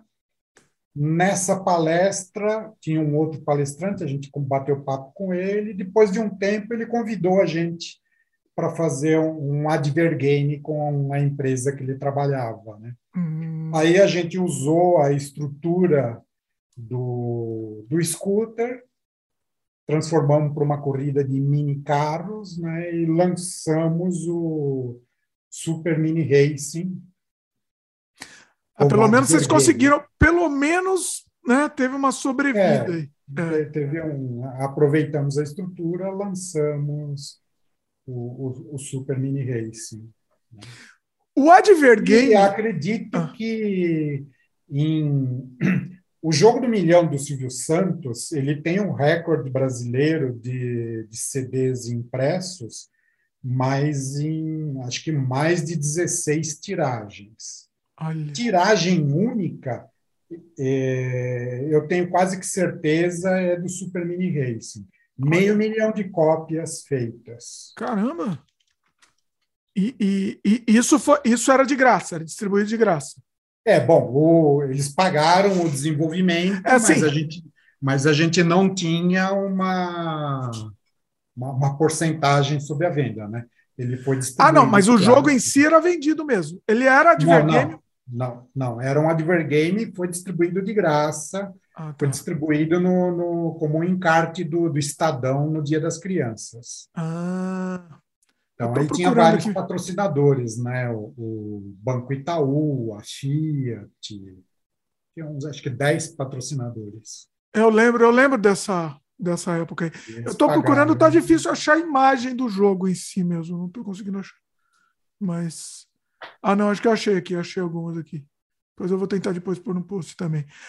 É, e assim, o Advergame era assim, no, nesse começo dos anos 2000, a, a esperança do, de nós brasileiros desenvolvermos games era, era o Advergame, né? Era o Advergame. É. Começou também com os jogos para celulares também, mas é, era um, um, um absurdo mercado de celular também. Muito leonino também. Sim. E para ganhar dinheiro é mais difícil ainda, né? O de celular naquela.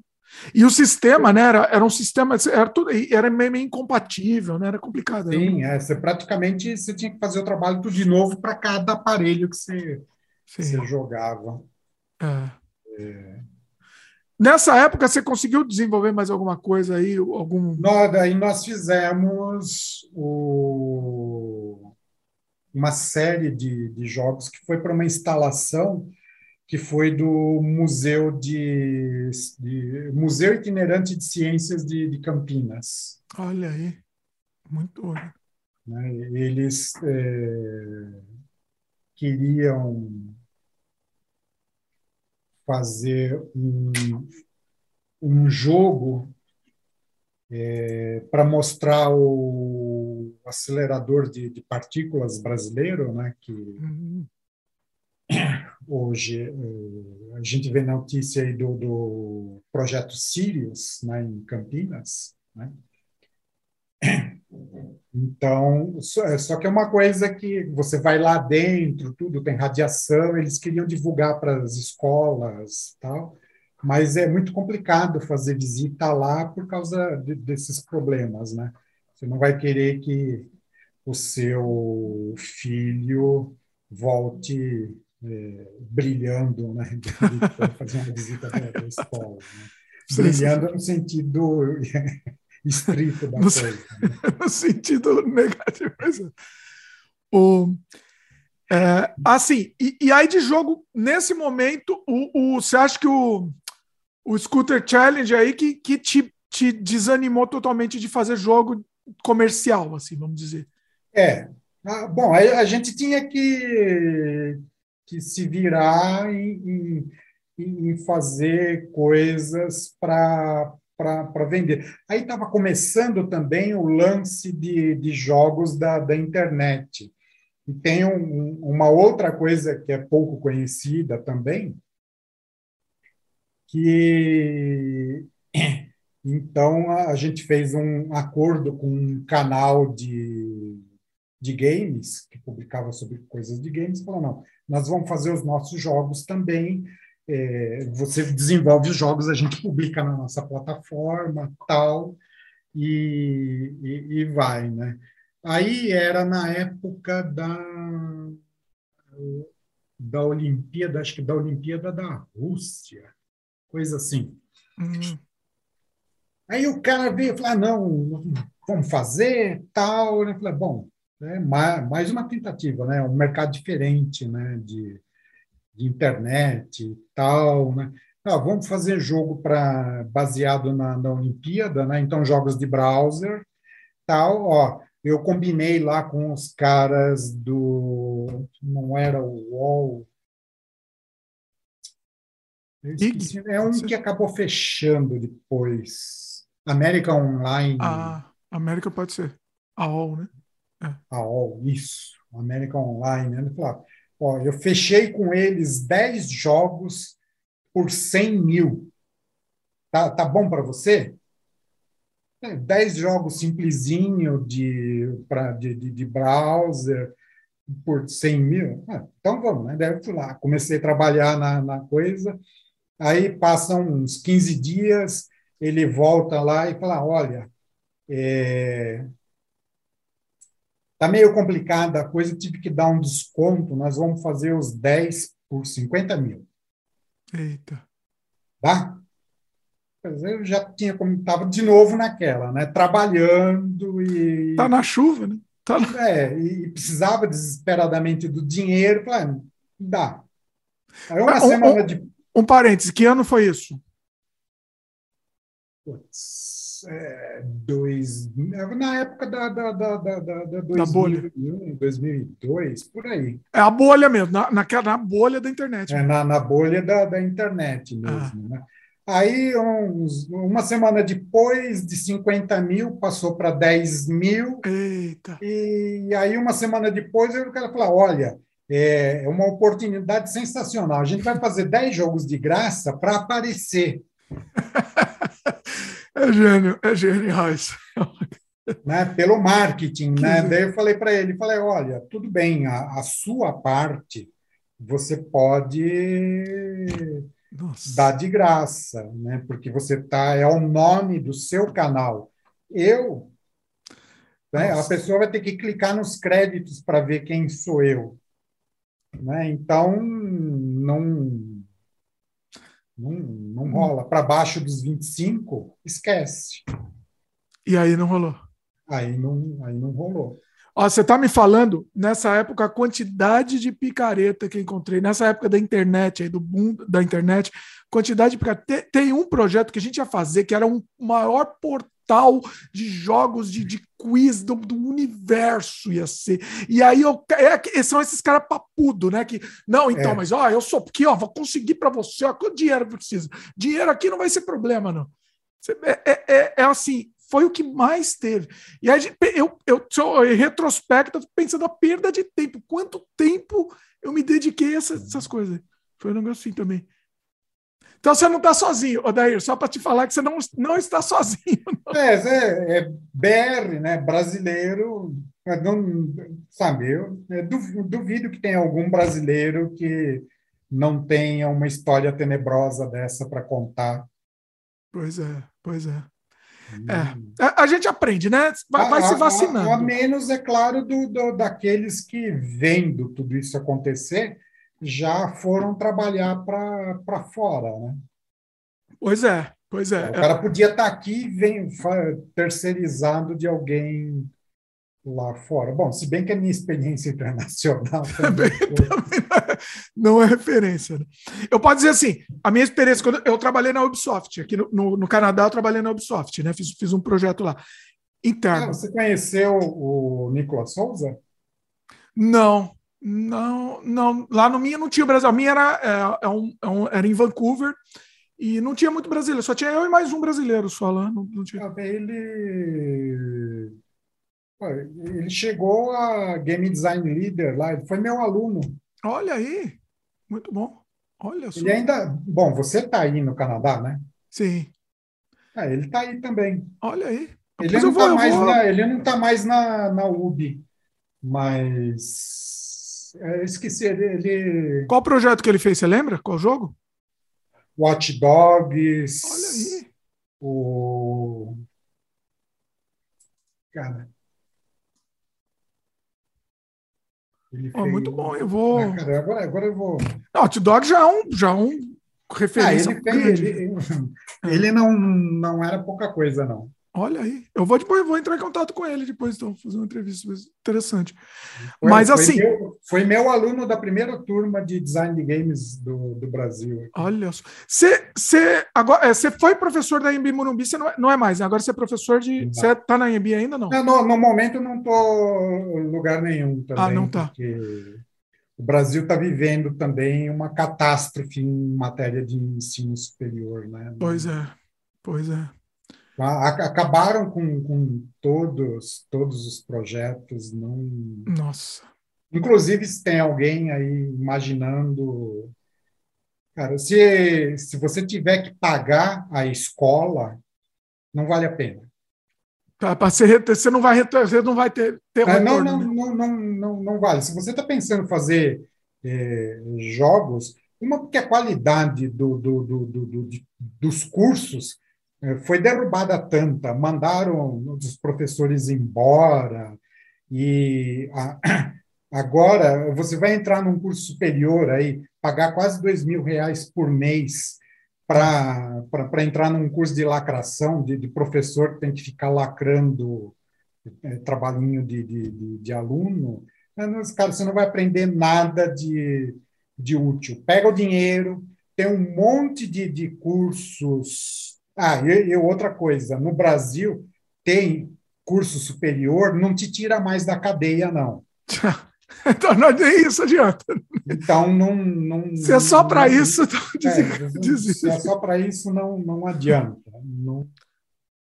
Agora, assim, é, você acha que antes era melhor? Eu, eu, eu tenho uma teoria, me, me fala o que, que você acha. Tá? Eu tenho uma teoria que é assim: eu fiz a EMB também, mas eu, quando eu fiz a EMB não tinha curso de games ainda. Eu fiz, a minha era uma, foi na transição.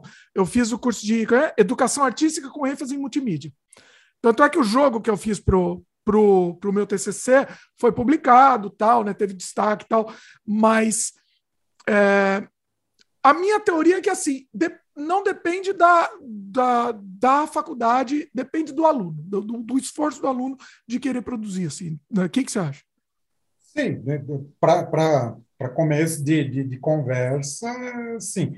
Que também tem um, um, outro mito associado com cursos de, de, nível superior, é que a função do, do curso de nível superior é te dar uma profissão. Não.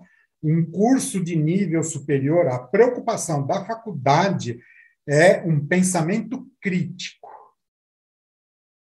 É outro, é, é, é, é, outro lance. veja eu, por exemplo, eu não fiz sabe? Eu não fiz curso superior de informática, de, de programação, de modelagem ou, ou de games. E, e, sou referência em, games, né? Fiz aí o mestrado né, em design, né, em eh, tratando de assunto de, de jogos, né?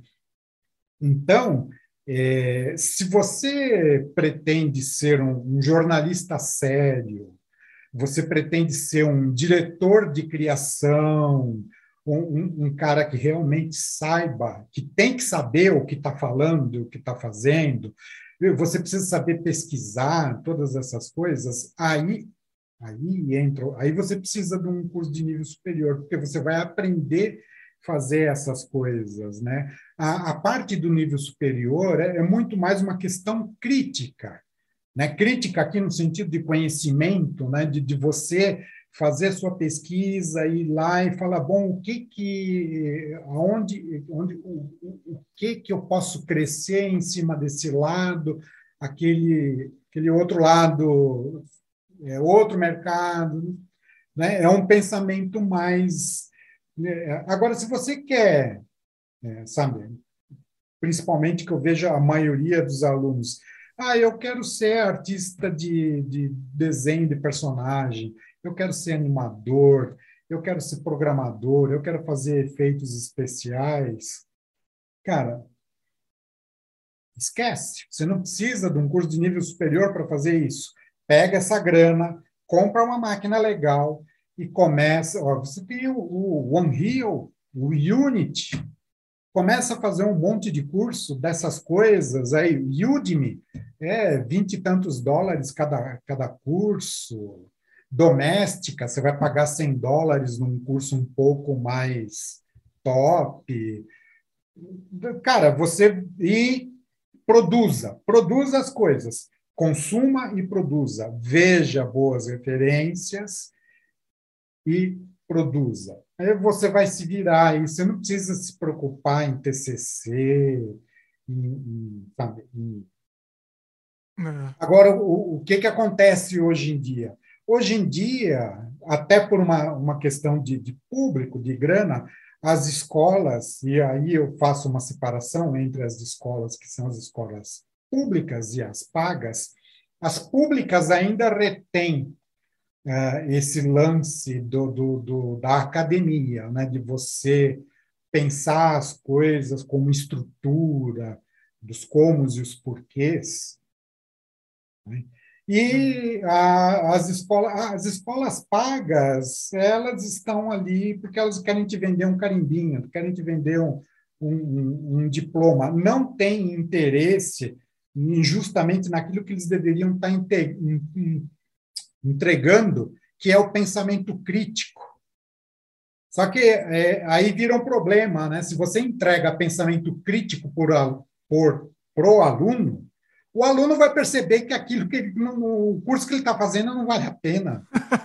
aí é uma, uma contradição aí, né? É, do, do, do, curso, é contraditório, né? Então a é. escola, é, é, na última escola em que eu trabalhei, tem pós-graduação de games que é em sistema carrossel, né? Ou, ou você imagina, você vai fazer é, game e vai aparecer um cara lá falando de animação do personagem. Só que você fala, pô, mas para mim animar o personagem, eu preciso rigar ele. Para quem não sabe, rigar é ligar a malha que representa o visual do personagem com os ossos dele, que são que os animadores vão controlar, e tem o cara que modela a, a, a coisa. Então, se você não sabe, e, e ainda tem a, o lado visual da coisa, o cara que aplica textura.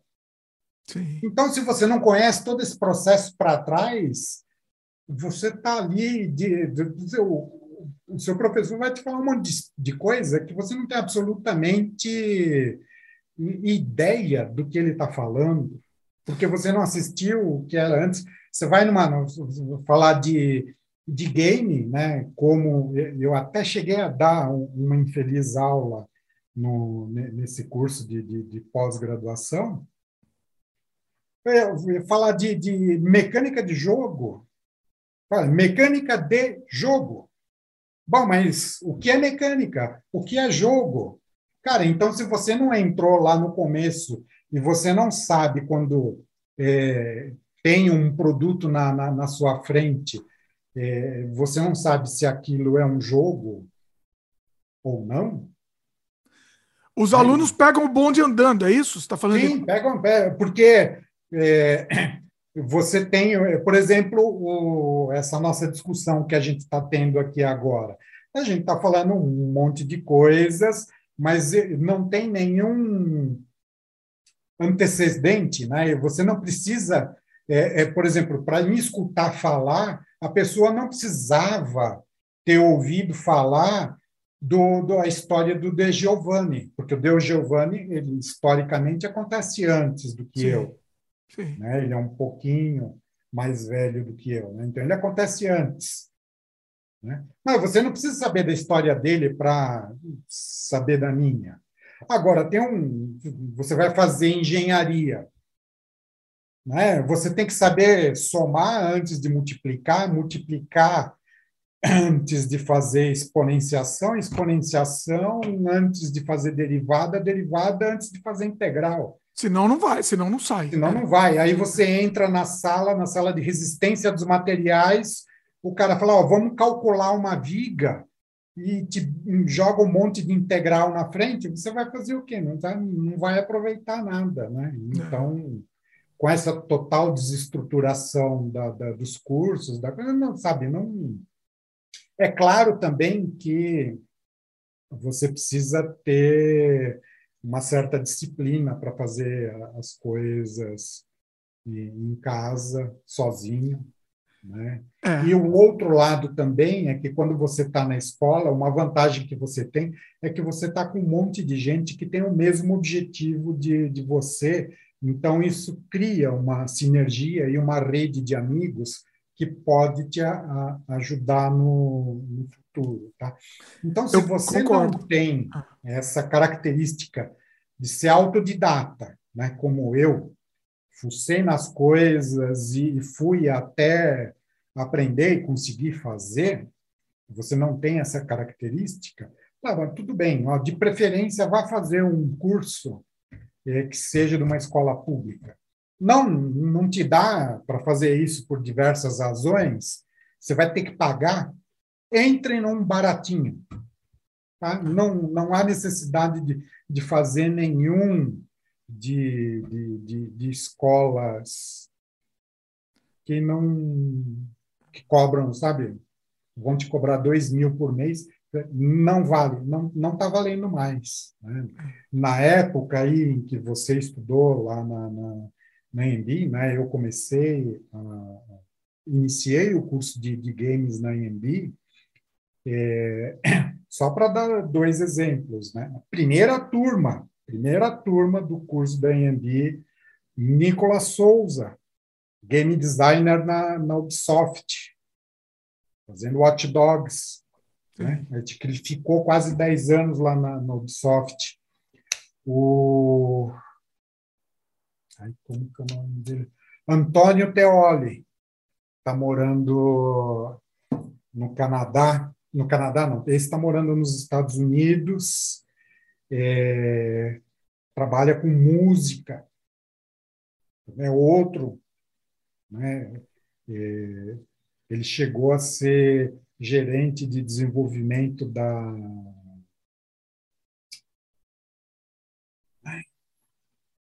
não é Sony, não é LG. Com Ai, música, especificamente com música. De não, início ele trabalhava com desenvolvimento. Depois ele tá, agora ele está dedicado totalmente à música. É, andou fazendo aí um, uns trabalhos muito importantes. Você vê, é da, da primeira turma, dois caras que arrebentaram. Né? Outros são donos de empresa hoje trabalhando com, com, com jogos. A Embi Morumbi virou referência em, em termos de escola para games. Sim. Né? Hoje, lamentavelmente, foi um projeto que, que acabou. Hum. Né? É, no meu tempo, a minha, a minha experiência é a seguinte: no meu tempo foi isso que você falou assim. É, o que mais me ganhei, o que eu ganhei mais foram os contatos. A parte técnica, não, eu, eu aprendi por mim, não foi pela, pela, pela faculdade, foi por mim. E, e, foram os contatos e isso. Essa coisa, por exemplo, o TCC, eu usei o meu TCC para criar um jogo para vender. Eu falei, eu quero criar um jogo de venda. Então eu vou parar um ano para fazer esse jogo eu tive o privilégio de poder parar esse ano e só fazer esse jogo, né?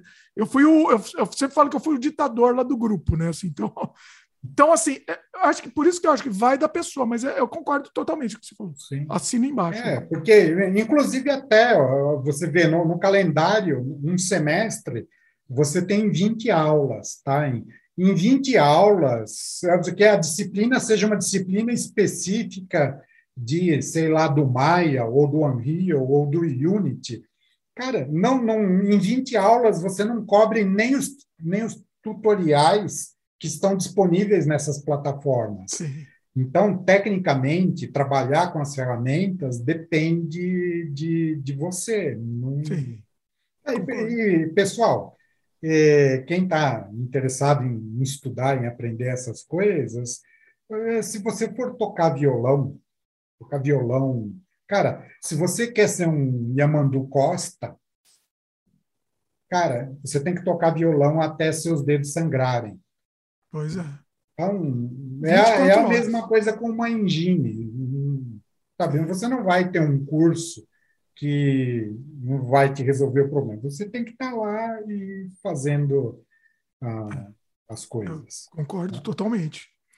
Ô, eu tenho mais uma. Estamos quase no fim aqui, mas eu tenho mais umas perguntinhas. Quer dar só uma pausa para a gente se recompor a gente já volta? Não, tudo bem. Quer? Estou de, tô de boa aqui. Então, faz o seguinte.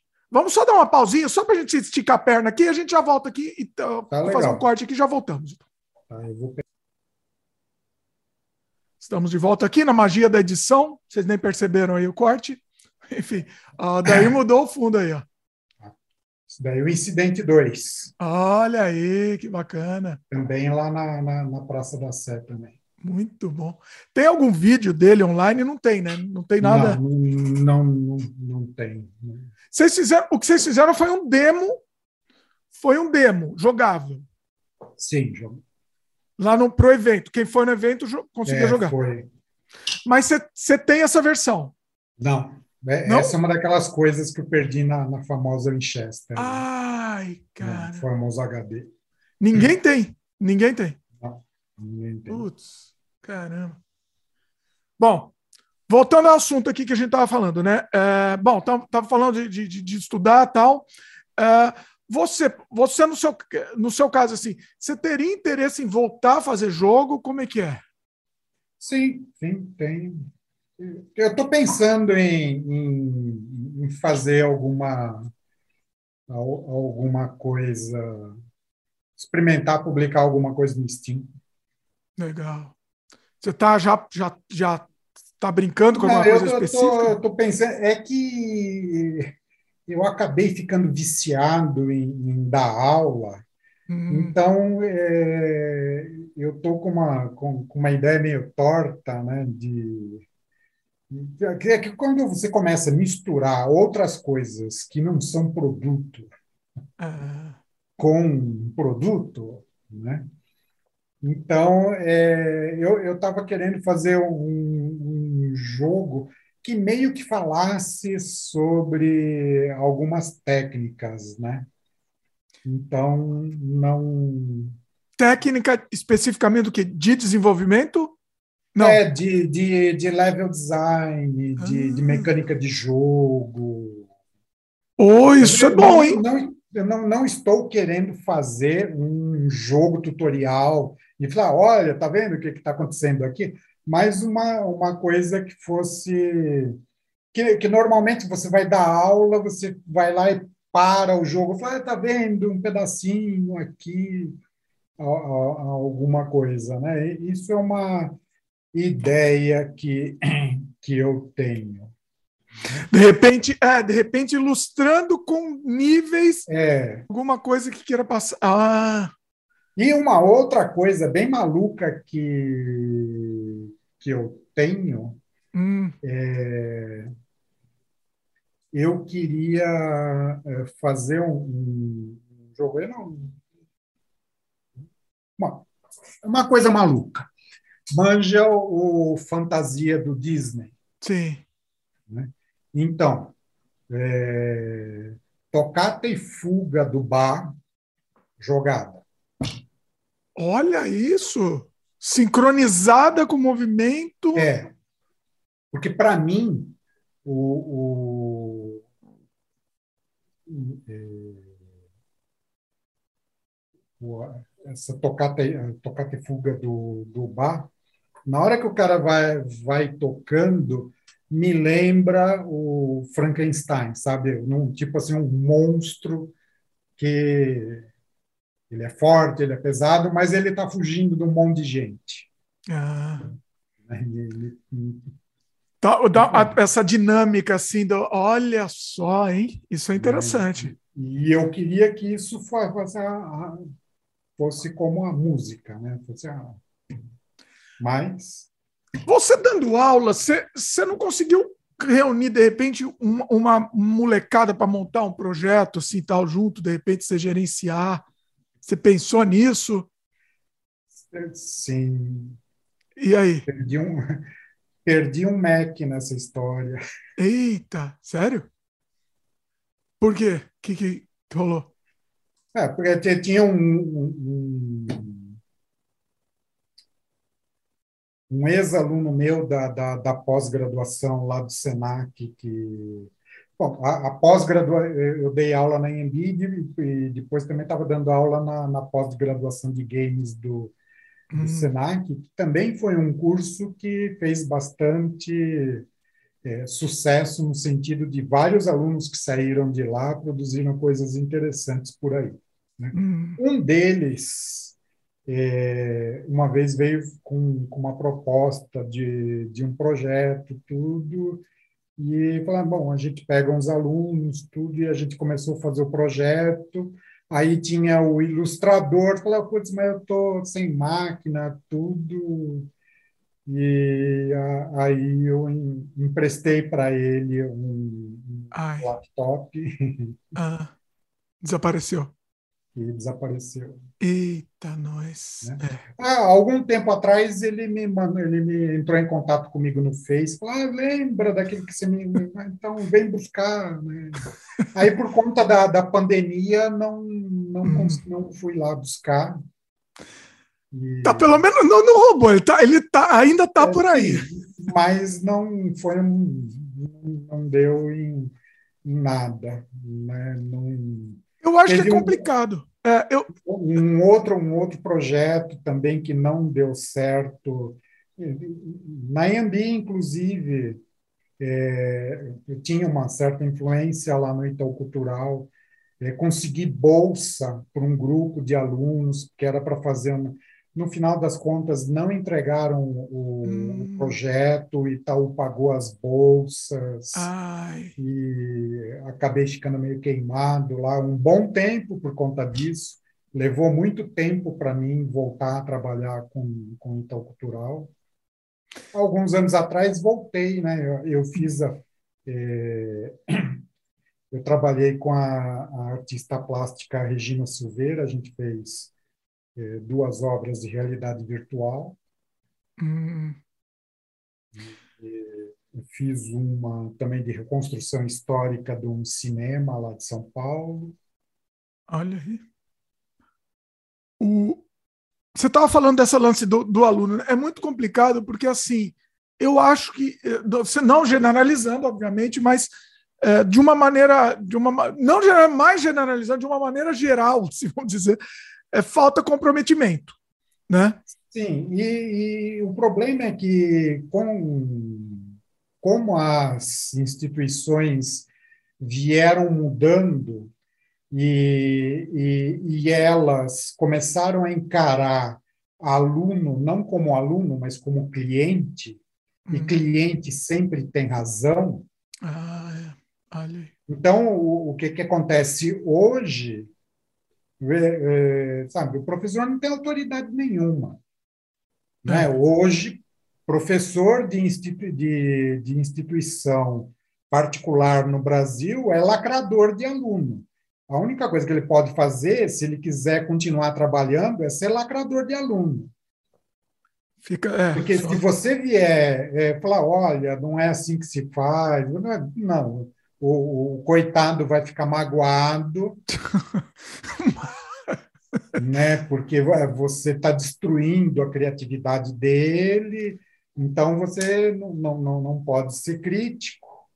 É. Né? E aí, quando, vou, quando os alunos começam a perceber isso, não, não até por uma maldade implícita, em, né? não há não há na, nada de, de, diabólico em ser aluno. Né? premeditado, não, uma pessoas, né? À medida que as, as instituições ensinam aos alunos se comportar dessa maneira, eles começam a perceber que isso é uma responsabilidade, sabe? A nota do aluno não é mais responsabilidade do aluno, é sua, hum. do professor. É. É. Né? Então, hoje não acontece mais de um aluno tirar a nota baixa, é, a, o, o, a instituição chama o pai do cara para falar: Pô, seu aluno é um incompetente, ele tem que se esforçar mais. Hoje o cara tira uma nota baixa, é o pai do aluno e a instituição que vem reclamar do professor e fala: Você é um incompetente, o aluno tirou uma nota baixa. É complicado. Isso é complicadíssimo. E aí, e aí o, o, o, o que, que acontece? É, os professores têm contas para pagar. É, existem um monte de professores que não têm a história que eu e alguns colegas têm. Você não tem uma estrutura por trás. O cara, você vê o Luciano Huck fazendo propaganda, falando, não, vem aumentar a sua renda dando aula. É. Aí o cara perde o emprego, esse dar aula vira a ocupação principal do cara. E aí, quando a escola e o aluno põem o cara na parede, isso tudo é, uma, é um fenômeno que vem acontecendo há anos, né?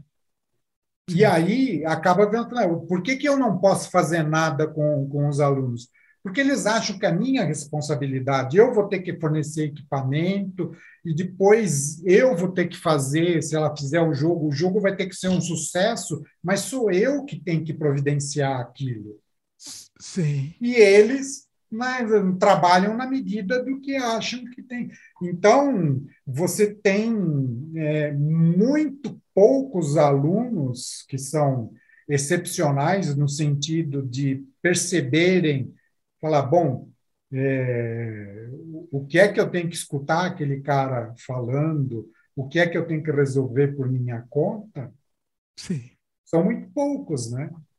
Sim. E eles não contam. E ah. eles não contam, porque a grande maioria e a instituição quer o quê? Eles querem um aluno contente que pague a mensalidade em dia.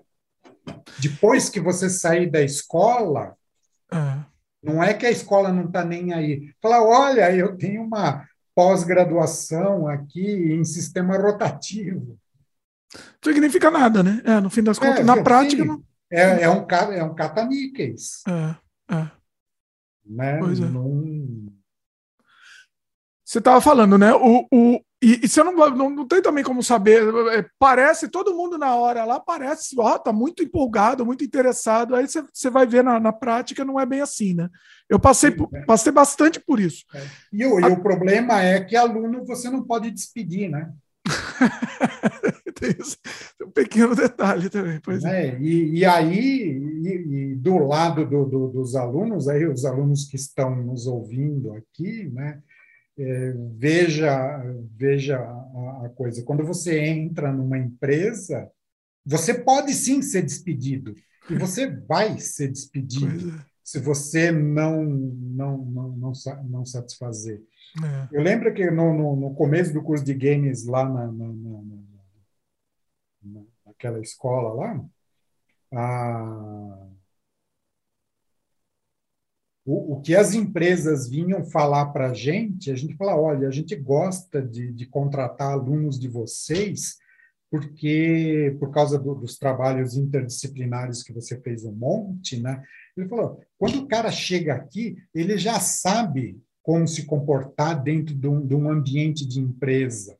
Eu não preciso ficar pedindo para ele. O, o, o, cara já se vira, ele tem uma noção do que está acontecendo. Hum. Agora, virando completamente a coisa, não.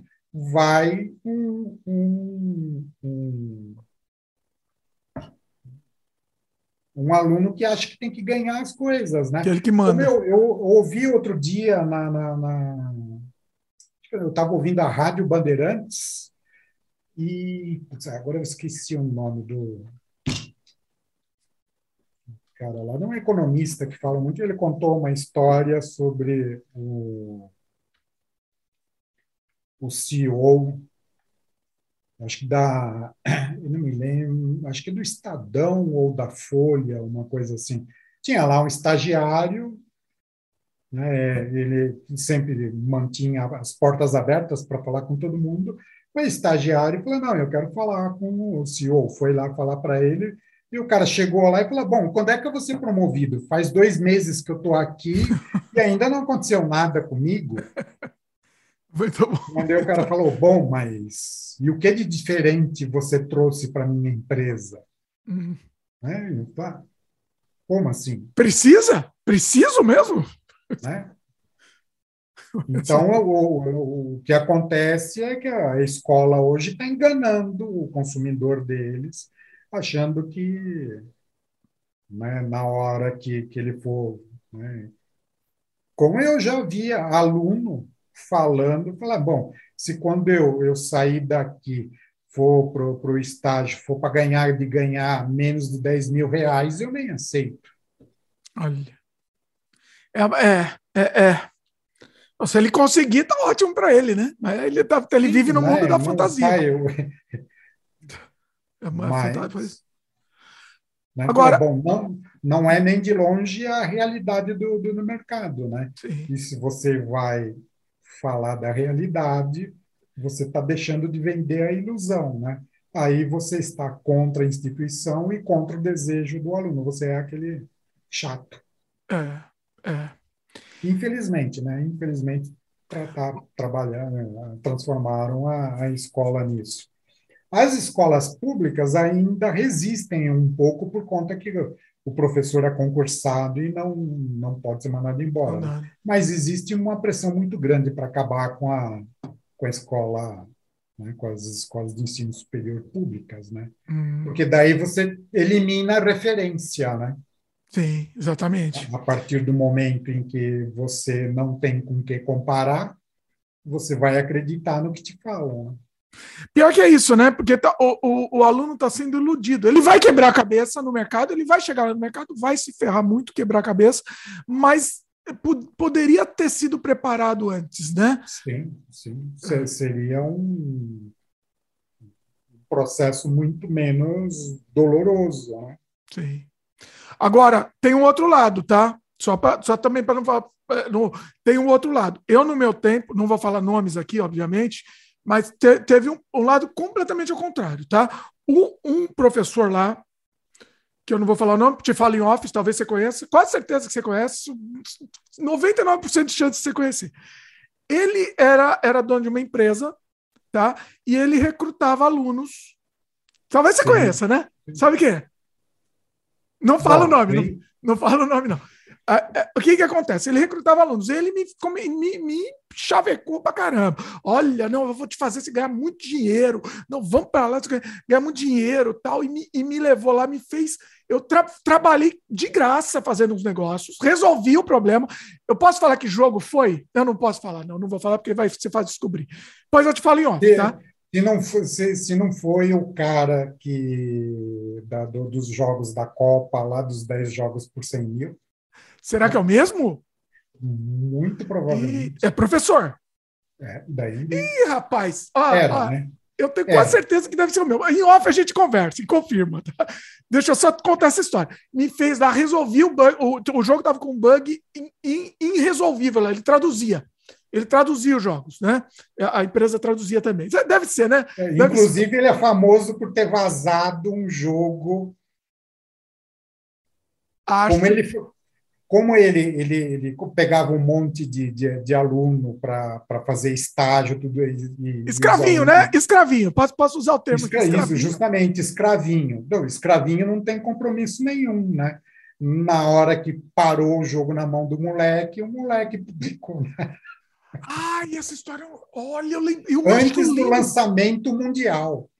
Nossa, eu acho que eu estou lembrando mais ou menos dessa história aí. Olha aí. Então, ele ferrava os outros e acabou se ferrando, né? Merecido. Ele se ferrou, espero que ele tenha se ferrado com essa história aí. Né? Merecido. Mas aí o que, que acontece? Resolvi lá e, e, meu, o cara, mas eu não vi um centavo, eu não vi um centavo. O cara me, me assim, mas, e você vê que é, é, é, aquela coisa do, como é que chama a palavra? Do, do chavecando, né? Tem uma outra palavra mais bonita Isso, que essa. É. é, só, só, estamos falando da mesma pessoa, com certeza. certeza, certeza. E ele continua, né? Continua na área, né? Continua. É bom, faz tempo que eu não, não. Eu vi uma entrevista dele, eu ouvi uma entrevista dele outro dia e continua falando bonito, né? Porque fala bonito, então, né? Se vende pra caramba, é, é, é um gênio. Uma coisa que eu garanto, é um gênio do marketing, fulano aí.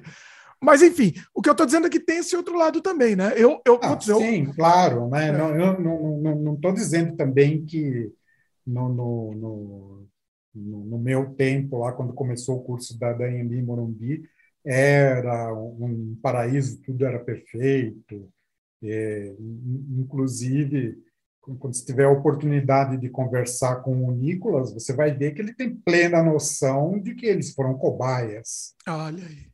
Pois é. Né? O primeiro jogo, o primeiro curso de desenvolvimento de games no Brasil. Pois é, pois é. Eu também fui cobaia, tá? Porque eu fui antes, eu fui no pré, o pré-curso aí, porque não existia. Né? Então... É, o curso de games acabou existindo por causa de, de coisas que, que você andou fazendo ali. Sim. Começou a ter muito movimento na área de games, ele falou: olha, tem uma demanda aqui, né?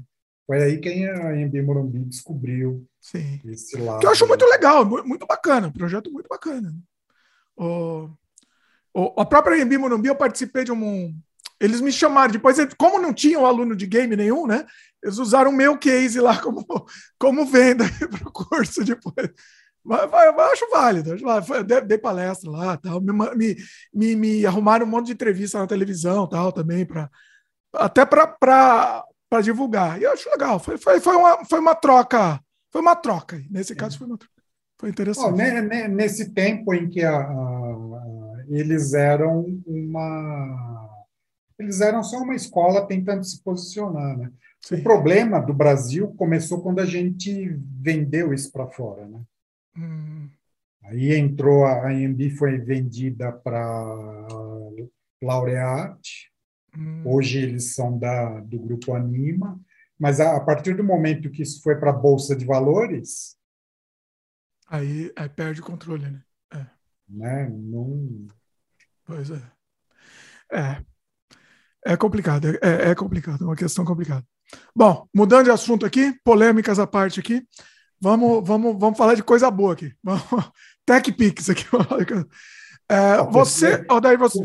Ah, fala, falando fala. em coisa boa, né? A gente falando um monte de coisas que aconteceu, tudo, mas desde, vejam bem, desde o incidente em Varginha, com todos esses problemas, essas coisas pitorescas que aconteceram, eu vivo de games desde então.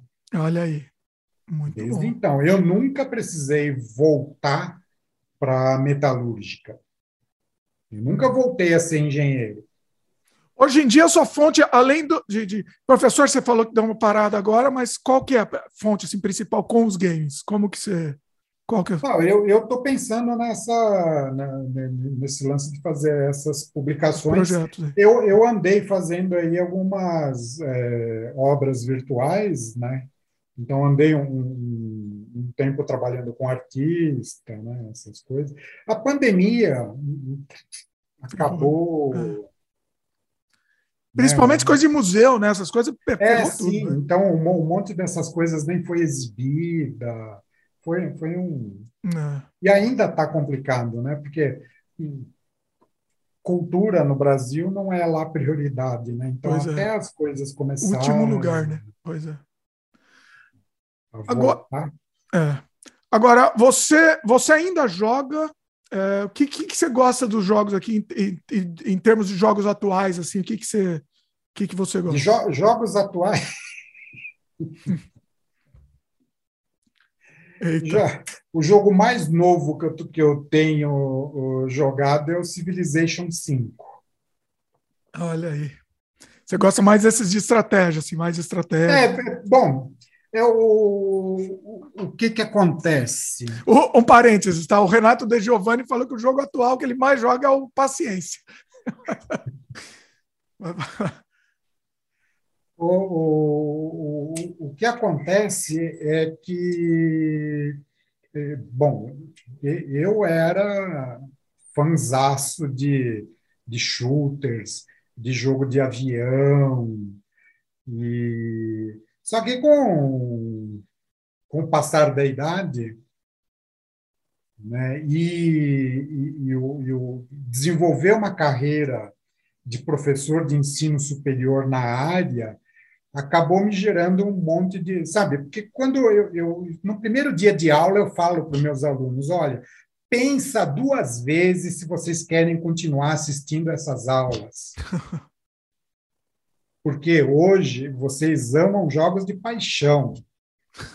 Amanhã você é, é o cara que, que vai ver um, um jogo e vai. Ah, tá vendo? Tem um pixel flicando ali no canto da tela. Você, fala, você vai virar o chato dos jogos né? Porque você vai, você é o cara que vai, vai ficar. É, você não olha do mesmo o, jeito, né? Você, vai, você sempre vai procurando defeito, não tem jeito. Você vai virar o Jack, o estripador, né? Você vai querer desmontar e saber o porquê, como que foi feito, né? É. E, e, também a, a, eu, eu nunca fui muito ágil é, manualmente, né? Para é, dominar esses jogos, né? Hoje, então, né, é, como eu falei, né, eu usava o Nick Tom sem freio. Né? Hoje eu não tenho, não tenho sabe, não, não, nunca mais joguei multiplayer porque não tem condição. Não, não dá. Com a molecada não tem como, não. Gente é, A, a, última vez que eu fui é, jogar com o, com o meu sobrinho, é, era um desses jogos de, de soldado, eu nem me lembro o que, que era. Ele estava né? Eu estava olhando ele, eu, eu, já tinha parado de jogar. Primeira pessoa, primeira ele, pessoa jogo. É, ele ah. jogar, ele correndo no campo com um rifle sniper. Aí, de repente, ele para, ergue o rifle e atira. Aí, o que eu vi foi aquela mensagem na tela: headshot. Eu falei, cara, no que, que você acredita? No que você atirou? Ele falou, não, mas tinha um cara correndo lá no, no fundo. Cara, não, não você não nada. viu nem Mas é. nem, nem usando o scope eu ia ver o cara. Imagina correndo, levantar, ou pegar o rifle, atirar e acertar. Então não, não dá mais para mim, né? Então eu comecei a jogo jogos de, de formiguinha, né? E, uhum você fica sentado e fica olhando as formiguinhas fazer as coisas e acontecendo. Ah, um jogo mais, no, mais novo que, que eu tenho, que eu andei jogando, o Factorio. Hum. É um jogo de, de, de, montar as coisas, hum. né? Porque também, sabe, não depende de habilidades motoras, né? As coisas vão... Ah, acontecendo. O City Skylines também eu, eu jogo. Mas eu, eu, curto muito Civilization 5. É. Mas, é, e jogo mais narrativo, assim, então você não, não, não, gosta, não gosta muito? Não, eu, eu, eu, eu acabo ficando sem. Paciência, sim. Sem paciência de. Cara, é, eram duas grandes paixões minhas. Hum a Lara. Quando eu vi aquele jogo do navio que bate nas pedras, putz, cara, pré-venda, eu vou ter que jogar isso daqui. Que espetacular. Eu não consegui sair da caverna. Sério? Olha aí. Olha. E, o, e o, o, outro jogo também, o Assassin's Creed, por causa do, da, daquele do. Da ambientação, assim. Do, do é, por causa da, da, da, ambientação e da, do, do navio à vela. Ah, né, tá. O Black Flag. A vela é o Black Flag, é, de pirata. Não, cara, não, não, não passei da, da, da fase de tutorial. Olha. Chega uma hora que o carinha sai correndo lá e não consigo acompanhar o infeliz. e... e ó, e ó que você está falando isso, que o seu jogo ele é muito difícil e tem, e tem que ter muito reflexo, inclusive, também. O incidente, né? É bom, mas isso você está falando de coisas do século passado, né? Tá, mas ele é muito difícil. E eu lembro que eu lembro que eu sofri muito. Sim, é, é muito. Ele é muito. Acabou sendo difícil até por algumas questões que não muito felizes. Na época era interessante, era coisas que a, a mídia especializada elogiava. Depois, quando eu me especializei em level design, eu vi que isso hoje em dia é, é um problema, é, é um jeito errado de, de, fazer jogo. Explica aí, por exemplo, o que, por exemplo, que elogiavam e hoje em dia você percebeu que... É, é por exemplo, o jogo ser difícil porque ele é de, difícil de você fazer pegadinhas para o jogador cair, morrer. É, você não faz isso. Hum. Não... Coisa que você acha que é, é, você tem que, tem que ser mais guiado, né? Vamos dizer assim. É mais didático, na didático. verdade. O jogo, na verdade, ele tem que ser difícil para o jogador ter o prazer de superar a, a, a alguma coisa. Mas na hora que você faz o, o level design dele, você tem que prever é, auxílios, auxílios no, no, que podem ser tanto de, de mecânica, é, num jogo de plataforma, você vê, por exemplo, que antigamente você pisava no primeiro pixel fora da plataforma, você caía. Hoje, você pode dar um passo no ar, você não cai, e se você ainda apertar o botão de pular, você consegue pular no, no ar. Se você vem, dá um pulo e bate na plataforma, o jogo te empurra para cima. Né? Não, não dá uma escorregada para cima. É, te, te dá uma, uma escorregada. É. Né? Então, o, o, não significa que o jogo seja difícil. Né? Um ótimo exemplo disso é a série do Dark Souls, né? que são muito bem construídos. É, ele é difícil, muito difícil de, de fazer. Você precisa treinar, ter reflexos, mas você aprende a ler o jogo. Ah. E aí, o que, que acontece? O segredo dele é que você, quando começa a ler o jogo, você se antecipa ao, ao jogo e consegue fazer a, as coisas, né?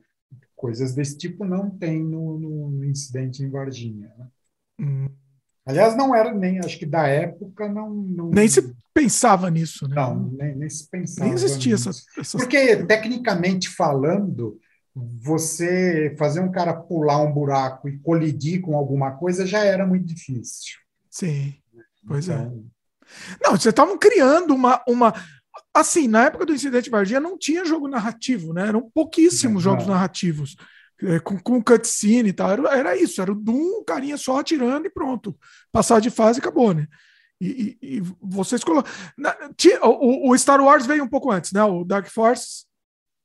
É, veio, é. Veio. Mas tinha também, tinha uma, era uma narrativa muito, muito também básica, né? Então, é, então... Muito. O, o, o, primeiro que a gente começou a a falar desse lance assim narrativo mesmo foi o One Hill. Qual? One Hill. Ah, sim. É. O... É. Inclusive, ele tinha um negócio muito maluco hum. da câmera dele, que você ia chegando perto de uma esquina, por exemplo, e tinha um monstro do outro lado, a câmera percebia isso, saía de você, dava uma olhadinha para você tomar um susto e voltava. E ela geralmente era tipo naquele negócio, caramba, o monstro. E não dava tempo de você parar, você pum.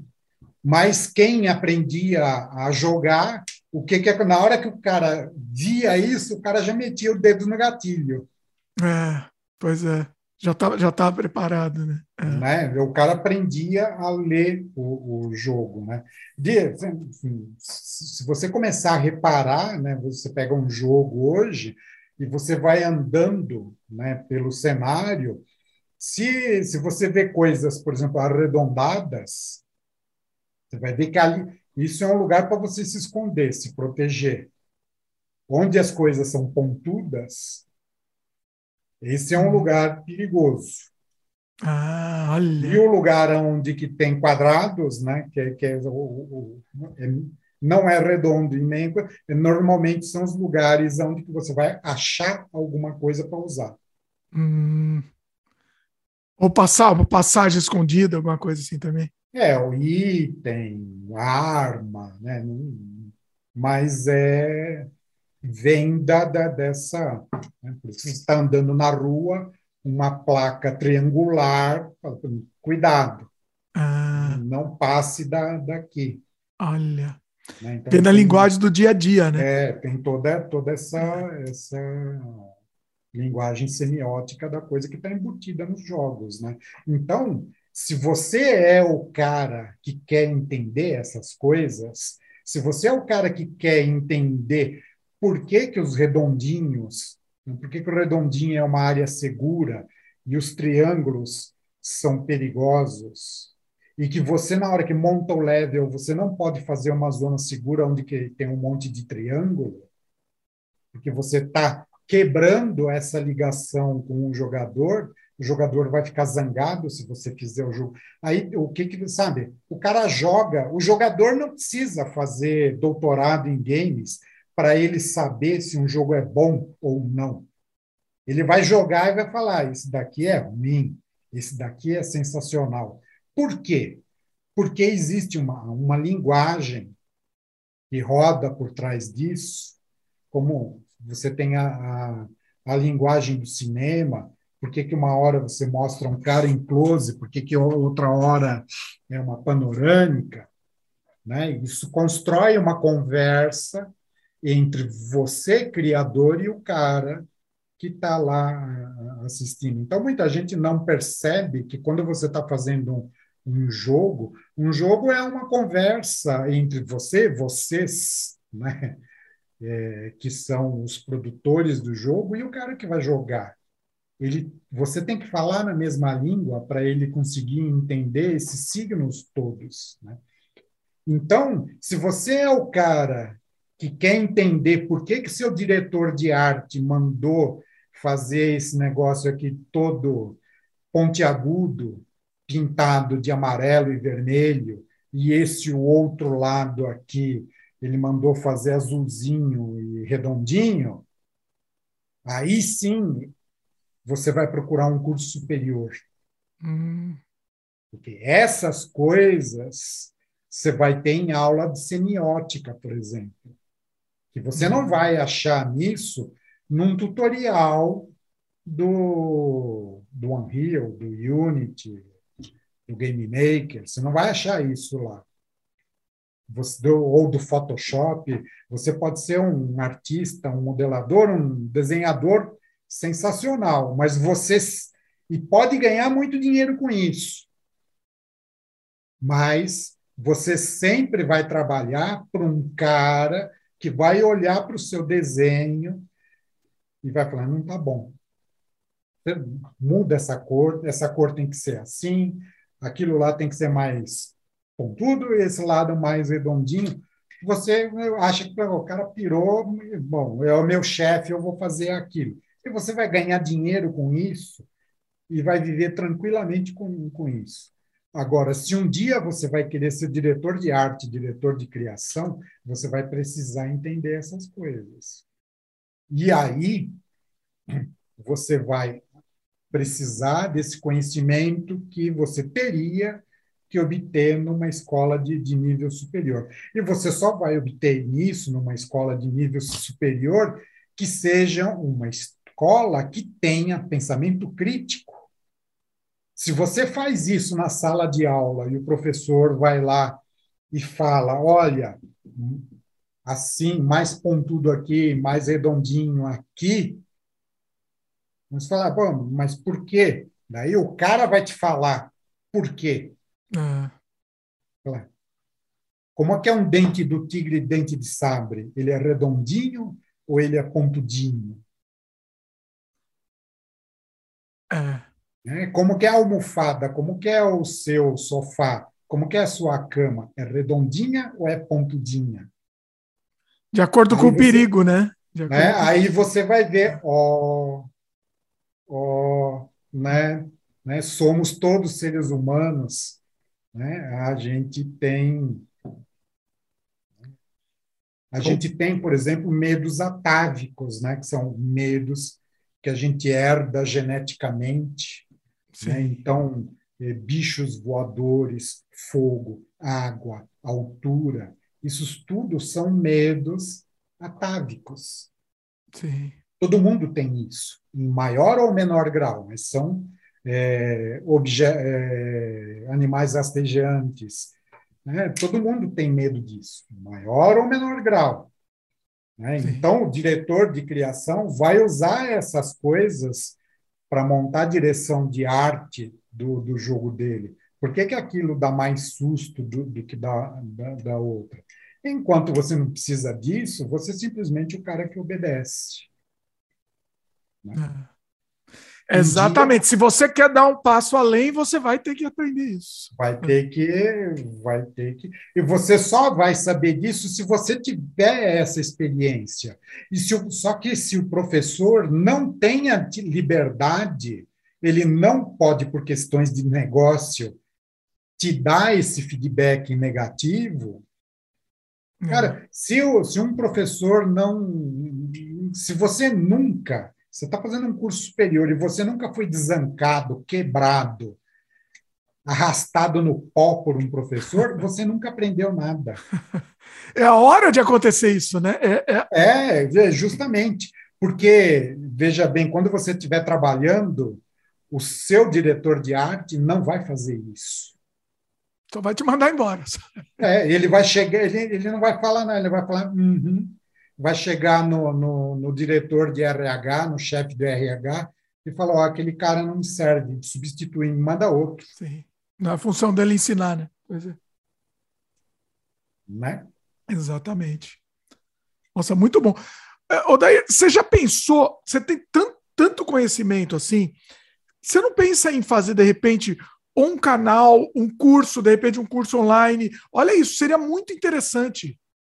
Cara, eu, dá muito trabalho, eu sei que dá muito trabalho. Até, mas... É, o problema é isso, dá um trabalho miserável. Pois é. Porque por conta da, da pandemia, eu tive que dar aulas online na, na, na pandemia e, eu achei horrível. É, mas pensa, pensa que o curso. Não, não tinha. Ah nem know-how, nem modos de, de, de, de preparar a, a, coisa. Mas se for um curso online, por exemplo, você vai ter não, um curso gravado, você vai ter um trabalho grande para montar isso, mas aí você vai ter ele já pronto, entendeu? E aí, de repente, um é, canal para divulgar sabe, isso. Eu, né? eu, é um eu, eu, já, eu já pensei nisso, sim, sem dúvida. É que no, no momento é, eu, eu estou né, as, as duas últimas escolas em que eu estive, eu fiquei muito triste por conta de eu ver esse desmonte sendo feito né, uhum. em cima dos professores e dos alunos, que no final das contas são as grandes vítimas da, da, da, da coisa. Porque eu, como, como professor, eu tenho uma estrutura para me garantir, né? É, eu já estou me aposentando, eu tenho essa estrutura. Agora, o, o, os alunos eles estão iniciando a vida deles. Estão né? na esperança que aquilo vai fazer a diferença. Né? É, o cara vai lá na esperança de que aquilo vai fazer, fazer a diferença na vida dele e, e, e o pessoal está sendo enganado. É, é complicado. É. Né? Não está sendo enganado. Por isso que eu digo, por isso que eu digo, dá, dá uma injeção de ânimo aí, você na prática, você tem tanto conhecimento. Voltando a falar, né? Por conta disso tudo, ah. eu, eu, ando meio com vontade de, de, de, que nem te falei, desses projetos de, de jogo aí, tudo. Sabe, é, faz tempo que eu não, não ponho a mão na, na massa, sabe? Hum. Saiu o, o Unreal 5 eu, eu tenho ele instalado aqui, mas fora abrir e falar, nossa, que legal. para né? parar então, para fazer isso. É, é muita dedicação, né? Eu comecei, é. eu também comecei a aprender o Unity há pouco tempo. Acho que foi no ano passado também. Foi por da pandemia. Falei, não, vou sentar, vou começar a mexer no Unity. Tá, tá dando para brincar um pouco, já tá dando para dar uma brincada, mas é isso. O problema é que você tem que parar para se dedicar, né? Para se dedicar é. a isso. Eu começo a ter 15, deve ser que nem você, 15 ideias para jogo, mas aí começa a fazer meio que ao mesmo tempo e começa a pensar tudo ao mesmo tempo e acaba não. Na hora é, de não... ficar pronto, acaba não. Não, não, é, eu, eu, eu, acabei vendo uns vídeos aí, você já tá falando aí do, do, do YouTube, aí de um, de um garoto ainda, que, só que de uma lucidez assim de, de mercado muito, muito grande. Qual que é? Você e... lembra? Oi? Você lembra qual que é? É só olhando aqui. Eu acho que é um que. Eu te, tem um de programação que eu esqueci o nome do rapaz. Deixa eu confirmar aqui, mas é. Ele... Crie seus jogos, não era esse canal? Deixa eu ver se era esse. Deixa eu confirmar.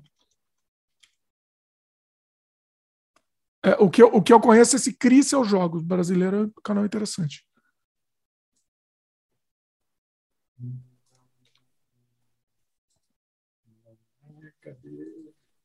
O meu Dair está procurando aí. Enquanto isso, eu vou deixar também o Crie seus jogos, eu vou deixar na descrição aqui também, pessoal.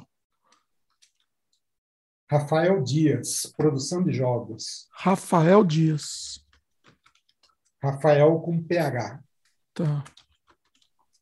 É, ah. Então, uh, ele fala, não, escopo, seu jogo é o quê? É isso, isso, que, que sabe, é as coisas que eu fazia antes, quando chegava no final do, do dos meus projetos. Né? Os jogos que, que eu terminei, a começar do Incidente de Varginha, é por causa disso. Né? Falei, cara, eu queria fazer isso, ah, tá, não está dando certo isso, está dando errado. Eu sei que tem uma solução, porque é, eu já vi isso sendo feito em algum jogo por aí. Então, eu sei que é possível. Mas o tempo que eu vou levar já está ultrapassando o meu budget. Então, não. Corta. Fica para o próximo. Sim. Pois né? é. Então, é, é, uma, é, é uma coisa que, que eu acabei perdendo um pouco essa objetividade. Né? Hum. É aí, né? Acaba, você acaba insistindo naquilo lá que é, poderia e também à medida o... que você, à medida que você vai fazendo, você começa a fazer, mas essa história, putz, podia ter um plot assim, essa mecânica, nossa, se eu pegasse aquele outro negócio, e aí. É, não acaba mais, né? É infinito, você não, é, não acabaria sim, mais. É. Sim, aí eu, aí eu abro o meu Evernote aqui e começo, e isso, e aquilo, e aquilo. É, tem, tem que tentar focar. É, essa, eu acho que essa é a parte mais difícil, né? É a parte mais difícil. Você saber o momento. Tá, tá bom, tá bom agora durante muito tempo, né, enquanto eu fui professor, é, eu tive que sair né, desse modo aí do, do, do, e me acostumar com muitas ideias, né? Porque como eu tinha que acompanhar múltiplos projetos de muitos alunos, de muitas turmas, de escolas diferentes, tudo, eu tinha que ser capaz de mudar de canal muito rapidamente e falar coisas pertinentes para para cada projeto, né? Mas como não era eu que ia implementar, né, não, não, não tinha o problema de falar, bom, eu, cara, eu falei isso, o cara vai continuar trabalhando, ele vai chegar no, no final. É, você pode dar um monte de ideia, o, é, é, o cara vai escolher lá, vai, vai focar o que ele, onde ele quer fechar aquilo, né? Pois é. é. Nossa, muito bom, Dair. Muito bom mesmo, assim. Coisa... Foi incrível, assim. A gente estava falando aí da, do, do, do, dos alunos aí, uma diversão que eu tinha hum. era você está andando no meio da, da sala de aula, tá os alunos desenhando lá, e você chegar e, com o desenho de, de ponta cabeça e falar, nossa, que legal isso, aquilo, mas o professor, do que, que você está falando? Não, olha isso, aquilo. Não, mas não tem nada disso desenhado aí. Aí eu virava a folha para ele. Falei, não, você está olhando de ponta cabeça. Aí deu a, aí dá, dá a luz aí, né? Dá outra ideia aí também. Era divertido isso. Nossa, é, é, é, que é um processo tão fascinante, né? É, é, é, tão fascinante isso. O pessoal que não, não trabalha com desenvolvimento de jogos não tem ideia. Sim, é não. Eu, eu ainda continuo muito fascinado por esse negócio de, de game, né? Eu, acompanho. É, e depois, ainda, quando eu enveredei pelo caminho acadêmico, né, de você ficar pensando na, na, nas ideias, nos comos e porquês, tudo, é muito. Né? Tem, tem até um lado até que eu sou ignorante nisso, e eu precisava ver alguma coisa nisso, que hoje em dia já tem. Fala, bom, e a neurociência? Onde é que entra isso aqui? Olha. É. É, vai longe, né? Vai longe a coisa. Pois é. Nossa, muito, muito bom. Dair, é, vamos, vamos depois um dia marcar depois o outro a outro. Podia, a gente podia combinar uns debates, né? De repente chama você, chama o Renato. Uma pessoa que interessante, pode ser interessante Sim. isso.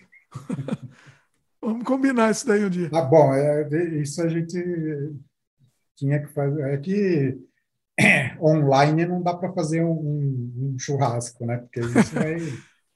vai é. consumir tantas horas que vai demandar cerveja e. É, tomar, tomar umas durante a conversa, porque, porque vai longe, vai longe. Começa a falar de jogo, não, não adianta, vai longe a coisa. Vai muito longe. Muito bom.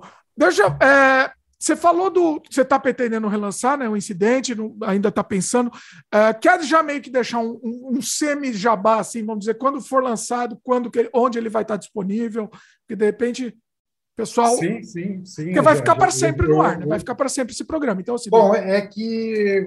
Bom, eu preciso falar lá com, com os meus parceiros lá. No... É, não, o que, que você. É, não sei o que, que você pode falar aí, mas assim, onde, pelo menos, não sei é, onde que de repente ele pode, a pessoa pode encontrar mais informações de repente, entendeu? Não sei. É que isso por enquanto ainda não. Ah, tá em off. Não, não tenho ainda. A gente tá é, fazendo. Ou, ou assim, ou melhor assim, onde o pessoal pode te encontrar de repente para te perguntar, alguma forma de, de, de, entrar em contato, né? De repente. E até para outras coisas também, né? Outras formas Caramba, de contato. De, de, de, cabeça assim. Como eu falei, eu sou muito ruim de, de, de marketing. Caramba, qual que é a... É, ou pelo menos algum contato que seja. Loja deles. Eu, te, eu, te, eu entrei em contato com você, por exemplo, pelo LinkedIn, né? Mas LinkedIn não, não, não é uma boa forma de contato, não, não acho que.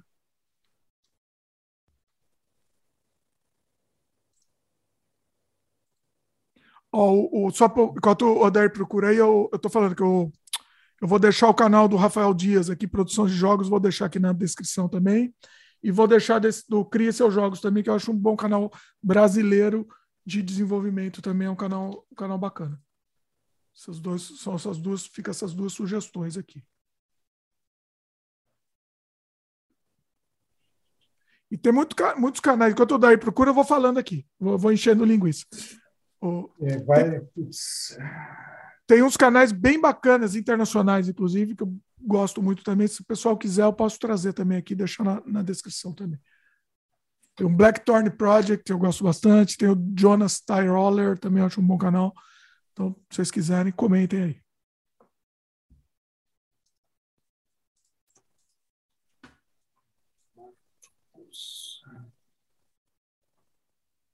É o, você está querendo passar qual o, site? Que, é qual que é a ideia? É, eu tô é, o Marcos Vinícius. Eu estou tentando ver aqui onde é que ele se esconde.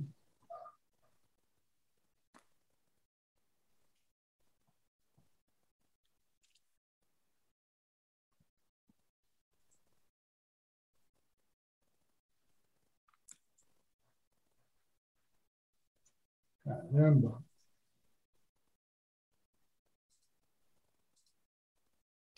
Vou fazer o seguinte, pode deixar. Oi, tá. fala. É. Você quer me mandar depois? De repente você me manda depois. É, eu, te, eu, te mando, eu te mando depois aí que tá. É, manda depois, vai ter um tempinho ainda para o programa ir pro ar. A gente tem que ainda montar tudo. Então, assim, manda depois, daí eu vou colocar no, no na descrição aqui, tudo no, no, nos links aqui da descrição facilita a coisa.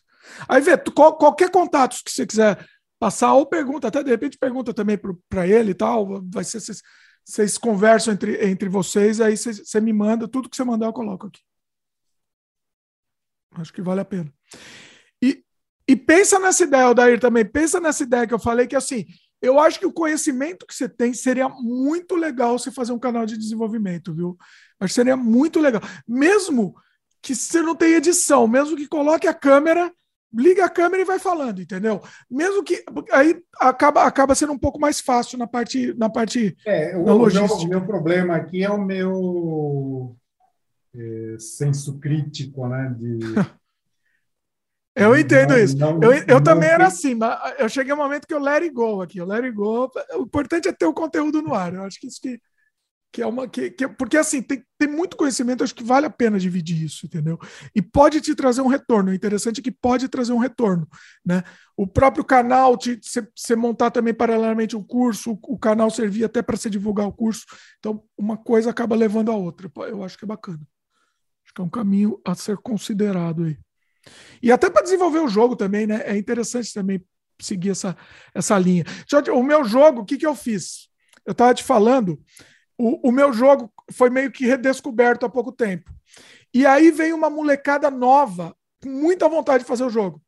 E aí o que, que eu queria fazer? Era, eu ia fazer uma cooperativa, entendeu? Ia ser meio que um jogo de todo mundo.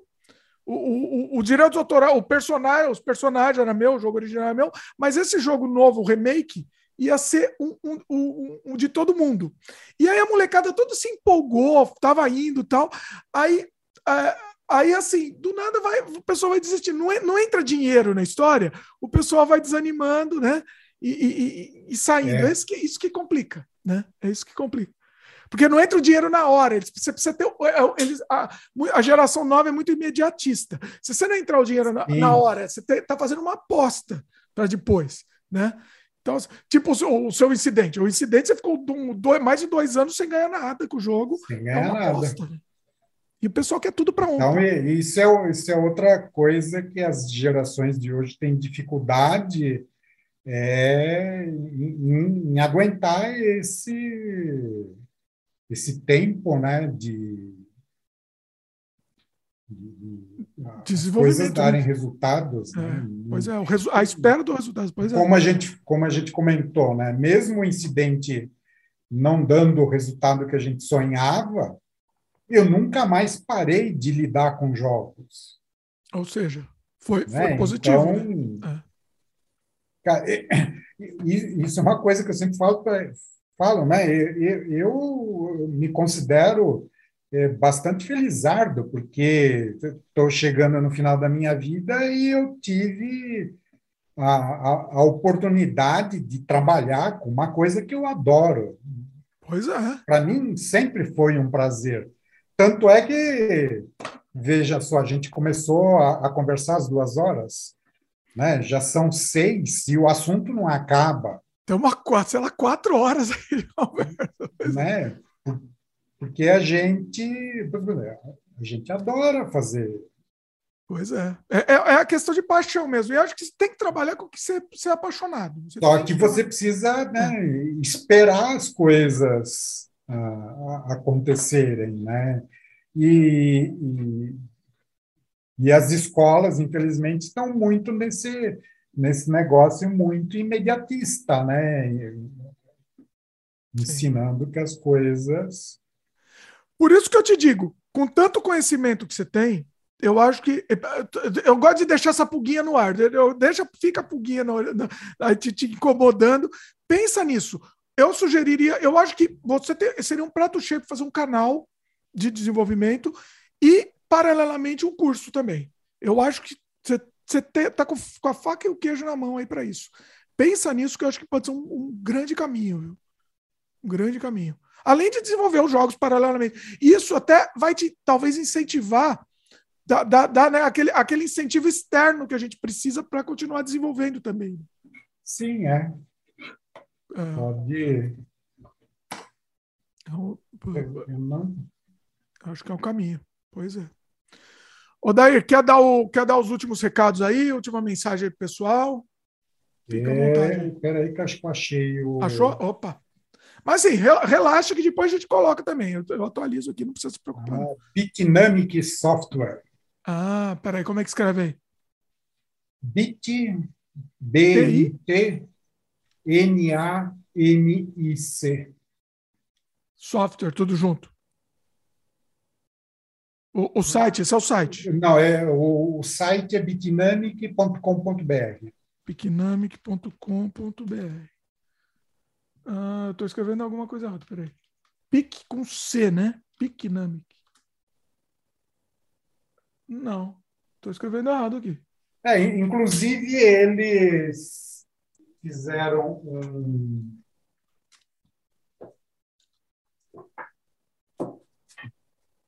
Uma, o, o De Giovanni deve ter falado. Olha.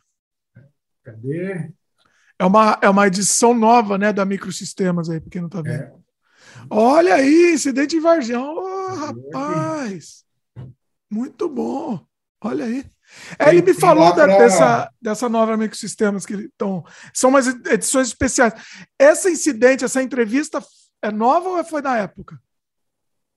É, Olha aí, mostra aí. Foi o ano passado, saiu agora há pouco essa, essa revista aqui. Ah, mas a entrevista é nova também. É. Olha só que bacana. Isso daqui era como eu era no século passado. Olha aí. Do lado está o, o Marcos Cusiol, meu sócio. Muito bom. Saiu. O Marcos continua desenvolvendo ou ele parou, abandonou? Até também está que nem eu, tico-tico no fubá. Você tá na, fica na dúvida se continua, não? Aquela coisa. Com projeto, um monte de projeto, né? Mas vai levar para. Ó, eu escrevi errado o nome do site aqui. Como é? é P-I-C. B-I-C, B de. Ah, de Bignamic. Bignamic. Bit, de bits. Ah, tá. Surdo aqui, surdo aqui, isso é um problema aqui. Acho que achei, agora achei. Finalmente. Tá, vou deixar na descrição também aqui. Ah, agora sim. Tá aqui. Maravilha. Vou deixar, vou tá tudo aqui na descrição também. Tá tudo organizado aqui. E, mas pensa nisso daí. Pensa nisso que eu acho que é, que é um caminho. Eu acho que você, eu acho que você tem muito, tem muito a ensinar aí. É, esse compartilhar esse conhecimento vai ser um negócio legal e vai e vai ser gratificante, vai trazer, vai trazer frutos assim. Eu acho que pode ser um caminho. Muito bacana. Odair, quer deixar aí alguma, uh, uh, mais, algum, mais alguma mensagem aí? Finalizar? Fica à vontade aí, hora sua. Continuem jogando. Boa. Jogar faz bem para a alma. Pois é, pois é. Isso aí, isso, isso aí continua. Eu, eu me vejo com, sei lá, 90 anos e continuo jogando. Vou continuar jogando. Isso é. Ah, espero, né? Eu, eu, vi uma notícia uh, uns tempos atrás. Hum. É, uma, uma senhorinha lá no Japão, lá fazendo acho que 107 anos, perguntaram para para ela lá, né? Mas é, qual o segredo, né, para se viver tanto, né? Ela respondeu, né? jogar Zelda. Olha aí. Vamos, vamos aprender com ela aí. Vamos. Pois é. Pior que é verdade, né? A gente mantém a mente ativa, né? Isso é, é, é, é, o caminho mesmo. Nossa, muito bom, Odair, muito bom. Vamos, vamos depois pensar, de repente a gente combina um futuro aí, um, um debate aí que tu chama todo mundo. Vai, vai, vai ser legal, vai ser legal, chama o Renato. Vai ser longo, hein? Vai ser longo. Sim, é. Mas vai ser bacana. Muito bacana. Queria agradecer mais uma vez, Odair. Foi incrível, incrível. Tivemos uma aqui é, é, uma aula de história e uma aula de, de, game design. Tivemos tudo ao mesmo tempo, que foi, foi incrível. Certeza, esse programa vai. vai é, esse programa é histórico. Diria que esse sem freio nosso Legal. aqui é histórico. Foi incrível. Bom, é um assunto que eu gosto de falar, né? Então acaba Empolga, a coisa Saindo. vai longe. Pois é, muito bom. É isso. isso. isso. porque a gente tem que tem que cortar, senão a coisa é longe. Ó, tinha, ó, eu tinha pergunta aqui para ir mais umas 10 horas de programa. Pessoal que está assistindo, lembre de dar um like aí pra gente, se inscreve no canal se ainda não é inscrito, clica no sininho de notificação, aquela coisa toda para o YouTube entender que você gosta do conteúdo que a gente faz. A gente gosta de trazer aqui coisas que a gente é apaixonado mesmo. A gente gosta de conversar sobre sobre coisas que a gente adora e, e que a gente. Eu, eu, quero que vocês sintam essa paixão que a gente tem pelos, pelos assuntos que a gente traz aqui. Então, esse é o caminho. Muito é isso. Bom. Obrigado, Odair, mais uma vez. Incrível, incrível. Valeu, pessoal. E até a próxima.